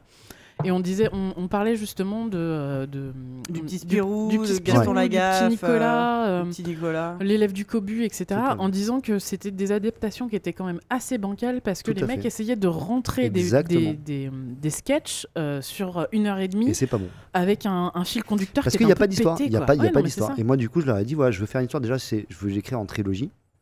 Et je vais vous raconter une histoire. Je vais vous raconter l'histoire du premier amour d'un adolescent. Et du coup, c'est euh, un truc. Et le, T'as un problème avec l'adolescence quand non, mais même. j'ai- hein, non, c'est pas que j'ai, c'est pas que j'ai un problème. avec- C'est que c'est, ça, me- ça me fascine. Comme, c'est la période, je pense, Bah oui. dans ta vie qui est la plus ouf Bah, c'est et la plus dure. C'est assez fondateur. Voilà. Et euh, je pense qu'il y, a des- il y a plein de choses à faire là-dessus. Et du coup, Kid Paddle, pour te dire, la, la prod qui a acheté les droits, a acheté les droits plus cher que des droits normaux parce qu'ils ont acheté les droits sans que le créateur ne, ne puisse avoir un droit de regard. C'est-à-dire, en gros, dis Donc n'importe il est quoi. quelque part en train de pleurer là, Non, en ce moment. Non, mais du coup, en gros, tu quand tu achètes des droits, tu dis, OK, Oui. C'est tant, mais je veux avoir. quand même, je peux avoir... Oui. Là, le mec dit, non, ça va être tant plus cher Mais et on fait euh, ce qu'on veut. ouais. Et du coup, par correction, ils ont envoyé le script et j'ai un mail, mais comme ça, de Midam qui dit, putain, c'est une tuerie. Il Ah, fait, vous avez cool. respecté à la fois ce que j'ai fait et vous l'avez assez changé, quitte pas le pour dire, ouais, j'en ai fait un adolescent de 15 ans. Et c'est pas un petit gamin de 8 ans qui joue. Ouais. C'est euh, ouais, c'est l'histoire de, de- bah, tout ce que tu peux dire sur l'adolescence avec un gamin qui joue aux jeux vidéo et encore mon côté un peu féministe justement qui se fait battre par une meuf et qui supporte pas ça. et c'est le voilà. Donc c'est D'accord. comment t'acceptes et tout. Et je pense que ça va être vraiment pas mal si la prod arrive à monter le financement, mais euh, normalement il n'y a pas trop de doute parce que c'est un- une jolie licence. Donc voilà, j'ai fait ça. Et là je suis encore, voilà, je bosse sur deux trois films, euh, deux trois films en même temps, plutôt chouette. euh, je m'amuse bien. Eh ben dis donc, c'est vraiment cool. Ouais. Vraiment, je- mais et entre guillemets c'est c'est un vrai kiff. Ouais. Tu vois, je, me, je fais pas, enfin, je fais ça pour la thune, oui, parce que c'est un métier, il faut que je gagne ma vie, j'ai un enfant, voilà, c'est. euh, Mais putain, c'est un kiff, t'imagines même pas de te dire, je me réveille le matin avec une banane en disant cool, je vais écrire toute la journée, quoi. Ouais. Je vais être chez moi, tout seul, avec mon petit chat, et je vais écrire. Et ça, tu vas te dire, te faire une mentale en disant, putain, t'es chez toi, t'as une console, t'as la télé, t'as Netflix et tout. Ouais, bah en fait, non, je vais glander aujourd'hui. Non, putain, j'ai un kiff à écrire. Et j'arrive aujourd'hui, j'ai la chance de pouvoir me dire, putain, c'est cool, je fais ce que je veux. Enfin, Ouais. je fais des trucs de commande. Tu vois, typiquement, Pit Paddle, c'est pas moi qui ai initié le truc. Mais par contre, putain, on vient me proposer des projets qui. Putain, c'est cool, les mecs me pensent à moi, ils me font kiffer, quoi. Voilà, donc c'est euh, c'est assez chouette. Bah, c'est notre rêve à tous. Ouais, Ouais. c'est ça. Non, je suis très. bah, tu vois, pareil, Elric, c'est euh, c'est une des BD, enfin, un, un des bouquins que j'ai lu quand j'étais ado. Et le jour où on m'a proposé Elric, enfin, tu vois, en vrai, la BD en tant que scénariste, tu, la fais, tu, fais pas de la BD de, tu fais pas de la BD pour la thune. Non. Ou si Non. dans- quand t'es scénariste de BD, t'en fais, tu fais 10 tomes en même temps, tu vois, c'est pour vraiment gagner ta vie. Moi, j'en fais un tous les un an et demi, deux ans. Et- mais c'est un kiff. Mhm. C'est de la Madeleine de Proust, tu vois, pour te dire, le premier tome que j'ai scénarisé d'Elric, j'ai dédicacé à un mec qui s'appelle Nicolas Martin, et c'est à Nicolas Martin qui, un jour, en 6ème B, est venu à la cour, dans la cour de récré et qui m'a dit Tiens, tu devrais lire ça, ça va te plaire. C'est vrai. Ah, oh c'est là là. Mais vraiment, je sais pas. et Best du coup, dédicace ever. voilà, Nicolas Martin, je sais pas où t'es aujourd'hui, je sais pas ce que tu fais, du collège de l'Assomption à Montpellier, je sais pas ce que tu deviens, mais sache que putain, tu m'as fait découvrir Elric, et mec, voilà, t'as la dédicace dans, dans le tome 2. Et le tome 3 qui sort bientôt. C'est classe. Voilà, donc c'est euh, c'est un vrai kiff et je me régale. Et Life is Strange 2 en même temps, où, Bah on, est ouais. en, où on est en mocap, euh, tournage mocap lundi, mardi, mercredi. Et, et du coup, tu as donc. Tellement d'infos exclusives. Ouais. et c'est là, Là, et là, je suis en, entendu. là, je suis en train de me dire, est-ce que j'avais le droit de dire ça en fait On est en live, c'est trop Ouais, tard. c'est Ouais, trop c'est tard. ça, c'est. Oubliez le chat. ouais, c'est ça. Chut. Et donc, tu es papa d'une petite fille qui a quel âge donc, qui a tu me disais 4 ans et 8 mois, qui est né le 10 octobre. D'accord. Qu'est-ce que, euh, qu'est-ce que ça a changé justement euh, dans, ta, dans ta vie, à part euh, ce qu'on dit à chaque fois, les heures de sommeil en moins? Tout à fait. Et, et dans ta façon d'appréhender justement euh, la pop culture et le, ce que tu veux transmettre du coup? Tout. Ouais. En vrai, tout. C'est moi le le fait, en fait, le rêve de ma vie à l'époque, je me dis putain, je rêve d'avoir deux fils parce que je voulais avoir les frères Cano, ça me faisait kiffer, deux petits gamins et tout. J'ai une fille et je pense que c'est le truc qui m'a rendu le plus heureux au monde. Mais c'est un- c'est c'est, une terreur de tous les jours. C'est flippant de te dire putain, ah, vous avez toutes les deux des enfants. Moi, j'ai jamais ressenti autant de peur et autant d'angoisse de tu vois temps t'es en- je suis en train de bosser j'ai le numéro de l'école qui s'affiche Ouais. Putain, mais tu perds 10 degrés, tu te fais une, une espèce de et, le pre- et à chaque fois qu'elle lâche, oui, vous inquiétez pas, tout va bien. Oui, ils ont l'habitude. Putain, tu fais Ils bien. ont l'habitude. déjà bravo, déjà bien vu, parce qu'en termes de. Mais Ils ouais, ont ça, l'habitude. C'est ça. donc ouais, ça, ça a changé énormément. Du coup, tu te fais du souci parce qu'en plus, ma fille est extrêmement jolie et tu te dis, putain, toi plus tard, c'est compliqué d'être une meuf jolie. Enfin, tu vois, c'est. C'est pas, c'est pas une question de truc, c'est tu te fais tellement emmerder. Enfin, tu vois, je vois, je vois ce que c'est avec ma petite sœur, les trucs, tout- toutes mes potes, toutes mes copines. qui- donc ça me fait flipper. Et maintenant, pour le côté pop culture, je me dis, ben voilà, j'aimerais bien lui montrer des trucs cool qui te font grandir. Et du coup, je suis en train de chercher, c'est quoi les trucs chouettes que tu peux avoir comme modèle, comme petite fille? Moi, j'étais mon modèle, c'était Sangoku, c'était Seiya, Ouais. c'était ces trucs-là. Je dis, ouais, j'aimerais bien que tu trouves des modèles qui sont pas gnangnan, tu vois. La Reine des Neiges, ouais, elle est ultra cool. Vaiana, enfin Moana, elle est ultra chouette. Maintenant, ça me fait chier. Ouais, non, mais ça me fait chier quand elle regarde Barbie, par exemple. Ouais. Et Ah Barbie, ouais. je veux pas qu'elle regarde ça. Parce que Barbie, son seul truc, enfin sur la série télé en tout cas qu'il y a en ce moment là, euh, en full 3D, c'est Barbie, c'est qu'est-ce que je vais faire comme, euh, comme teuf, qu'est-ce que tout le monde va venir, est-ce que c'est cool, ça va être partagé sur Facebook, est-ce que, je vais être- est-ce que je vais avoir des potes? Putain, c'est pas ça la life, meuf. Et c'est pour ça que j'essaie de lui montrer des choses que moi m'ont touché, genre les cités d'or. Genre, Ouais. euh, les là j'ai racheté T'as vu la nouvelle série des Cités d'Or que je trouve super bien. Que je J'en trouve ai- très pas bien. regardé beaucoup, mais euh, ça respecte. Le peu que j'ai vu, je trouve que ça respecte Ouais, carrément et le- puis, et puis je vais te dire, enfin, ça s'est fait, ça s'est fait un peu défoncer parce que forcément tu touches à, à Bah notre pépite. de mais C'est la corde ultra sensible. Voilà, mais putain, c'est quand même super bien fait. C'est, Mm. ça respecte la- la- le fondamental du truc et ça a été un peu refait. Oui, bah voilà les gars, je suis désolé, mais c'est voilà, c'est évidemment que c'est pas notre série de comme nous on l'aime, mais c'est quand même très propre. Ouais. Et du coup, j'essaie de trouver des, choses à montrer justement à Lennon pour la faire ouais pour la pour la faire évoluer du coup tu vois ce que je te disais j'ai acheté les Funko Pop de Dark Crystal elle a pas encore vu Dark Crystal par contre je vais voir Dark Crystal. J'ai demandé tu vois à ma mère qui, euh, qui est à la retraite et tout qui s'amuse à lui faire des costumes. Elle dit ouais j'aimerais bien faire un costume à Lennon. Elle veut quoi Cendrillon et tout. Je fais non tu lui fais le costume de Didlit dans les chroniques de la guerre de Lodos. Oh la classe. Ah, attends je te montre la taupe de ma fille Non. avec le costume de Non, mais Didlit parce que ouais, les, les, les, les- c'est mon fils une fois qui m'a fait la remarque quand tu sais les catalogues que tu reçois avant Noël, ouais. Ah bah, les jouets, les jouets, et puis bah, là, t'arrives à la page des déguisements, il, il- il tourne les pages et je vois qu'il retourne en arrière, et il me dit Oh la vache, elle est adorable regarde avec le costume de Didlit Elle a Et- des petites oreilles et Ah, tout, c'est trop classe. mais ouais. Et donc mon fils qui me dit bah, Pourquoi les filles, il y a, il y a qu'un déguisement en fait? Euh, Ah, T'as la robe en rose, en violet, en bleu clair, en vert clair, c'est ça. Mais c'est toujours une putain de robe de princesse. Alors si, alors si elle est plus courte et qu'elle a des ailes, c'est une fée. Euh, et t'as, euh, alors si c'était genre, ou attention, euh, la robe de flamenco ou la robe des mille et une nuits. super. Mais voilà c'est ça. T'es là, mais, mais, mais putain, mais moi je veux être un pompier, je veux être une pompière, je veux être policière, je veux être chevalière, je veux être que Et ce c'est que pour tu ça, veux. tu vois, quoi. et- Je veux être médecin. Ah bah tu tiens, un costume d'infirmière. Euh, Ouais. Non, médecin. non médecin Ouais. je vais être chirurgien Ouais. tu vois c'est Et- Et quand tu te dis, voilà, bah, qu'est-ce que je vais montrer à ma fille? Parce qu'après, tu as aussi le côté, et ça, c'est un, peu c'est un peu pénible de te dire, ouais, mais moi, j'essaie de, enfin, de l'élever, mais vraiment dans le sens élevé, tu vois, de lui montrer des trucs qui peuvent la faire réfléchir, qui vont la pousser en avant et tout. Mais malgré tout, t'as pas envie qu'elle soit exclue. Mm. Et que toutes ses copines qui Non. regardent les trucs de petites filles et tout, Et puis il y a un si autre ma, truc ma fille aussi. qui dit, ouais, non, mais non, mais attends, moi, je préfère jouer au Chevalier de Zodiac, ouais, c'est la seule qui a regardé le Chevalier de Zodiac. Enfin, il y a celle qui connaît Sengoku, Ouais. qui regarde Dragon Ball. Bah ouais. Donc, tu vois, tu dois aussi ménager la chèvre et le un bah, tiens, je truc te montre aussi, des trucs. c'est euh, aussi le- l'effet pervers de dire, à force de dire les princesses c'est naze, c'est aussi de toujours d'évaluer ce qui est féminin. C'est-à-dire, Exactement. Et tu finis avec des nous, il y a quelques années. c'est-à-dire des, des- tu te retrouves avec des filles de 28 ans, euh, misogynes en fait, Ouais. à dire euh, la mode et le maquillage c'est vraiment nul. Et justement, c'est ouais, c'est l'inverse, parce que moi, elle aime Et bien moi, je suis pas vraiment une fille je suis trop cool. Ouais, elle aime parce bien que se moi, je suis maquiller, elle aime pas bien ces une- trucs. Je et- suis pas une fille comme les autres, tu sais, c'est le meilleur, euh, le meilleur euh, compliment qu'on puisse te mais en faire. fait, et du coup, c'est tu lui dis, et euh, tu peux être féminine. Oui, même si exactement. voilà, tu peux être une fille pas comme les autres, mais tu peux être féminine. Glitter, euh, Ouais, Glitter Force, Glitter Force, le fait que le maquillage soit euh, un outil, un outil de pouvoir. d'empowerment, je trouve ça plutôt cool. Bah- parce qu'à force, on n'arrête pas de dénigrer tout ce qui est féminin. Et bah écoute, avec cette lumière, moi je, je disais tout à l'heure que je trouvais justement pas ça cool que le maquillage. Mais au vu de ce que tu viens de dire, ça me fait un peu changer mon fusil d'épaule et ça me fait réaliser que oui, effectivement, le maquillage peut être une force. Bah, c'est ça, d'arrêter de dire que Non, tout mais- ce qu'on considère comme Ouais, féminin, c'est nul, ouais. d'arriver à dire. Parce qu'effectivement, c'est plus cool d'être euh, pirate ou chevalier. Il y a aussi un moment de dire que tu peux être cool et princesse. Bah moi, à chaque fois, ce que je dis, c'est t'es une princesse guerrière. oui, Donc, non, bah, mais tu vois, elle est avec sa robe de Xena. Non, mais- Et on, en par- on, on pourra parler de Xena. de Xena, aussi, non, hein, Xena vraiment. qui était très classe. ça, la Non, mais princesse Xena en fait. Et puis en plus, il y a un truc qui est en train d'émerger, c'est euh, le féminisme qui euh, dénigre la jolie blonde.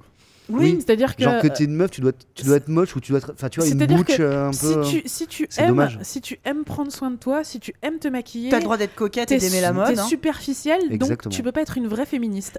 Mais comme on dit, à chaque fois, il y a toujours ce débat sur les youtubeurs. Enfin, les, les, les, les, les youtubeuses, les femmes vidéastes sur euh, Mhm. internet font surtout des vidéos euh, beauté, De lifestyle, mode, make-up.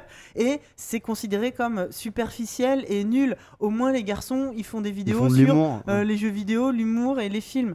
Mais non, enfin, euh, t'as les, les, les, les- les meilleures euh, vidéastes YouTube, euh, make-up ou mode, elles font des trucs de malade, Je suis quoi. complètement d'accord. Et, et- et justement d'arrêter de, de, de dénigrer tout ce qu'on considère comme féminin. Et du coup, et je pense que c'est moi compliqué pour, avec les pour l'éduca- et pour l'éducation de ma fille, j'ai la chance tu vois d'être contrebalancé aussi avec ma avec ma avec Laetitia avec ma copine qui elle pour le coup va faire vraiment d'autres trucs, tu vois, tu as vraiment le jeu, bah, tu joues comme ça avec papa et tu joues comme ça avec maman. Donc du coup, avec avec euh, avec Letty, elles vont faire des trucs peut-être plus girly ou des trucs de filles entre guillemets machin Mm.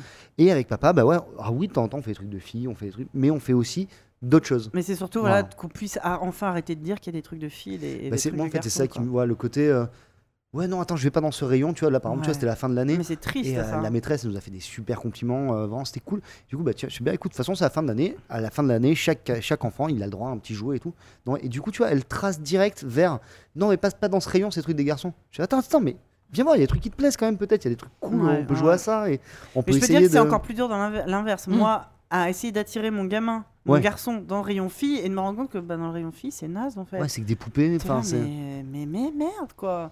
C'est Bah, là, moi, super je suis- compliqué. Hyper contente parce que chez Auchan en ce moment, il y a euh, un système de vignettes. Tu sais, si tu collectionnes assez de vignettes, t'as des trucs à moitié prix. Et les, les trucs à acheter à moitié prix, c'est des petits poneys. Donc en fait, il Ah, y a le des lobby, il y, a des- lobby. il y a des Transformers et des petits poneys. Donc j'ai pris mon gamin, je l'ai mis devant le rayon, j'ai fait Tu veux quoi? Il me fait Ah maman, regarde des robots. Je fais Tu veux les robots? Non, je vais prendre une bodache. ça c'est classe High five mental. ouais, grave. Mais, euh, mais du coup, moi, c'est- j'aimerais que mon fils ait des modèles. Bah, bah, des modèles masculins euh, dans la pop culture, il en a plein, en a plutôt, mille, plutôt variés. Euh, J'aimerais qu'il ait des, personnes, des, des modèles féminins, parce que c'est important que les garçons aient des modèles féminins euh, positifs et pas juste euh, cucu parce qu'ils vont, ils vont grandir avec l'idée que les filles, il faut les protéger et tout ça. Ben voilà, enfin, tu vois, c'est Ouais. aussi important dans l'autre sens où tu dis, mais mince, Et je tu- veux qu'ils considèrent. euh, d'où- euh, d'où Steven Universe et les 250 épisodes en train de me dire, hey, les filles, c'est trop cool. Mais, ouais, tu vois, t'en arrives à. Mais tu vois, nous, moi, que tu vois, quand je reprends la manière dont, dont j'ai été élevé, mais par la culture, pas par mes, pas par mes parents et tout, je veux dire, t'étais un mec, à, à mon époque, t'étais un sauveur de princesse. Ouais, bah ouais, Et du coup, tu vois, quand je- quand j'ai commencé à sortir avec des nanas, avec euh, des trucs, t'avais les nanas qui, qui se mettaient aussi dans la peau de. Ouais, De la bah, princesse à sauver. ouais, c'est, je suis. Ah bah, j'ai besoin d'être protégée. C'est le euh, seul j'ai modèle. Jusqu'au le seul moment où j'ai j'ai rencontré ma meuf, tu vois, qui me fait Eh, Tu sais quoi? Tu vas te calmer Enfin, Non, mais tu vois, je fais, ouais, cool. En fait, putain, c'est limite malvenu maintenant de te, de te dire Attends, attends, meuf, c'est bon, je vais le Ah faire. bah oui. Non, attends, attends, attends, t'es, mignon, je vais le faire toute seule. Et, Exactement. ça, et j'aimerais bien, et j'aimerais voir que ma fille arrive à se dire Oui, c'est agréable de se faire ouvrir la porte. Oui, c'est agréable de se faire tirer la chaise, de, de- tu vois, de, mais la dans, galanterie, dans mais- les deux sens en fait. voilà, exactement. Mais par contre, putain, meuf, si t'as envie de payer addition, c'est, tu vois, c'est pas à ton cum de payer tout le temps. Fais ta life, quoi. T'es une meuf, t'es indépendante. Et surtout, tu vois, moi, ce que j'arrête pas de lui répéter, c'est meuf, t'es belle, t'es intelligente et t'es forte. Mm. Point. T'as pas à dire. euh, Et c'est. T'es du côté du bien. Pourquoi? Parce qu'il y a trop de méchants. Non. Tu fais partie du bien, meuf. Mais ouais, ouais, non, mais c'est vrai qu'on se rend, on se rend.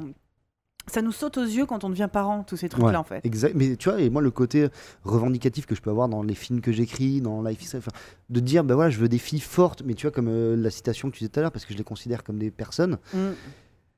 Je pense que c'était là avant en moi parce que c'est un truc qui me, qui me tient à cœur depuis longtemps mais ça a été exacerbé aussi par la naissance de ma fille Si t'avais été papa d'un garçon, t'aurais peut-être pas eu euh, Exactement, la même euh, exactement. vision.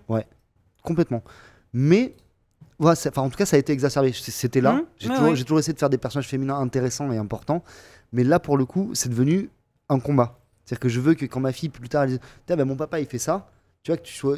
Que ce soit pas honteux en disant Ah ouais, bah putain, il a fait euh, ouais, des meufs de merde un peu quand même, tu vois. c'est super. Enfin, tu vois, c'est Putain, bravo, et, bravo nous, papa, quoi. quand nous on est maman de garçon, euh, enfin moi je sais que j'ai surtout pas envie d'élever un mini macho à la maison. Mais clairement. Quand il commence à me dire un truc, c'est nul, c'est pour les filles. Hop, hop, hop, hop, hop, on s'arrête deux minutes, on discute. Et je me souviens d'une fois où euh, il déteste les poupées. Mon fils déteste les Mhm. poupées parce que ça lui fait peur. Et euh, justement, un jour, il me fait Ah là là, il tourne donc le fameux catalogue. Ah, il tourne les pages. Ah non, les poupées. Il tourne les pages. Après, il me regarde, il fait Je tourne les pages parce que j'aime pas les poupées, mais pas parce que c'est pour les Ça, filles. c'est- hein. ouais, juste que moi, j'aime pas les poupées. tu sais, je dis Oh, je suis en train de. Non, mais c'est Ouais, bon, mec. je suis en train de trauma, ouais, ouais. C'est bon. Tout va bien. T'as le je- droit de pas aimer les poupées, mec. Mais c'est- mais c'est euh. pour ça que tu vois, mais en fait, on est toujours sur l'espèce de. Ouais, tu dois pas trop aller dans un On côté. doit tu- toujours se. Ouais. En fait, c'est jamais neutre. C'est mais- jamais neutre. Exactement, exactement. Et, en même temps, c'est hyper intéressant parce que ça te forme ta propre pensée aussi. Tu dis, ah putain, je pensais, tu vois, je, Mm. je pensais pas comme ça. Tu remarques des trucs. Et tu te dis, ouais, Dès bah, la maternelle. faudrait peut-être même que moi j'évolue, tu vois, parce que. Bah, parce que tu es aussi le produit de ton éducation, de ta vie tous- et tout. on, a- on est élevé dans, Ouais. une, dans une société sexiste et raciste, Exact- donc on a Non, tous des biais. hein. Voilà. Et du coup, tu fais, oula, ben. Allez, euh, je suis comme ça, d'accord, c'est pas cool. Et ben je vais changer. Mais. Et c'est c'est bien de pouvoir se dire, ouais, ben. de- Enfin, c'est c'est le principe de se remettre en question. Mais quoi, dès tout petit, dès la maternelle, ça commence truc Ah, de fille, truc clairement. de garçon, et il faut, faut se battre euh, tout le temps. euh. Et un jour, on joue avec les garçons, mais les garçons, c'est comme ci, les garçons, c'est comme ça. Et, là, vois, mon fils est rentré à Ah, l'école primaire, et là, maintenant, Ouais. c'est puissance 10 000, quoi. C'est vrai Ouais, bah, il se fait pas trop de copains garçons, parce que les autres, ils, ils sont plus dans les jeux euh, physiques, les jeux qui prennent de la place, le D'accord. foot, le basket et tout. Lui, c'est plutôt le. bah, c'est un nerd en devenir, hein. À se demander si c'est pas génétique, mais lui, il préfère rester tranquille dans son coin, tu vois. Ouais. Et du coup, bah, il se fait pas de copains, mais du coup, il est super seul et il est malheureux de pas avoir de Ah, copains. mais c'est ouais. Et moi, ça me fend le cœur. Il rentre de l'école des fois en pleurant parce que personne ne veut jouer avec lui. Là.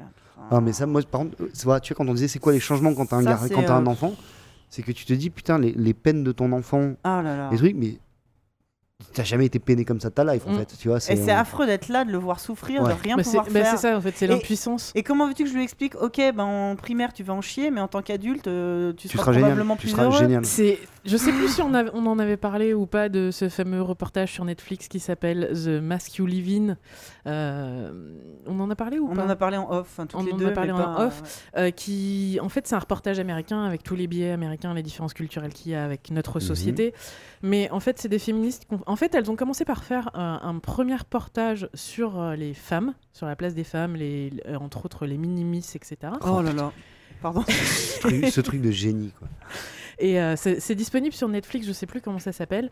Euh, et du coup, en fait, en, en bossant, en prenant des, des renseignements sociologiques sur les filles, elles se sont rendues compte qu'en fait, il y avait aussi des trucs bizarres chez les garçons. Et elles ont pris les statistiques euh, chez les garçons et elles ont comparé le taux de suicide euh, filles-garçons, la différence entre euh, le ratio, euh, en, en grimpant dans les âges. Donc je me souviens plus exactement, mais ça doit faire un truc du style entre 4 et 7 ans, entre 7 et 15 ans et entre 15 et 25 ans.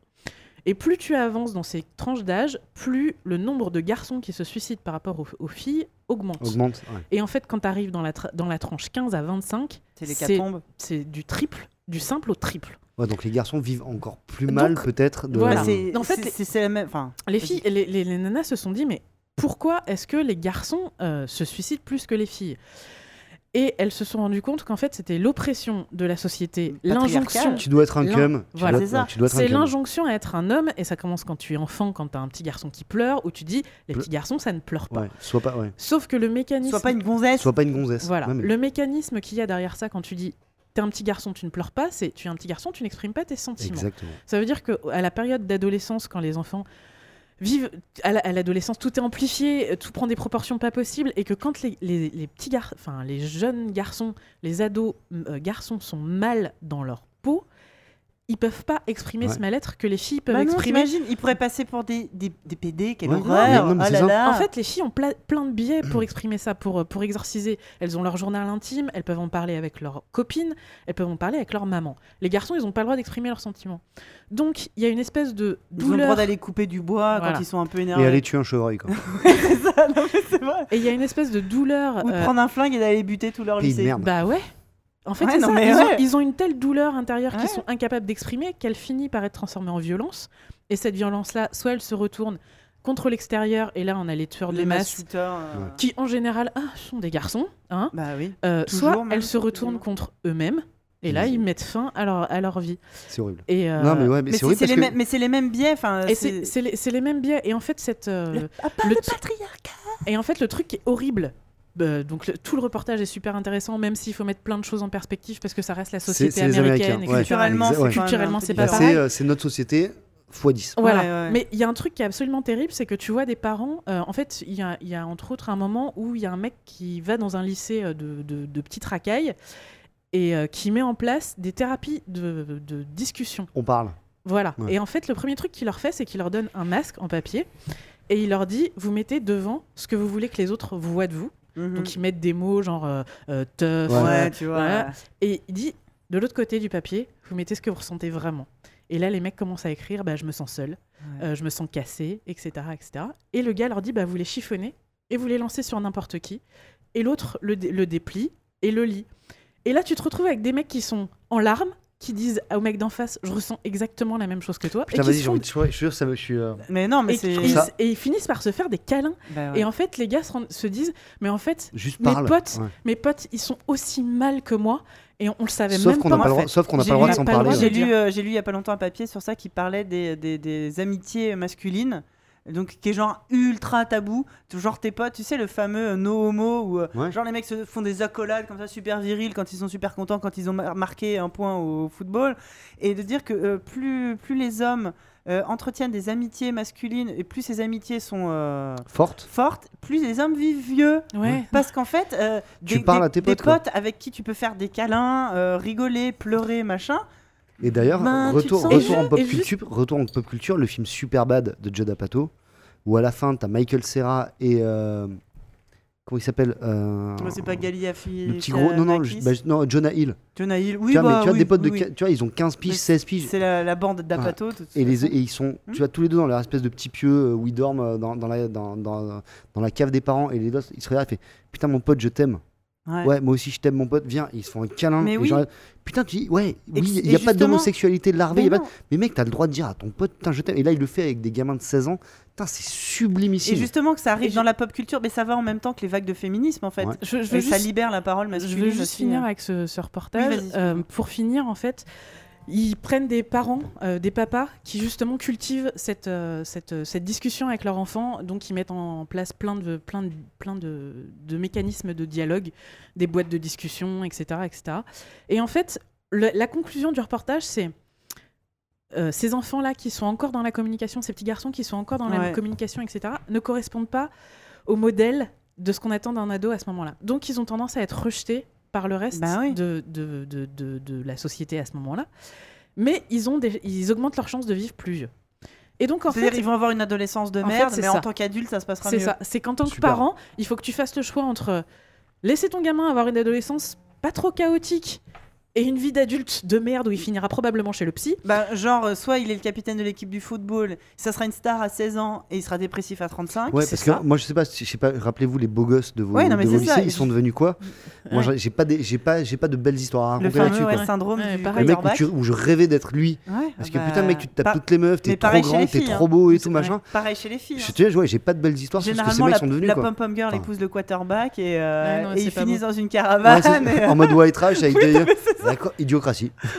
Non, mais c'est terrible parce qu'en tant que On parent, caricature, en tant que Mais parent, t'as le choix entre avoir un adolescent qui est pas bien et un adulte qui est épanoui, ou un, ad- un adolescent qui est bien et un adulte qui est pété. Et toi, quand, C'est quand t'es parent, Ouais, Moi, j'ai- ouais, du mal à, à croire que justement, t'as un adolescent qui est bien, t'as un adulte qui est pété. Enfin, c'est pas, c'est pas Quand je, systématique. dis, quand je dis un adolescent qui est bien, c'est-à-dire un adolescent qui vit une adolescence euh, sociétale euh, supportable. Et pourquoi ça fait des adultes pétés? Mais- Bah, parce Enfin, c'est ce que Bah, disent. parce euh, que c'est le quarterback, c'est-à-dire qu'en tant qu'ado, il est hyper reconnu, socialement ça va super bien, sauf Oui, que, sauf que en, en tant qu'adulte, c'est compliqué. Alors que soit tu fais un petit, euh, un petit, Un euh, petit nerd, un petit nerd, pas forcément un nerd, Non, mais, non, mais oui, ouais. non, mais un, ouais. un, un, un, un- un mec émotif, Un gonzesse un- un quoi. Euh, et, et du coup, t'as un adulte qui est beaucoup plus équilibré. Tu fais un, tu fais un good C'est horrible comme Mais choix pareil- en tant que parent. enfin, Pareil pour les filles, quoi. Moi, je m'en remets pas. hein. Soit, soit elle se conforte à, à l'idée de la fille, de la pop-up girl un peu superficielle et très jolie, et après elle risque d'avoir un- une vie d'adulte, euh, bon bah moins, euh, Mm. où elle va devoir dépendre d'un homme et ça va pas être cool. Ou soit bah, c'est des- une grosse asociale, euh, enfin pareil, qui aura une adolescence pourrie et qui aura. Enfin, c'est c'est- c'est- c'est- Et après, c'est t'as- ces ju- critères hyper genrés Ouais. qui pourrissent la vie à tout le monde. Après, tu te dis, ouais, t'as as aussi des justes milieux où tu vois.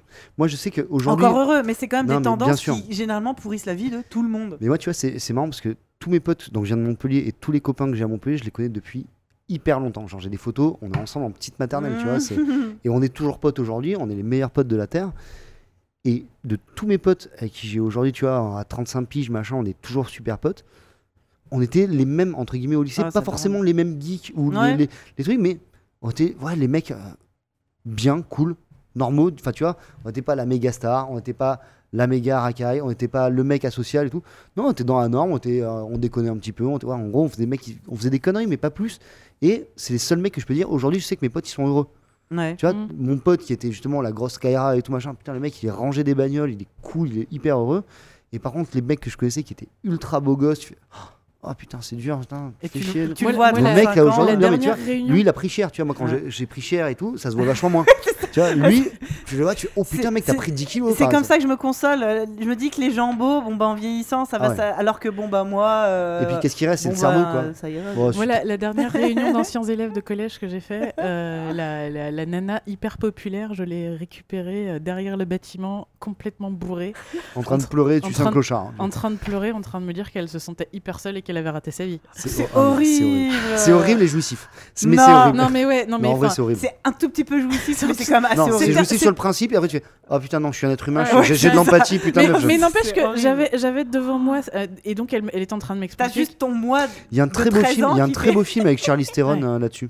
Ah ouais? Euh, le chat, aidez-moi, où elle joue une, une nana qui écrit des livres pour enfants. Charlize Theron qui écrit des- Ah, et j'ai qui pas retourne dans son bled pour essayer de choper euh, son amoureux de l'époque où elle était la meuf la plus populaire du lycée. Mais ça, pareil, c'est très très américain quand même. Comment euh, il s'appelle Cette histoire de popularité. Enfin, Young, Adult, Young Adult. c'est un chef-d'œuvre. D'accord. Maté Young Adult, c'est un chef-d'œuvre. Ok. Faut dire, la meuf à tel point, elle se, elle s'enlève des, des cheveux, et elle les mange. Ouais. Et du coup, elle a une tonsure Ça a carrément. un nom, ça.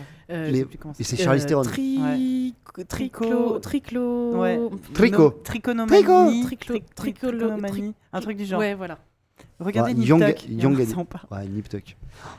Mais, mais, mais, mais ouais, mais de voir les, les, inj- les injonctions euh, sociales et so- Tricotylomanie.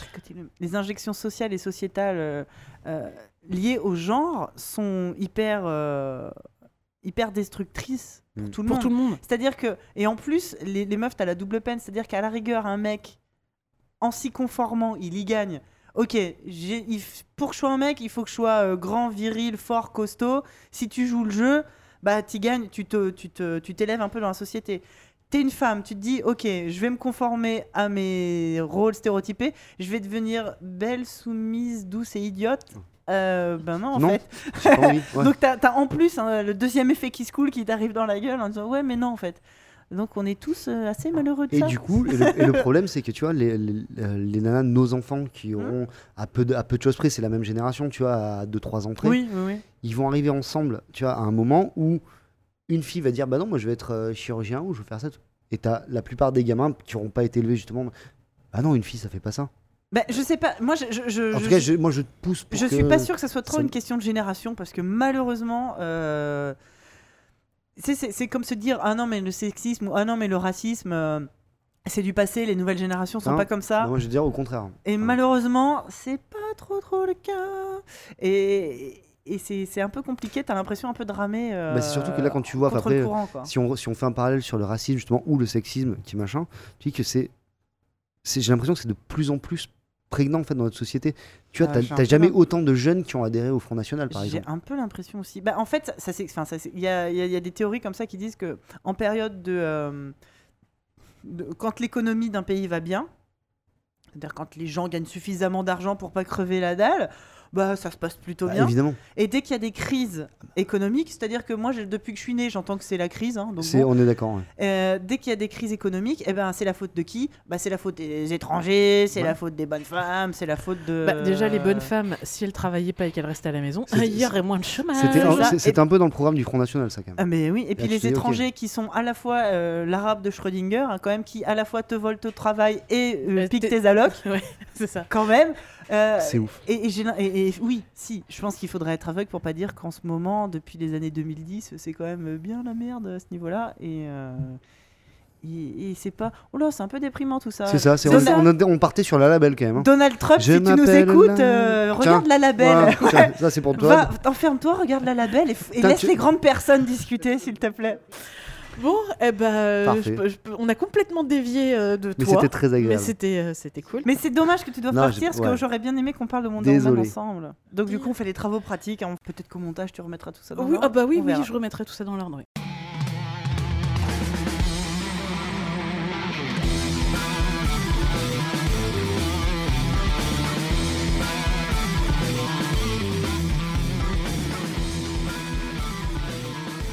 En travaux pratiques, ce mois-ci, nous avons décidé de parler euh, d'un film donc à l'affiche en ce moment, pas spécialement destiné aux enfants, mais ado compatible. Voilà. Je veux parler de Wonder Woman, réalisé par euh, Patty Jenkins, Patty Jenkins, j'arrive pas à le dire, avec Gal Gadot et Chris Pine, entre autres, et, euh, et Jenny de, de Forrest Gump, comment elle s'appelle? Euh, euh, euh, Wright, Robin, Robin Wright. Wright. D'accord, ok. Très bien. Moi, Bah je, oui. pensais, je pensais plus à euh, Madame la Présidente de House of Cards, mais euh, Oui, alors bon, excuse-moi d'avoir des références pourries. Hein bah, t'as Euh, surtout des références du siècle dernier. Mais bon, Eh ben oui, et grave. parce que je suis du siècle dernier. Alors, par la magie du montage, euh, Jean-Luc n'est pas Jean-Luc là, a dû partir. Vous êtes coincés avec nous mais il reviendra pour les, pour les recommandations pour la récré. Voilà. Euh, Donc on va faire ça toutes les deux. Ça tombe bien, on a toutes les deux vu le film. C'est ça, pour une fois. Donc on a voulu parler de Wonder Woman bah, parce qu'il est à l'affiche en ce moment et parce qu'on on voulait parler des héroïnes, mais aussi parce qu'on pense qu'il y a quelque chose à dire de, de ce film qui a, qui a été plutôt euh, attendu, euh, attendu au tournant même j'ai envie de dire. Ouais. Euh, premier film de super-héroïne, déjà premier film de super-héroïne, hein, parce que pour l'instant, Oui, euh, Oui, ne- c'est la première. C'est vrai que les autres, elles sont, enfin. euh, dans un collectif, les autres, euh, on parle de Black Widow, C'est ça, la veuve noire. parce que je sais pas si vous avez remarqué ces derniers temps, c'est un petit peu la mode, hein, des films de super-héros. Ça fait quelques années qu'on Ouais. on voit que ça au cinéma. Et donc c'était, c'est pas mal d'avoir attendu. Mais- Il n'y a pas de film de super-héroïne parce que, comme chacun sait, les films de super-héroïne ne vendent pas. Ben non. Bon, sauf Wonder Woman euh, qui cartonne au, bo- au box-office. Oh shit Euh, Euh, Et du coup, et c'est aussi euh, le premier, un des premiers blockbusters, c'est même le premier blockbuster de super-héros à être réalisé par une femme Oui. aussi. Donc c'est plutôt cool. Ouais. Pareil, parce que ce fameux cliché de les films avec des femmes en héroïne et réalisés par des femmes, ça marche pas. Bon, bah, preuve en est que non, puisque Wonder Woman, on vous le rappelle, cartonne au box-office. Alors, ce qu'on voulait savoir, nous, c'est est-ce que c'est mérité? Est-ce que des films de super-héros, c'est bon, on s'en est bouffé un milliard? Est-ce que celui-là, il est mieux, moins bien, pareil que les autres? Est-ce qu'il a plutôt été bien accueilli par la critique, même Ouais. plutôt super bien accueilli par la critique Est-ce que c'est mérité? Ben voilà, on va en parler.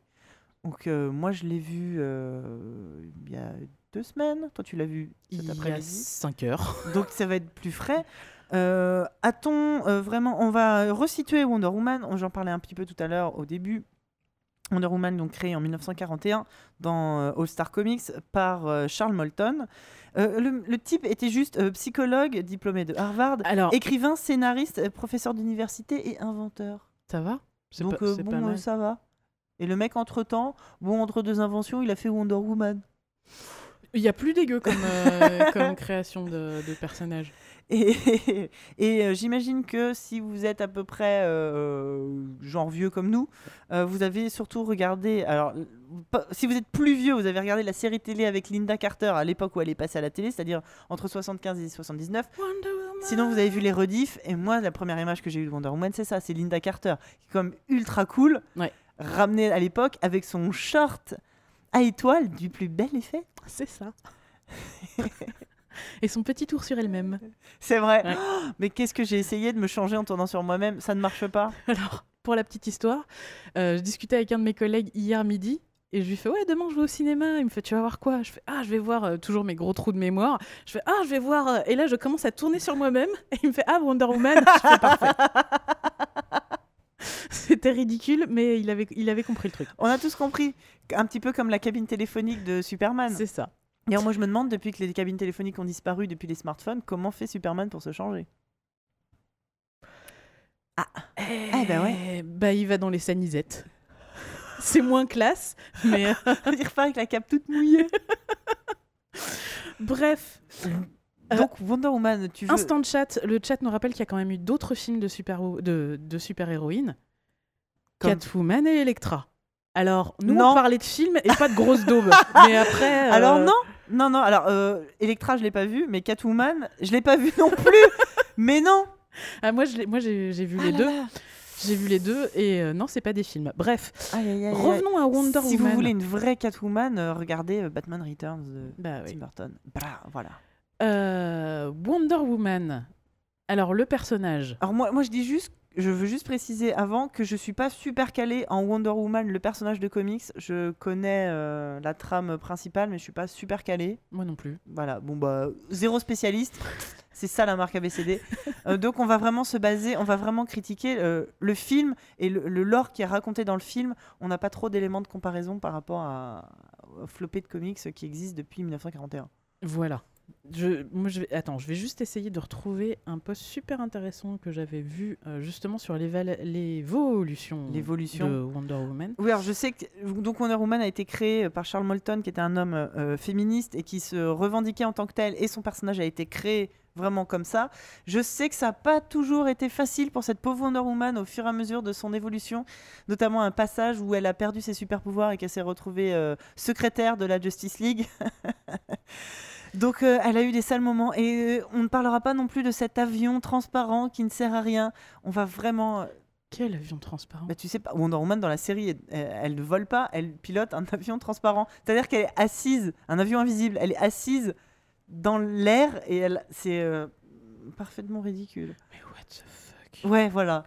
Ok, très bien. Donc on va essayer de faire euh, comme si de rien n'était et on va parler de Wonder Woman euh, telle qu'elle commence à revenir un peu sur le devant de la scène. euh, en, en- en oubliant toute cette phase où elle a été vendeuse dans un magasin prêt-à-porter.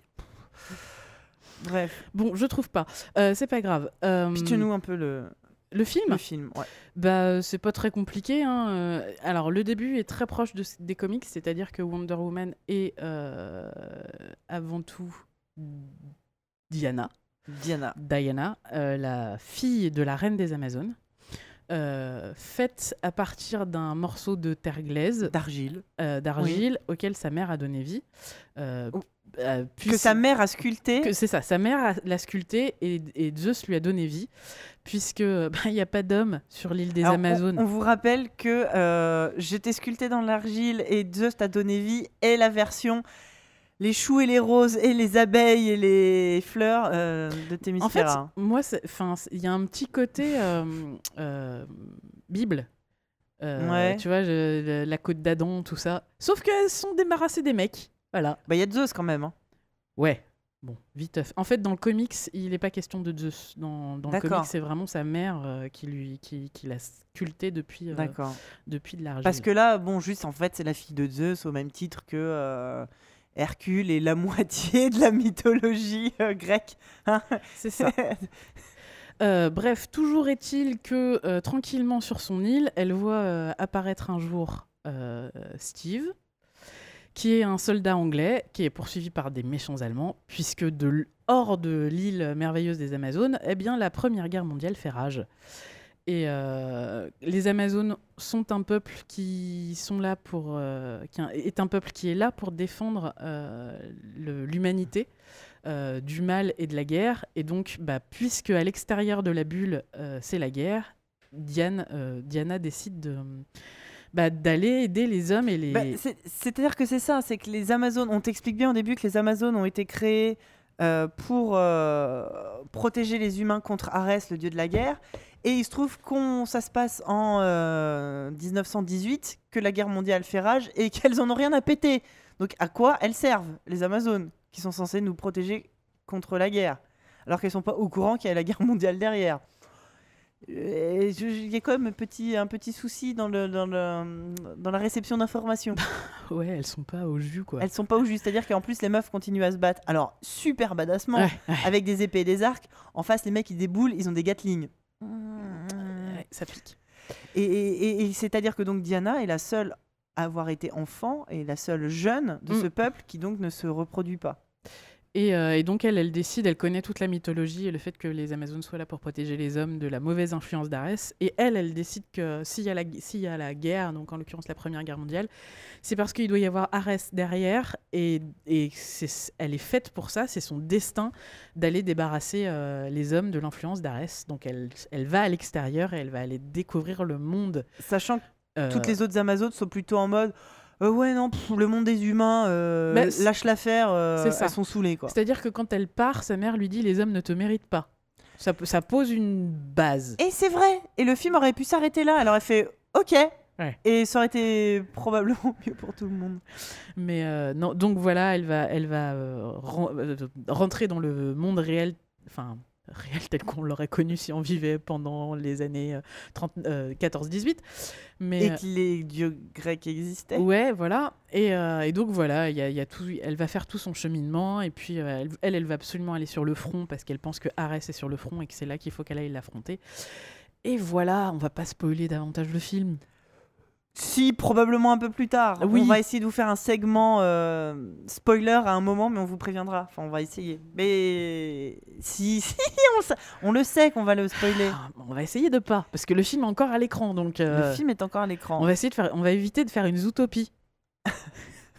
En même temps, c'est Wonder Woman, c'est quand même. euh, Ouais, ouais, on va essayer d'éviter. c'est un. D'accord, on va essayer d'éviter pour dire qu'à la fin, le méchant, en fait, c'est. Non, je plaisante. Euh, Que dire? Euh, Moi, j'ai bien aimé le début. Tout ce, tout ce, tout ce, toute cette introduction sur l'île de Témiskira est plutôt cool.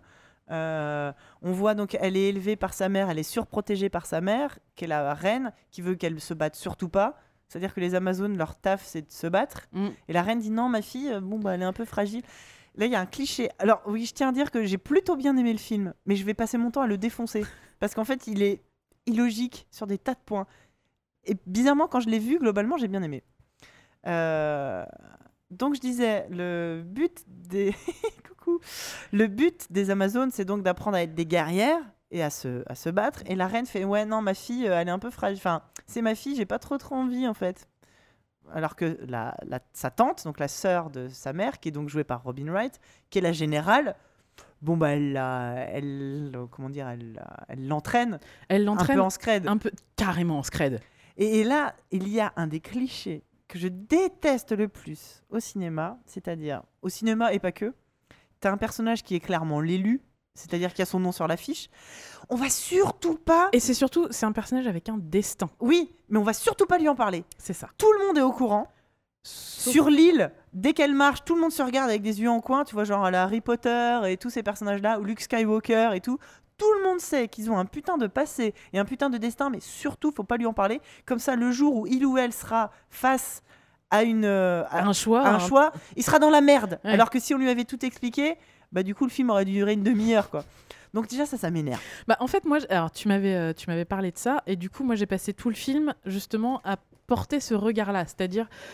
Est-ce que vraiment, euh, qu'est-ce que c'est que cette histoire de destin? Pourquoi elle n'est pas au courant? Alors, c'est pire que tout parce que tout, le- tout le début du film. Non, mais le truc qui est vraiment débile, c'est que tout le début du film, tout le monde sait qu'elle a un destin, ils n'arrêtent pas d'en parler. Sauf que ils en parlent quand Diana n'est pas là, donc elle, elle n'est pas du tout au courant de ça. C'est-à-dire que c'est même pas tu as un destin, mais on peut pas en parler, Oui, c'est- on ça. lui dit rien du tout. Ah oui. Par contre, le spectateur, lui, euh, entend 24 fois Non, mais elle a un destin. mais il sait pas lequel. C'est hyper pénible. Non, puis c'est genre, tout le monde parle, et puis dès qu'elle arrive, les gens se taisent. Genre, oh putain, mais t'es là, mais. Pourtant, mais parlez-lui Et puis surtout, quand on arrive à la fin du film, on se rend compte que qu'elle l'ait su ou pas, ça n'aurait vraiment, vraiment rien changé. Mais oui, Enfin, en, en tout cas, autant qu'elle- en fait, qu'elle l'ait su lui aurait permis de se préparer, mais qu'elle ne le sache pas ne lui a donné aucun avantage. c'est débile. C'est-à-dire que euh, plein de fois, sa mère dit si jamais on lui dit, euh, il, le, le Arès, Arès le méchant, la trouvera plus facilement. Non. Et non, en fait. En fait, à aucun moment. Parce qu'il la cherche pas, Mais parce qu'il s'en contre-tamponne, en fait. Arès. Mais, et S'il est trop occupé à faire la Première Guerre mondiale. C'est-à-dire que même si elle l'avait su et qu'elle était arrivée en gueulant Arrête, t'es où? Je, Montre-toi je vais te botter le cul Ça n'aurait rien changé. Exactement. C'est génial. Donc voilà, c'est juste complètement con. Voilà. Donc, euh, Diana, euh, sur son île tranquille, en train de ruminer face à son océan, euh, sur une falaise, tel euh, un héros de livre romantique du 19e siècle, surprend ce, cet avion euh, qui s'échoue et ce, euh, et, et ce Cette- bel, ce, ce- ce- ce- ce beau pilote. euh, Alors pour le coup, elle, elle est pas spé- spécialement consciente qu'il est beau. Elle est surtout très consciente que c'est un homme et qu'elle en a jamais vu jusque-là, quoi. Et, et alors là, s'ensuit une suite de dialogues extrêmement gênants sur la taille du pénis de Steve Trevor. Mais du coup, c'est drôle. je, je dois avouer que c'est plutôt drôle. C'est- Quand elle lui dit qu'est-ce que c'est que ça, et que lui bon, alors, je, je vous mets pas tout le contexte. Et en fait, ben non, elle parle pas de ça, elle parle d'autre chose. Non, en vrai, c'est plutôt C'est rigolo. plutôt rigolo, mais je trouvais ça assez bien amené. Parce que tu sens que le mec, lui, il est vraiment euh, euh, pénisso-centré. Oui, C'est-à-dire, il, il déboule sur une île pleine de femmes il en peut plus. Alors qu'elles, elles en ont rien à Ouais. fiche de lui. Ouais, ouais. C'est plutôt rigolo. Euh, après, il y a des peut-être petits euh, morceaux de dialogue euh, assez sympas. Entre autres, euh, Steve Sur le bateau oui, alors sur le bateau, il essaye de lui expliquer qu'il peut pas dormir à côté d'elle parce que c'est inconvenant. Bon, bah inutile de vous dire qu'elle comprend rien du tout à son délire et qu'elle démonte point par point son argumentaire débile.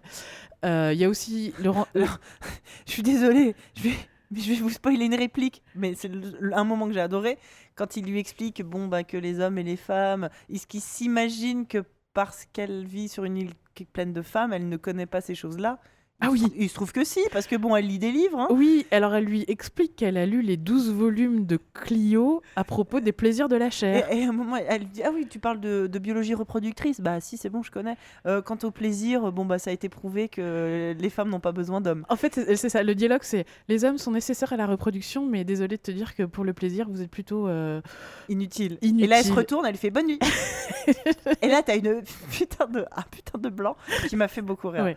Et l'autre, il- comme on dit, il dort sur la béquille. Ouais, non, mais euh, voilà. Il y a, il y a plein de petits dialogues euh, qui sont Qui sympas. sauve un peu le. Pour le coup, donc, euh, Wonder Woman, c'est un peu, elle a un peu le, le, le, le syndrome Steve Rogers, euh, Captain America, c'est-à-dire que elle n'est pas complètement ignorante du monde Mhm, euh, ou des réalités de la vie, elle est ignorante de la façon dont fonctionne la société actuelle. mhm.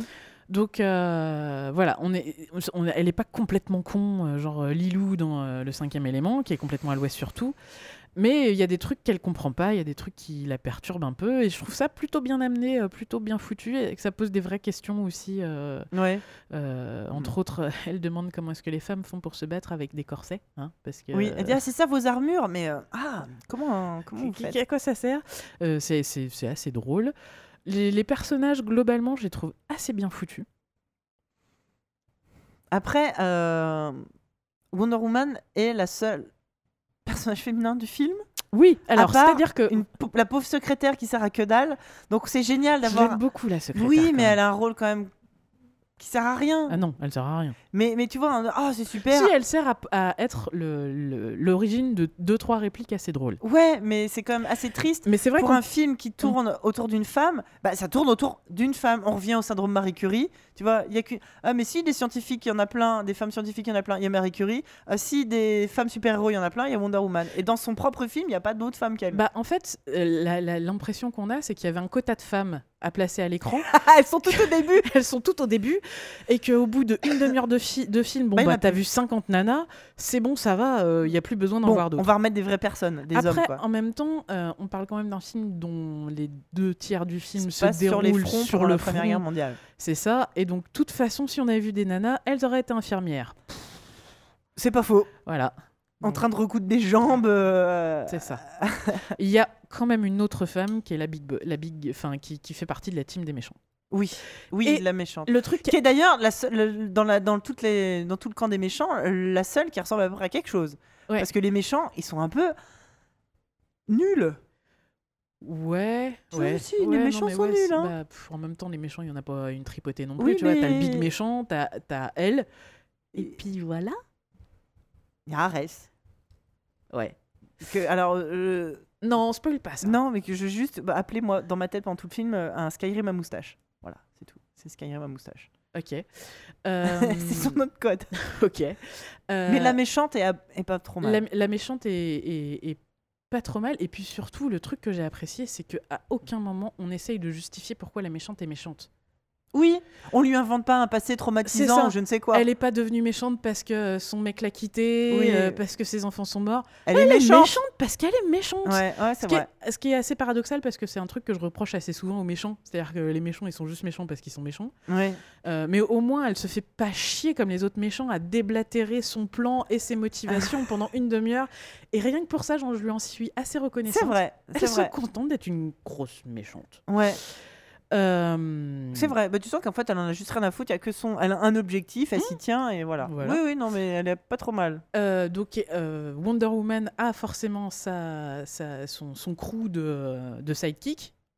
Euh, comme, euh, comme tous les autres super-héros. Enfin, tu vois, je, fais, je, je fais beaucoup de parallèles avec, euh, avec Steve Rogers, Captain America, parce que c'est pas la même guerre, mais ça reste quand même une guerre et euh, c'est, les personnages sont un- quand même assez Puis proches. c'est un peu construit pareil. hein. Et donc, comme Steve Rogers, euh, elle a son, son crew, euh, que j'ai trouvé plutôt cool. En plus, c'est l'occasion de revoir euh, Saïd Tagmaoui, et ça m'a fait bien plaisir. Bah, c'est vrai, un acteur joue- français. Ouais, euh, qui joue un personnage plutôt cool. Et... Je suis assez mitigée sur son personnage. Ah ouais?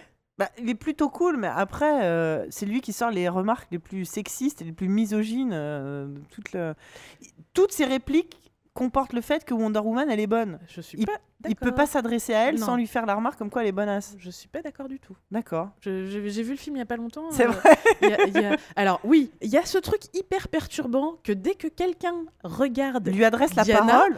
c'est le premier truc qu'il lui dit, c'est waouh. Genre, je, sais pas, elle doit briller dans le noir et à l'écran, euh, Ouais, ça- le- ça passe pas. Mais, euh, Mais c'est assez insupportable. bah, Dès que les mecs lui parlent, c'est Ah, bonjour, vous, vous êtes. euh, vous, êtes, magnifique. Oui, bonjour, enchanté. Et sinon, euh, on parle d'autre chose C'est assez gênant, ouais. Ça, c'est super gênant. Ouais. Euh, non, pour revenir à Saïd Tagma- Tagmaoui, il a aussi ses répliques où, euh, à propos de, de- du. Comment dire De tout ce qui est euh, bah, euh, sexisme, racisme, etc. Il- il- lui, il y a un moment, son personnage dit que euh, son objectif dans la vie, c'était pas euh, d'être un petit malfrat. Enfin, il est mercenaire en fait. Mm. Il dit Mon rêve à moi, c'était pas d'être mercenaire, c'était d'être acteur. Sauf que j'ai pas la bonne couleur. Ouais. Et, euh, et c'est assez. euh, ça fait un écho avec le fait que elle, elle c'est une guerrière, sauf qu'elle elle arrive dans une époque où c'est pas ce qu'on demande aux nanas. Ouais. Donc il- lui, ce qu'il dit, c'est on- n'a pas, nos aspirations ne sont pas en phase avec notre époque. Bah, tous les personnages sont comme ça d'ailleurs. Donc parce que donc euh, à part Steve Steve Bogos là, il se retrouve avec trois trois sidekicks. Donc t'as euh, Saïd Tegmaoui qui joue comment s'appelle son personnage déjà Euh, euh, Sa- Sa- Saïd, Saïd, Saïd. Saïd, je crois. Hmm, je sais oui non euh, je, non je crois pas. Si, je si, sais je- plus. il me semble. Euh, qui est qui est donc une espèce de de, de, de mercenaire un peu euh, c'est un peu Han Solo quoi dans le dans le dans, dans l'histoire. Et il y a euh, moi du coup je l'ai vu un peu moment je me souviens plus du nom des, des personnages mais c'est l'acteur qui jouait dans Trainspotting. Oui. Euh, qui joue le rôle du, du sniper, Du sniper. écossais qui est en plein euh, syndrome post-traumatique. Ah oui, lui, il a un vrai syndrome post-traumatique. Mais c'est pareil de parler de ça en termes de guerre, un soldat qui peut plus se battre. Euh, bah, D'ailleurs, même Wonder Woman lui dit Mais il sert à quoi lui Vous m'avez dit qu'il était, c'était le meilleur tireur, mais il, il peut pas tenir un fusil. Mm. Il sert à rien. Et donc, euh, de- de- de- d'aborder ce thème. Et tu as le chef. euh, Le grand chef. le grand chef, qui est donc un chef indien, qui est là, on sait pas trop euh, par quelle opération du Saint-Esprit. Mais euh, j'ai bien aimé la scène. En fait, ce qui est intéressant avec ce personnage, c'est que Diana, quand elle arrive, elle pense que le monde est binaire. C'est-à-dire que euh, Steve. euh, C'est le gentil. C'est le gentil, c'est les Anglais pendant la Première Guerre parce que mondiale. c'est lui qui est venu la chercher, Alliés, en donc fait. c'est son copain, il est gentil, enfin Et son surtout, pote. il se bat contre les Allemands qui sont méchants et qui, qui utilisent des gaz Ouais. euh, qui ne font pas la différence entre les soldats et les civils. Donc les, les Allemands sont méchants. Et d'un seul coup, elle rencontre, Elle rencontre le chef. ce chef et elle lui dit mais qu'est-ce que vous faites là? Enfin, ce que vous faites n'est pas très moral. Et il lui dit mais en fait moi j'ai plus rien d'autre, j'ai tout perdu, euh, je me fous complètement de la morale. Moi ce qui m'intéresse c'est de survivre. Et elle lui dit mais comment Enfin, il dit j'ai tout perdu dans une guerre. Ouais. Elle lui dit mais cette guerre c'était contre lui, contre qui? Et lui se retourne vers Steve et fait bah c'était contre son peuple. Et là, on sent que. euh, pff, Dans voilà. la tête de Diana, il se dit What? Ouais, c'est. euh, attends, les, les gentils d'aujourd'hui étaient les méchants d'hier, c'est compliqué. Donc ouais, c'est le petit détail aussi qui- que j'ai que j'ai bien aimé en Mm. disant bah ouais. euh, Lui lui lui dit qu'il il dit pourquoi qu'est-ce que pourquoi vous êtes là sur un, un no man's land? Il dit au moins ici je suis libre. Voilà. Parce que bah ça se passe donc en, en 1918 et que la nation euh, les nations indiennes à l'époque se portaient pas super. hein. Bref, euh, voilà, grosso modo. Oui, on va, on va pas trop, trop, trop raconter. Donc, je te dis, moi, globalement, j'ai plutôt bien aimé. J'ai passé un bon moment en le regardant. C'est un bon, c'est un bon blockbuster. Ça fait un paquet de moments que j'ai un peu laissé tomber les films de super-héros parce que c'est un peu tout le temps pareil. Moi, je les ai tous vus. Moi, celui-là, j'ai trouvé plutôt cool. Alors, je les ai tous vus, sauf euh, Batman versus Superman. Ah bah mince, c'était le seul avec lequel. euh, C'est là où apparaissait Wonder Woman. Ouais, mais euh, c'est-à-dire que Sup- Superman, je m'étais quand même un peu fait chier. Superman, j'ai beaucoup aimé les scènes où on voit Henry Cavill torse nu. Ok, mais euh, le film doit durer deux heures, je crois, Superman, et il y a un putain de ventre mou au milieu. Globalement, le film est pas mal. Tous ces films-là. Tous ces- Mais même Wonder Woman, il y a des passages ouais. euh, où ça aurait été méri- ça aurait 2h20. mérité. 2h20, pourquoi? Enfin, Enlevez, enlevez trois quarts d'heure à vos Ouais. films et qu'on avance. Quoi. Ouais. Vraiment, ça c'est un, un problème qu'il y a partout. Mais euh, donc voilà. Mais pff, ouais, donc ce film, euh, ce film m'a permis de découvrir le trope de la ou du sexy Born Sexy Born Yesterday. Sexy Yesterday, qui est en fait le concept euh, du personnage euh, hyper naïf qui ne connaît rien à la vie, euh, mais intégré dans un corps euh, en général de femme mûre. C'est-à-dire, c'est le cliché, bah, c'est pas compliqué, hein, le, personnage qui, qui- représente le mieux ce cliché, c'est Lilou euh, dans le cinquième élément. C'est-à-dire qu'on a un personnage central féminin hyper badass, qui a des aptitudes à à la baston, ou enfin en fonction du, du- film, euh, qui, sont des aptitudes extrêmement positives euh, par rapport à, l'univers dans lequel elles sont, euh, elles sont intégrées, mais qui possèdent une immaturité euh, affective et évidemment euh, sexuelle. En gros, voilà, ce sont des âmes d'enfants dans des corps de femmes euh, ultra sexy. Donc, on vous parlait de Lilou, qui est donc euh, un être magique, un être élu, euh, mais euh, dans le corps de Mila Jovovich, euh, qui est là pour se battre, mais qui est une petite chose fragile dans son cœur et qui découvre l'amour dans les bras de Bruce, Willis, aka euh, le premier, littéralement, le, Le premier homme Sur lequel elle tombe sur lequel elle tombe. Ouais. Et vous retrouvez ce cliché dans Tron. euh, dans Tron 2, Oui, enfin Tron Legacy. Legacy. C'est aussi dans Splatch, Oui. La Sirène. Avec Tom Hanks. euh, Enfin, il y a des tas de films comme ça où euh, la fille euh, super canon, mais qui découvre le monde et ah, tombe amoureuse du premier homme qu'elle rencontre parce qu'en fait, elle n'a zéro point de comparaison. Donc le mec peut, le mec peut être le plus gros tocard du monde. Bah, le- il est formidable elle- quand même, elle a voilà, pas de point de que- comparaison. et euh, bah, il y a une vidéo, on vous mettra le lien, une vidéo euh, qui, qui parle très bien de ce cliché dans, dans le cinéma. Et Wonder Woman, elle est quand même Elle est très limite sur Elle ce trope. très, très, très extrêmement limite, à part une ou deux phrases de dialogue dont vous parlez tout à l'heure, où on sait qu'elle elle connaît, elle, elle, sait. En fait, c'est ça, c'est ce qui sauve le personnage d'être Ouais. l'incarnation totale du trope, Ouais, c'est qu'elle, elle, elle a une connaissance euh, du sexe. Oui. C'est ça qui, qui l'empêche d'être On, euh, cette- on te fait comprendre à demi-mot que sur l'île, elles font pas que jouer au mille bornes. C'est ça. Puis, enfin, même quand, quand euh, sa, sa tante, elle est tout le temps accompagnée d'une autre nana. Oui, on Que très vite, on comprend que c'est sa meuf, en fait. Ouais, ouais, ouais. Et, euh, et donc voilà, elle, c'est ce qui la sauve de, de, ce- de cette idée Mm. d'incarnation d'un enfant dans un corps de femme. Mais on reste quand même pas loin. hein. Bah, elle, est, elle flirte toujours avec. euh, C'est-à-dire que oui, elle aussi, comme tout- tout- tous les, tous ces tropes, elle, euh, elle, elle possède des, des compétences euh, qui impressionnent les hommes. Oui. En l'occurrence, elle sait se battre. Oui, Comme le personnage dans Tron Legacy. euh, Lilou. euh, Voilà. compagnie. euh, et, et du coup, c'est hyper dommage de pas être capable de, de faire autre chose de ce personnage qu'une une belle naïve hyper, hyper puissante. Quoi. Oui, parce que ah, le- la première chose qu'elle dit en rencontrant euh, Steve, euh, c'est quoi? Steve Rogers Je sais jamais non, son c'est- nom. non, Steve Rogers, c'est c'est l'autre. Captain America. Lui, c'est Steve. euh, Arrêtez de faire jouer des personnages qui s'appellent Steve par des acteurs qui s'appellent Chris. Sérieux, on se mélange. On ne sait plus. On ne sait plus.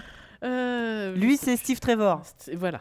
Et euh, premier truc, elle dit Ah, vous êtes un homme. Et lui, il dit un truc du genre euh, Ça se voit pas, ou je sais pas quoi. Enfin, il est toujours dans sa masculinité fragile, là, en étant sûr qu'il a le.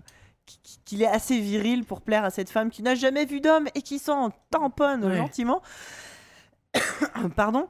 Et, et évidemment, elle tombe amoureuse de lui. Alors bon, le gars, Quelle est- surprise. Alors, le ah, gars est pas dégueu. C'est sûr que si moi, il y avait euh, bon un avion qui s'écrasait dans le canal de l'Ourcq avec euh, Chris Pine à bord, bon, je lui filerais un coup de main et il y aurait moyen de s'arranger.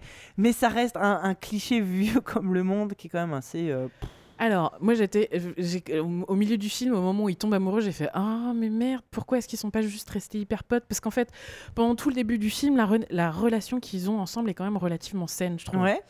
Et je me dis, mais pourquoi est-ce qu'ils peuvent pas rester potes et tout? Et après, quand tu connais le, le personnage de Wonder Woman, bah oui, Steve euh, pas- Trevor. pas, Rogers, Steve Trevor, Stre- oh là, Steve Trevor. Stre- euh, lui, euh, ça reste quand même un love interest important dans le lore Dans de ce- Wonder ouais, Woman. ouais. Donc c'est vrai que si, si c'était jamais mis en couple, je pense que ça aurait fait hurler les fans aussi. Non, mais après, elle aurait très bien pu euh, se dire tiens, bah, j'aimerais bien le voir tout nu pour voir ce que ça fait. Sans tomber éperdument amoureuse d'un type qu'elle a rencontré il y a deux jours. Ouais. Oui, mais l'histoire d'amour, dans le, je reviens au lore euh, Ouais, Wonder ouais. Woman, l'histoire d'amour entre Wonder Woman, Wonder Woman et Steve Trevor est quand même assez, euh, Oui, elle, est, elle est assez, con- ouais, elle est assez ouais. conséquente, donc euh, oui, non, bref, voilà. Alors qu'elle aurait pu se taper le chef indien, tu vois. Ou elle aurait pu se taper personne. Aussi. Ouh. Oh Bref. Donc, enfin voilà, moi j'ai trouvé que c'était plutôt sympa comme film de super-héros. Euh, je suis ravie qu'il ait cartonné au box-office. Ouais. Parce que ça montre que oui, on peut faire un film avec une femme en tête d'affiche réalisé par une femme qui rapporte des dollars, parce que c'est quand même le seul langage que ces gens-là comprennent. Donc c'est cool. C'est cool si derrière on en a plein d'autres.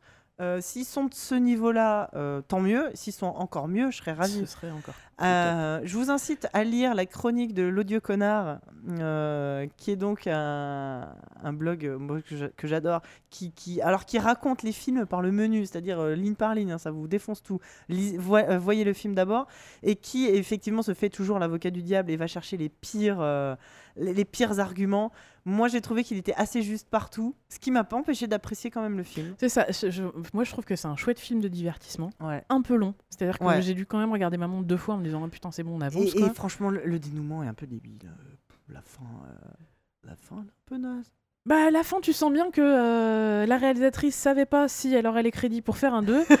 Donc elle a fait une fin pas ouverte mais pas fermée. Ouais, Voilà. ouais, ouais, ouais. Et, Mais il y a des très chouettes scènes d'action, des dialogues plutôt cool. Alors il faut aimer l'action à la Zack Snyder. Hein Ouais, ouais, moi- c'est moi, filmé j'en- comme un clip moi, vidéo. moi hein. j'en peux plus. hein, euh, Les, les... Je sais pas filmer les scènes d'action donc ce que je vais faire c'est qu'à chaque milieu de scène d'action je vais faire un ralenti juste avant un coup. Un- Ah, putain, la c'est- caméra qui C'est tourne et pénible. C'est pénible, moi j'en peux plus. Mais c'est, enfin, c'est pas ma cam personnellement. Je Et, et- les meilleures scènes sont toujours celles où Wonder Woman prend le dessus. Et, et dès, que, dès, que, dès que les hommes sont autour, euh, c'est un peu. une- C'est pas terrible. Quoi. Bon, comme elle prend le dessus quand même les trois quarts du temps, c'est pas très grave. Mm. Il y a un autre truc que j'ai particulièrement apprécié, quelque chose dont on parlait dans l'épisode euh, précédent, c'est que ce qui fait que ce film est ado-compatible et même des ados euh, pré-ados, Oui. c'est-à-dire des enfants de 12 ans par Oui, exemple, peuvent oui, aller voir le film, c'est qu'il n'y a pas de sang. C'est ça. A- C'est la guerre la plus propre du monde. hein. C'est ça. Il y a, il y a- personne n'a de tête qui explose, il n'y a pas de gerbe de sang, Même les gens qui se prennent des balles ou quoi. il n'y a, pas- il y a pas de trou euh, Ouais, d'impact en gros plan. J'allais dire C'est-à-dire, il n'y a pas de trou de balle. Ouais. Il n'y a pas d'impact en gros plan. euh, la violence, elle est pas filmée d'une façon. Enfin, le sang et la, le- le- les, les trucs sanglants sont pas filmés d'une façon graphique. Ça reste euh, Oui. très compatible avec, euh, avec des jeunes Oui, enfants, c'est pour ça qu'on a choisi d'en parler euh, dans l'émission. avec des jeunes ados, pas des jeunes enfants. hein. Non, non, pas des jeunes enfants. enfants. Mais oui, je pense qu'à partir d'une dizaine d'années, bah, il, est, il est quoi d'ailleurs, classé au cinéma? Je Aucune pense pas qu'il soit 12 plus, il doit être euh, tout public, non? Parce que je pense que franchement, Oui, je vous pouvez le voir est- avec un enfant d'une dizaine d'années. hein. Ouais. Je pense qu'il n'y a pas de problème. Et puis, euh, juste pour finir, parce que j'ai retrouvé mon post, euh, un petit topo sur l'évolution de Wonder Woman. Donc au début, euh, au à ses débuts en 1941, Wonder Woman est porteuse de valeurs d'émancipation féminine et de patriotisme. Miam, miam. Ah bah le patriotisme, oui. Ouais. En même temps, c'est les années 40. hein. Son cri de guerre est Keep them flying, que l'on pouvait voir sur les coupons de guerre américains. Lorsque la reine Hippolyte met ses Amazones en compétition pour savoir qui va raccompagner Trevor aux USA et l'assister dans sa guerre, l'Amérique est présentée comme la dernière citadelle de la démocratie. Alors que dans le film, il est anglais, Steve Trevor. Ouais. Et d'ailleurs, il lui fait... et quand ils arrivent à Londres, c'est très drôle. Lui, il est très fier. Oui, On arrive à Londres Et elle, elle regarde partout, elle fait c'est horrible. Parce qu'on vous rappelle, c'est Londres en 1918, donc Bah. c'est euh, euh, cheminée d'usine, pollution et tout. Elle, elle vient de fait waouh bah, c'est euh, bah, c'est vert, doyant, C'est partout. Paradise quoi. Island, Ouais, ouais. c'est ça. Euh, Bref, les premières histoires présentent toujours, en plus de l'histoire de Wonder Woman, une femme dont l'action a été déterminante pour la société. C'est le Ah. fameux côté hyper féministe de, de Marston. Ces Wonder Woman du quotidien avaient pour objectif d'éduquer les lecteurs et d'inspirer les lectrices par leur exemple. Plutôt cool. Dans les années 50, le personnage connaît un déclin. La mort de Marston en 47 et la diminution de l'intérêt du public pour les thèmes patriotiques met presque fin au personnage de Wonder Woman. Et elle devient pendant cette période un personnage phallo. Dans les années 60, l'origine du personnage est réécrite. Dans la version de Marston, Wonder Woman est formée à partir de- d'argile par la reine Hippolyte. Dans la Mhm. nouvelle version, Wonder Woman a des parents humains et ses super pouvoirs lui sont donnés par les dieux. Elle a plus Oh, elle a plusieurs partenaires amoureux en dehors de Steve Trevor, dont un monstre. Et, alors? À la télévision, Dana Prince, Prince devient une experte en arts martiaux. Elle est indépendante, glamour, habillée à la dernière mode et reçoit ses instructions d'un menteur appelé Un Itching. mentor. Un- J'ai dit un menteur. Un menteur. Un mentor appelé Itching.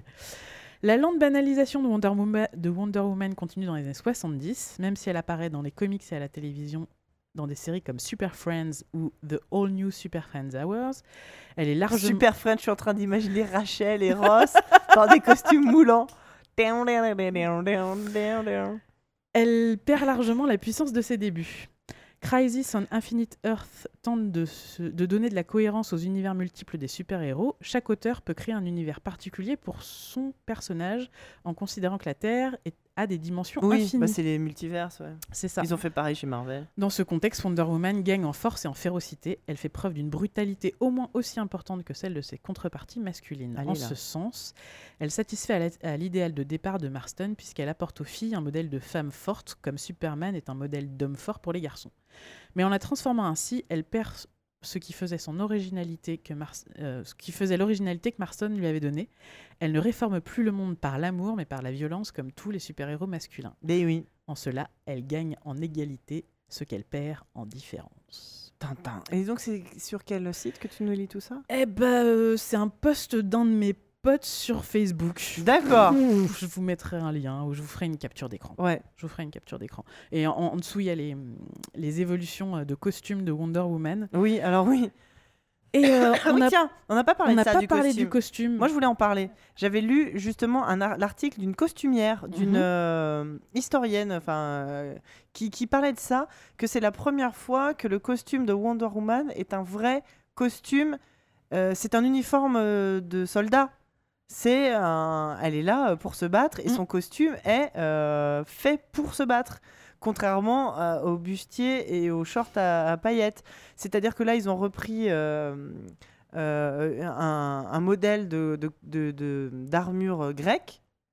Euh, adapté, ils ont remis les couleurs de Wonder Woman euh, pour qu'on reconnaisse, mais que c'est un vrai costume pensé pour être euh, bon. À part qu'elle a des talons, arrêtez. Vraiment. Alors, ça, ça, c'est un truc Te que j'ai kiffé quand même. Non, c'est quand même un truc que j'ai kiffé. C'est qu'elle a des talons pleins. Oui, des talons compensés. Elle a, elle a, C'est ben, pas des talons aiguilles. C'est ça, elle a des talons compensés, ce qui fait que quand elle arrive en Angleterre et qu'il lui file des talons aiguilles, bah, elle n'arrive pas à marcher avec. Ouais. Parce qu'elle a quand même, même Oui. si ça reste des talons, elle a quand même un vrai Mais appui. juste, mettez pas des talons Bah, à des à des soldats. Non. On non. fait pas ça. Non, on fait pas ça. Mais, mais, mais, mais que ça reste quand même. euh, mais même toutes les, euh, toutes les Amazones portent vraiment des, des armures en cuir, euh, des, des, des, des lanières de cuir, enfin comme, comme les, les, les, les soldats de, de Grecs se, Mm. se battaient. C'est pas un mini short et, et, des, et des bottes. Donc je, je trouve que moi, en termes de costume, la réécriture du costume est vraiment cool. Et il y a aussi quelque chose que j'ai apprécié parce que ça m'a vraiment frappé au début du film, c'est que les Amazones, et entre autres sa mère et sa tante, sont des femmes d'un certain âge. Oui, Et que on voit leur peau. Oui, C'est-à-dire que euh, Robin Wright dans euh, House of Cards, ouais. elle a toujours des manches longues, ouais. euh, etc. Et du coup, on voit pas la peau de son torse, on voit pas la peau de ses bras, qui quand même marque son âge. C'est-à-dire que c'est des peaux qui sont ridées. Bah, c'est des femmes qui ont 50 C'est des femmes de euh, 50 ans. 50, C'est- 60 c'est- ans, ouais. C'est c'est des peaux qui sont ridées. Et, et je trouve ça super chouette que dans le film, au début du film, on n'a pas essayé de les maquiller. Non. On n'a pas essayé de tendre leur peau. Mais on voit qu'elles les ont des rides. Elles ont des rides partout. En plus, sa tante, qui est un général, elle, elle a des putains Elle de a des cicatrices sur ouais. les bras. Moi, j'ai trouvé ça super cool, les cicatrices. Elles sont, enfin, elles, elles, ce sont des vraies femmes. Bah, c'est des C'est-à-dire que- guerrières. bah, C'est-à-dire que ce sont, ce- ça reste des personnages fantasmés, Ouais. puisque ce sont des Amazones et qu'on vous rappelle que ça n'existe pas. Mais elles sont. euh, c'est, les femmes les plus réalistes Ouais. que j'ai vues au cinéma depuis une plombe. Et j'ai vu que les, les actrices qui ont été choisies pour jouer le rôle des, des Amazones, des, euh, des euh, comment on appelle ça, des ah des figurantes. Mm. En fait, ils ont été les choisir parmi des des euh, sportifs de haut niveau, Mm. des cascadeuses, des boxeuses, des. Ah, mais c'est- puis il y a tous les gabarits, c'est-à-dire voit, que ouais. Il y a, il y a- il y a une, il y a une, une noire qui est assez badass. elle tape euh, d'ailleurs super forte. Elle fait partie des, Ouais. de- du haut du panier, quoi. Bah, la nana, elle a des vrais bras, des vraies cuisses, euh, des vraies hanches. Et en fait, voilà, ça n'a pas été des actrices, c'est vraiment des sportives, des, des, des, des femmes qui font de la MMA. euh, ils ont été castés, toutes ces femmes-là, qui ont des vrais physiques. Je crois même qu'il y a des, certaines qui ont dû faire un entraînement spécial pour se démuscler, pour avoir l'air. Non, mais pour avoir l'air plus. Parce que. euh, Pour moins avoir- puissante. Non, non, pour pas avoir l'air. Parce que tu sais, quand tu fais, euh, par exemple, de la MMA ou quoi, tu as vraiment un physique particulier. euh, ça, ça fait travailler des muscles Mhm. particuliers. Et là, fallait qu'elles aient l'air de, de soldates. D'accord. Et- et Donc avoir une musculature qui est plus euh, euh, cohérente. Oui, voilà. Donc en fait, il y en a qui ont dû se démuscler par rapport à ce qu'elles étaient euh, à l'entraînement dans la vie de tous les jours. Mais voilà, le fait d'avoir choisi le casting des Amazones est plutôt cool. Ouais. Alors non, euh, coupe au oui, elles ne sont pas vieilles. C'est pas non plus des femmes de 70 ans. Non, Elles ont 50 ans. C'est des, C'est ça. C'est des, c'est des femmes mûres, quoi. c'est bah, c'est une reine et, un gé- et une générale. Bah Donc, ouais, elles, ont de la bouteille. Elles sont voilà, elles sortent pas de l'œuf quoi. Et c'est pareil, j'ai trouvé ça euh, vraiment euh, vraiment cool aussi. De montrer d'ailleurs que les Amazones vieillissent probablement beaucoup plus lentement que nous, puisque Ah bah, vu- Diana a toujours 20 ans. Ouais. Mais euh, tu te doutes qu'elles vieillissent, mais probablement très- depuis très longtemps, parce que la, la reine Hippolyte, elle est là depuis 5000 ans, un truc Ouais, comme ça, et ouais. elle commence à peine à avoir des rides. Donc voilà. Donc ouais, moi Wonder Woman, j'ai plutôt, Moi plutôt aussi, bien aimé. j'ai plutôt bien aimé. Même si le film est bourré de défauts. Ne. Nous, ne, nous, ne nous leurrons pas. Ne nous leurrons pas. Et que c'est pas non plus un brûlot féministe, Non. mais que ça reste quand même un des films de super-héros les plus féministes qu'on ait vu c'est ça. C'est pas que c'est pas féministe. Je, je- pour moi, c'est pas féministe. C'est juste mm, pas trop sexiste. C'est ça. C'est? Ouais, non, ce mais qui est ouais. déjà un pas, un pas en avant. Non, mais c'est plutôt chouette à regarder. Ouais. Et je- moi, j'ai vraiment beaucoup aimé les costumes. Voilà. Et ben voilà. Eh ben, on est pas mal là. Et ben on va pouvoir enchaîner avec. Eh bien, c'est bientôt l'heure de la récré.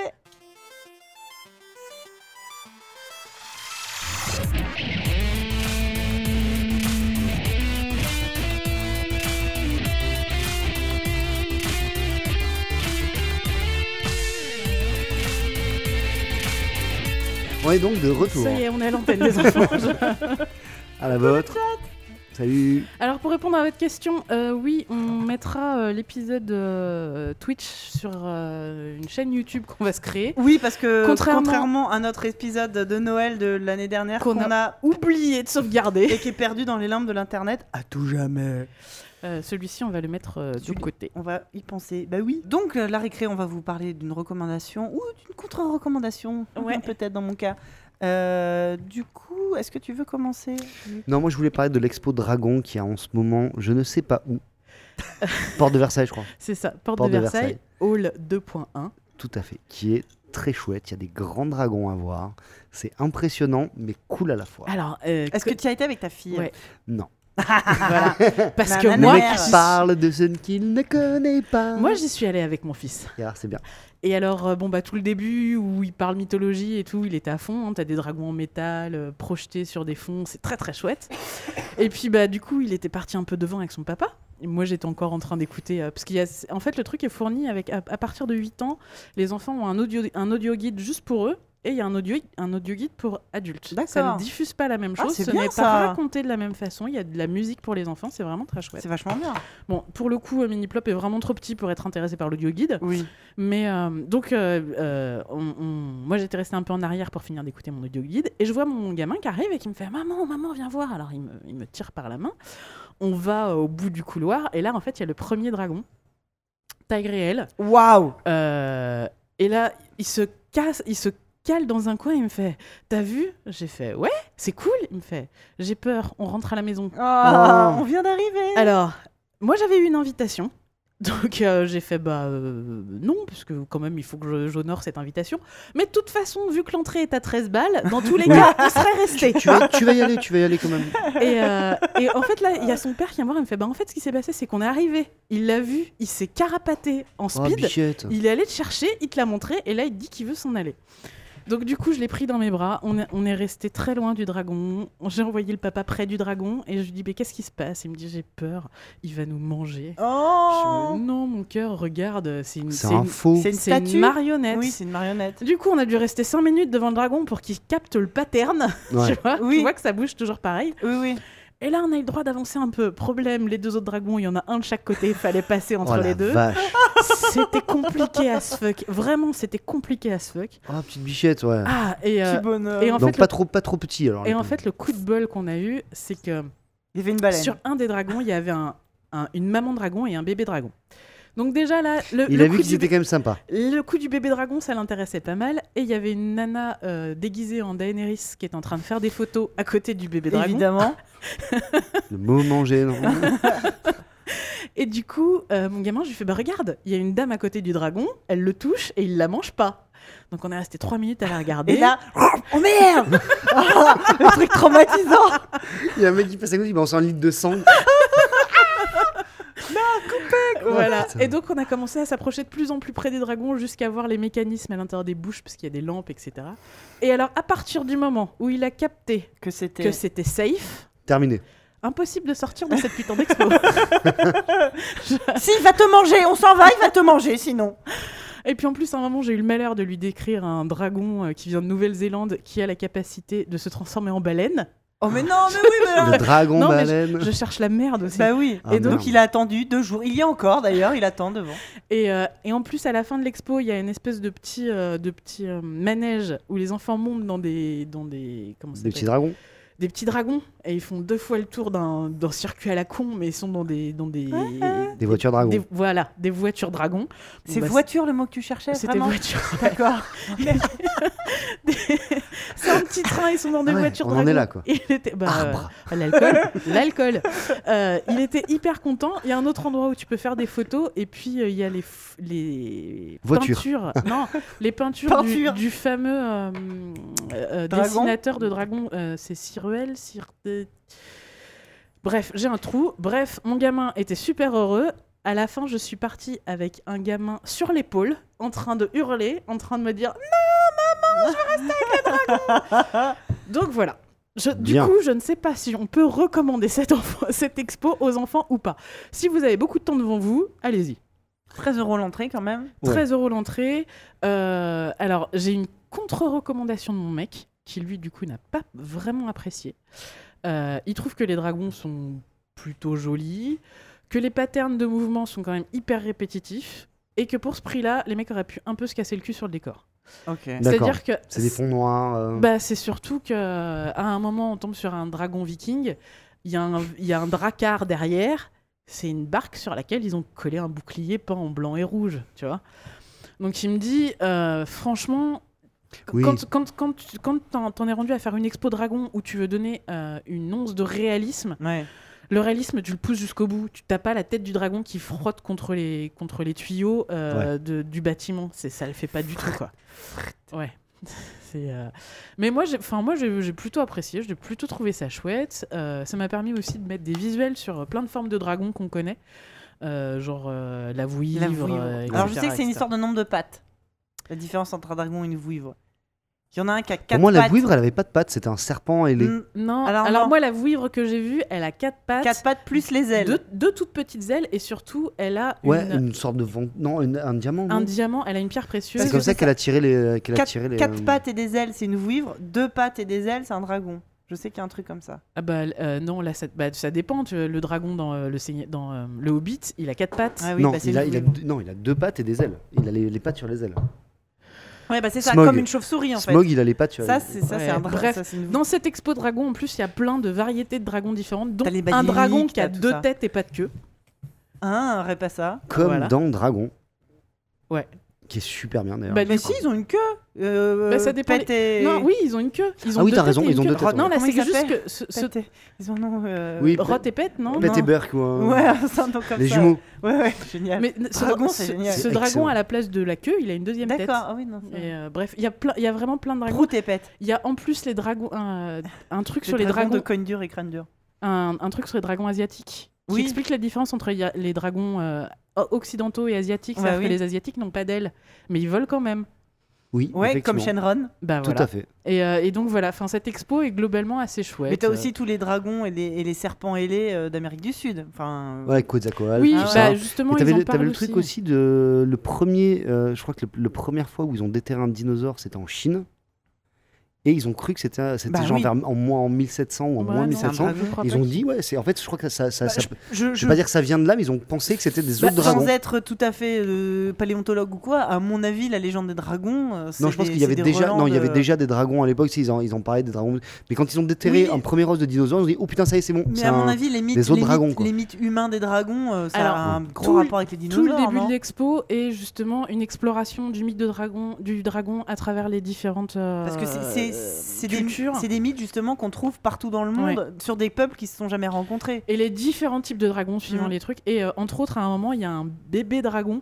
Et en fait, c'est un gros mytho euh, qui se prétendait explorateur, qui avait pris des, Génial. des, Oui, des bah, os classique. de, de, de Le mec il divers avait comme Léonard de. Vinci, il a fait sa chimère. quoi. Et Ouais. voilà, et il a fait son bébé dragon qui est Excellent. tellement mignon. Le squelette du bébé dragon est tellement mignon. Alors qu'en fait, c'est quoi. Un os de chèvre, Ouais, trois os de vache un et, os de euh, chat, euh, bref, Euh, des, des, des, des os de- Oui. d'oiseaux, etc. Mais bon, le, le début de l'expo est plus sur le côté euh, culturel euh, du mythe du dragon, etc., etc. Ça reste très light quand même. hein. Et puis après, c'est les gros dragons. euh, Il y, en- il y en a qui sont plus réussis que d'autres. Est-ce que euh, les quatre, ça vaut, ça vaut quand même 13 euros? Alors si vous pouvez, voyez avec votre CE si vous pouvez avoir des réductions. la meilleure recommandation. voilà. Bah, donc du coup, ça c'était la- ta recommandation, Jean-Luc, euh, aidé par euh, Direct. Voilà. Bah, du coup, je vais, moi, je vais vous faire un peu une contre-recommandation. C'est-à-dire que je, je me suis farcie. hein, Bah t'as cherché la terme. merde aussi, meuf. J'ai été voir Moi Moche et Méchant 3 au cinéma avec ah merde, mon fils ça vaut pas. en VF, en 3D. Alors, il faut savoir que moi, Moi Moche et Méchant, j'aime plutôt bien. Moi le aussi. premier, il est plutôt rigolo. Moi aussi. Le deuxième, il est pas mal. Les mignons, le moins début top, est plutôt cool. top. Après, ça part un peu, c'est un peu naze. Donc je me suis dit, c'est quand même pas le pire truc que j'ai vu, quitte à aller me taper un film avec mon gamin. Moi, moi, moi chez Méchant 3, c'est même moi qui lui ai dit, allez, viens, on va aller le voir, parce que, parce que, eh, ça peut être sympa. Ah bah non, hein. Ah bah non, c'est nul. Euh, f- C'est-à-dire que, donc le, le, le pitch, euh, Grou apprend qu'il a un frère jumeau Mhm. qui s'appelle Drew. Ils ont été séparés à la naissance. C'est déjà, c'est juste horrible. En fait, quand leurs parents se, se- se sont séparés, chacun des parents a pris un enfant et ils ont pris la décision de ne plus jamais se parler. C'est bien. Parfait. Chose qui arrive tous les jours. Ah non, mais déjà, les- les- donc la, Allô la DAS et la mère, quand la mère dit ça, elle dit et elle regarde, elle fait bon bah moi je suis tombée sur le mauvais. Ok.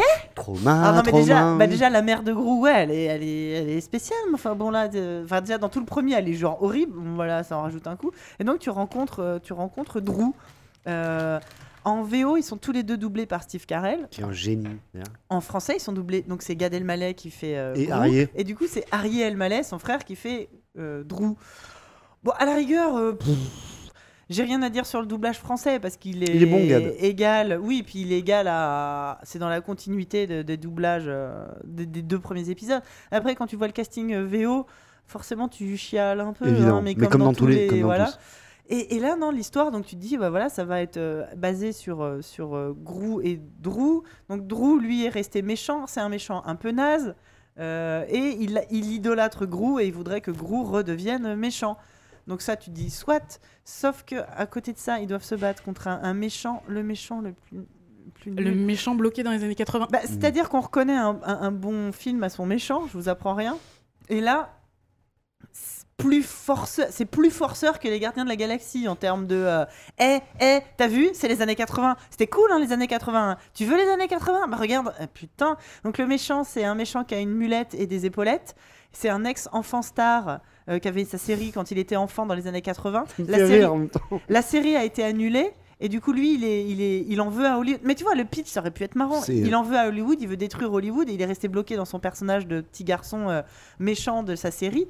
Sauf que c'est c'est pas du tout exploité. Il est nul, il est pas drôle, il est juste nul. Et puis, il y a. euh, quand je dis que c'est encore plus forceur que les Gardiens de la Galaxie, c'est en termes de BO. Alors, on te passe du Madonna, du Bruce Springsteen, euh, non, pas du tout, du Dire Straits, du Michael Jackson. Toutes les deux secondes, dès que tu vois ce personnage, il y a une musique des années 80. Ouais. Putain, mais c'est bon, c'est bon. On connaît la chorégraphie de Michael Jackson, on, on la connaît. Arrêtez. Le mec, il fait un moonwalk à chaque fois. T'as envie de le défoncer, quoi. Ouais, donc pas, pas foufou. Ah, c'est pas du tout. C'est- le pitch au départ était pas mauvais, mais c'est mal exploité. Et après, ce qui est drôle dans Moi Moche et Méchant, c'est les, tro- les trois sœurs, Les les, trois gamines. Elles sont Mais qui était, super. qui était déjà un peu oublié dans le 2. Et ben alors là, dans le 3, elles servent à rien. Elles servent à rien du tout et c'est un gros gâchis. Et les mignons, c'est pareil. Et en fait, il y a- il y, a normalement trois intrigues. Ouais. Donc, tu as l'intrigue principale de Drew et Grou, l'intrigue des petites filles. euh, la petite, euh, c'est Agnès qui veut voir une licorne. It's so fluffy Et et tu as les mignons qui. qui euh, les mignons décident de se, de se barrer. Et puis finalement, ils changent d'avis. Ils décident de revenir pour zéro raison. D'accord. Et c'est nul. Ah là là, je suis désolée. Alors si, moi j'ai- ma reco en fait. Moi, ah, moi, moi, chez Méchant 3, ben moi, je vous conseille pas vraiment. Désolé. Voilà. Alors si vous êtes du coup, n'allez pas voir moi, moi chez Méchant 3, allez voir Le Grand Méchant renard. renard. et autres contes. Je l'ai vu mercredi. avec voilà. C'est... Moi j'aime beaucoup l'animation un peu, euh, Traditionnel. un peu tradie, je trouve que c'est très bien fait et c'est extrêmement drôle. Je me suis marré avec ma Tout le fille, monde mais on parle. explosait de rire. Alors tu vois, c'est pas forcément le meilleur public, euh, tu vois, elle a pas forcément éclaté de rire aux blagues. Là vraiment, on se bidonnait. Ouais, C'est malin et les scénars sont, en fait, c'est trois petits contes d'accord. et c'est super malin. C'est-à-dire qu'à chaque fois, ils te font le truc, putain, jusqu'où ils vont aller en fait? Ils poussent leur pitch. Genre le premier, c'est euh, t'as le petit cochon de la ferme qui est avec euh, le teubé lapin et le teubé, euh, je sais plus ce que c'est l'autre animal, euh, un espèce de canard. Et c'est deux mongols. Et lui au milieu, et t'as l'autre qui arrive, et t'as une cigogne qui leur tombe un petit bébé. Il fait Ouais, bah tiens, allez, euh, démerdez-vous, ramenez le gamin. Fait, non, non, mais c'est pas nous. euh, Regarde, moi je suis avec les deux, les deux débiles là, on ramène pas. Si, on ramène le gamin, on ramène le gamin. Et c'est parti. Et jusqu'où ils vont aller on détourne un avion et tout. Mais c'est à mourir de rire. Vraiment, c'est le truc. Ça dure, en plus, ça dure pas longtemps, ça dure genre une heure et quart. Mais j'ai passé un super moment avec ma fille, pareil. C'est super. Vraiment, allez-y, c'est euh, c'est très, très, très drôle. Tu peux Ah redonner ouais. le titre, s'il te plaît? Le grand méchant renard et autres contes. Et le deuxième, justement, c'est sur le grand méchant renard. C'est sur un renard qui tombe avec. trop- Bah, c'est Gru. Genre, Ouais. je veux être méchant, je veux manger les poussins, je veux manger. Et qui se retrouve avec trois bébés poussins. C'est vrai, il fait Maman Ah, Et c'est sublime parce qu'il fait Non, non, non. Et les poussins fait Si, si, t'es notre maman et tout. Et nous, on est des renards. ah Et du coup, tu vois, il ramène les poussins et t'as la maîtresse des poules, il fait euh, Vos petits là. Parce que lui, il se déguise en poule, évidemment. machin. Vos petits, ils arrêtent pas d'attaquer tout le monde, ils disent qu'ils sont des renards, ils attaquent les autres poussins et tout. ouais, maman, on est des renards et tout. Jusqu'au moment- Et tu vois, là où ils vont loin, c'est Ouais, mais en fait, t'es nul comme maman renard. Nous, on veut un vrai renard. On veut un vrai, un vrai prédateur pour être ah. tu vois, ils vont tirer le Ouais. concept jusqu'à super. je fais- Jusqu'au moment où tu fais putain, c'est super bien. Et c'est trop mignon et ça, ça fonctionne quoi. D'accord. Donc Bah voilà. Oui, donc ouais, n'allez pas voir moi, moi chez Méchant 3, allez voir. euh, Le grand méchant. le Grand Méchant. Renard. Voilà. Diren, nos auditeurs nous ont Alors, fait- On on, va a, essayer d'aller. on a une reco euh, de Frédéric euh, qui attend dans la boîte mail depuis le mois de décembre, donc on va la passer maintenant. Hein Euh, il s'agit de l'album de musique La meilleure musique de jeux vidéo enregistré par l'Orchestre Philharmonique de Londres. Ah ouais, Mhm. d'accord. Mhm. Donc, euh, bah, enfin, c'est de la philharmonie, ça claque. Et l'autre reco, euh, c'est Lilian qui nous recommande des jeux de société. Ça faisait longtemps qu'on n'avait pas Oui. eu des jeux de société. Donc, il nous recommande Perlin Pimpin, idéal pour les enfants en CPCE1 et qui a Ah. plein de petits calculs avec des effets comme le Milborn. Il y a des Ah. thèmes à la chevalier princesse qui plaisent aux enfants. Nous, on est à fond mille bornes en ce moment à la maison. donc, euh, Bah voilà, essaye Perlin Pimpin. Et aussi Diamant chez Yellow, un jeu plus prise de risque qui peut se jouer à un nombre d'enfants nombreux, ça peut être pas mal pour les anniversaires. Et dont les enfants peuvent euh, auquel les enfants peuvent facilement jouer, car il suffit de dire si l'on continue ou on s'arrête. C'est un espèce de stop ou encore. D'accord. Par contre, les calculs doivent être gérés par les adultes. D'accord. Voilà. Eh ben, merci pour toutes ces recommandations. Euh, avant de nous quitter, on va faire un petit point pour notre euh, un petit point Patreon. On va remercier nos, nos généreux euh, nos généreux donateurs. Vous êtes déjà 66 patriotes. On a dépassé les 350 euros par podcast. Vous êtes, Vous êtes fous. géniaux. Regardez tout, tout ce qu'on a mangé. Ces petits sneakers, ces petits Pringles, ces petits euh, saucissons que nous avons payés avec votre argent. Comment, comment vous remercier Nous sommes, euh, nous sommes euh, Vous êtes formidables. vous êtes formidables. Et surtout, un grand merci à nos délégués, à nos délégués à LAC, à Sarah et à Funf Schilling. Une fois de plus, vous êtes, vous êtes merveilleux. Voilà. On, on- on vous remercie beaucoup et on espère continuer à faire encore beaucoup d'émissions euh, qui vous plairont.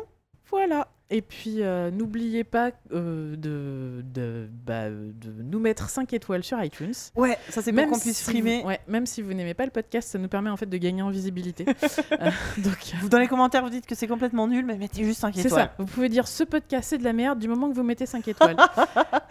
Et sinon, bah, du coup, euh, le forum, sur le forum de ZQSD, vous tapez euh, ZQSD Forum, euh, vous tombez. On a fait une petite rubrique exprès ABCD pour vous. Et les patriotes qui donnent plus de euh, 5 Cinq dollars, vous avez droit à la petite, au petit coin secret. Au club. Au club secret. Euh, normalement, j'ai rajouté tous les gens qui s'étaient manifestés. Euh, N'hésitez pas sur Patreon. Normalement, j'ai envoyé un message à tout le monde. Euh, Envoyez-nous vos, les pseudos que vous utilisez sur le forum pour qu'on vous rajoute à la partie, la partie privée. Pour l'instant, on va essayer de la faire vivre un peu plus. On va essayer de discuter un peu de. Mais En fait, vous vous êtes autorisé à créer des, Oui, des, voilà. des, des topics de discussion. Euh, on, on va en créer aussi, mais euh, mais n'hésitez pas. Vous, on va essayer de faire vivre un petit peu, un petit peu ce forum. Et Voilà. ben voilà, on vous remercie très très fort. Il n'y aura pas d'épisode au mois d'août. Il n'y aura pas d'épisode au mois parce d'août. qu'on on prend des vacances. Et surtout pour nos patriotes, hein, donc il n'y aura pas d'épisode euh, payant. enfin, euh, Vous allez pouvoir euh, garder vos sous pour vos vacances. On est vraiment sympa. on, comme tu disais tout à l'heure, mais peut-être que tout le monde n'était pas là, on fera sûrement. On va sûrement partir en vacances avec les potes de ZQSD. On va sûrement emmener des micros parce qu'on le fait à chaque fois. On fera sûrement un crossover Il débile. y aura sûrement un hors série, mais euh, Mais voilà, il sera pas, euh, il sera, il sera pas euh, marqué comme dans le Patreon. non, pas du tout. Et donc on viendra en septembre pour faire un numéro, euh, un numéro normal. Et puis c'est tout. Et puis on puis, va que je on va aller Va Jean-Luc dans un décolle. taxi. Au revoir à notre Oui. invité. Au revoir, on, on les va filles. faire les travaux pratiques sans toi, même si ton avis aurait été intéressant sur. dans. Je reviendrai à Noël faire du Sauf que karaoké. dans le montage, du coup, ce Oui. sera bref. Vous aurez déjà entendu notre partie sans Jean-Luc. Bref. Et je reviens en fait. Bah, et je reviens pour les. Je, On je- va faire une petite pause autant que j'allais t'ouvrir la Ouais, porte là Ça C'est haut va. ça. Et du coup, nous, on peut dire euh, au revoir. Au revoir et merci. Hors Au podcast, mais pas au chat. Voilà. Voilà. Vous avez vu Retour vers le futur 2 Bah, C'est pareil. C'est un peu ça. Je vais tellement m'éclater pour le montage. Façon Pulse deuxième. Ah bah écoute, c'est moins pire que le toi. Ouais. Donc, merci euh, les filles en tout on cas. se Je voit me suis régalé. Bah, merci d'être Bah, venu. venu, C'était super cool. vraiment J'ai cool. j'ai bien kiffé. C'était vraiment génial. Merci le chat aussi. Vous avez été au top. J'espère revenir à Noël parce que j'ai très envie de faire du karaoké. c'est un peu mon péché mignon, vous l'avez entendu. hein, spécial. je danse et je euh, chante dès que je peux, c'est un peu gênant. C'est parfait. Je vais être le papa gênant, je pense, pour ma fille. Génial. C'est- qui l'autre con là C'est qui le monsieur Non, je le connais pas. Je connais pas. Eh, Léna Non, mais il t'appelle par ton nom. Non, Non, non, non, mais ça va. non, je sais pas qui c'est. Je ne sais Eh bah écoute, merci beaucoup d'être venu. Avec plaisir. Et puis euh, au mois prochain. Oui. On se retrouve le mois prochain. C'est ça. Des bisous. Salut Ciao.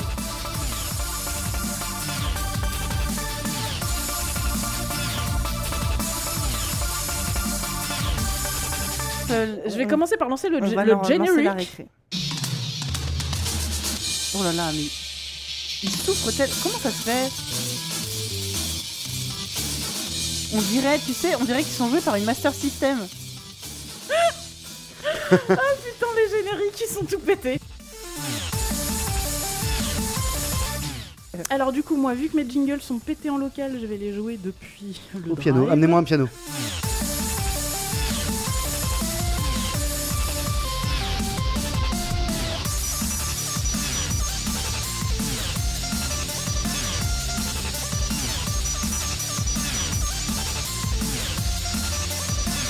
Bonsoir Twitch. Salut Twitch, Est-ce que vous nous entendez s'il vous plaît. S'il vous plaît, dites oui. Ne nous laissez pas tout seuls sur internet. C'est grand et ça fait peur.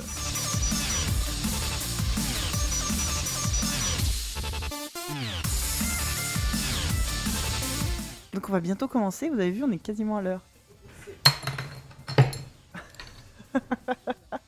Et quasiment sobre.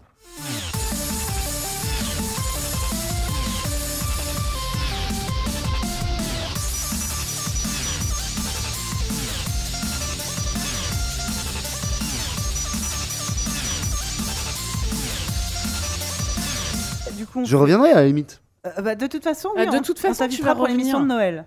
L'émission de. Noël, on réinvite tous nos invités de l'année. Et on fait un peu n'importe quoi. Et on fait beaucoup de Ah bah, karaoké. tu seras à ton aise. Putain, alors si tu me mets la label.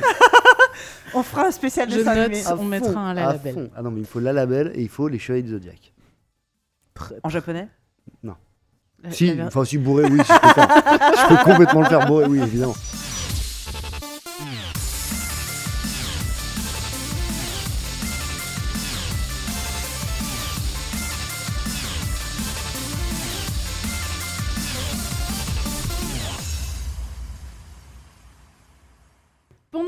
Sur le chat, live. Pakun est en train de nous mettre toutes les paroles de la label. Je m'appelle la label et chaque fois ma que casquette, je veux, je donne un morceau de ciel, j'aime les gens heureux. Je peux d'un mot magique, je peux faire tout ce que je veux. Je peux rêve d'un monde plus beau en disant Mélanie Mélo. Mélanie Mélo. Sortez-moi de là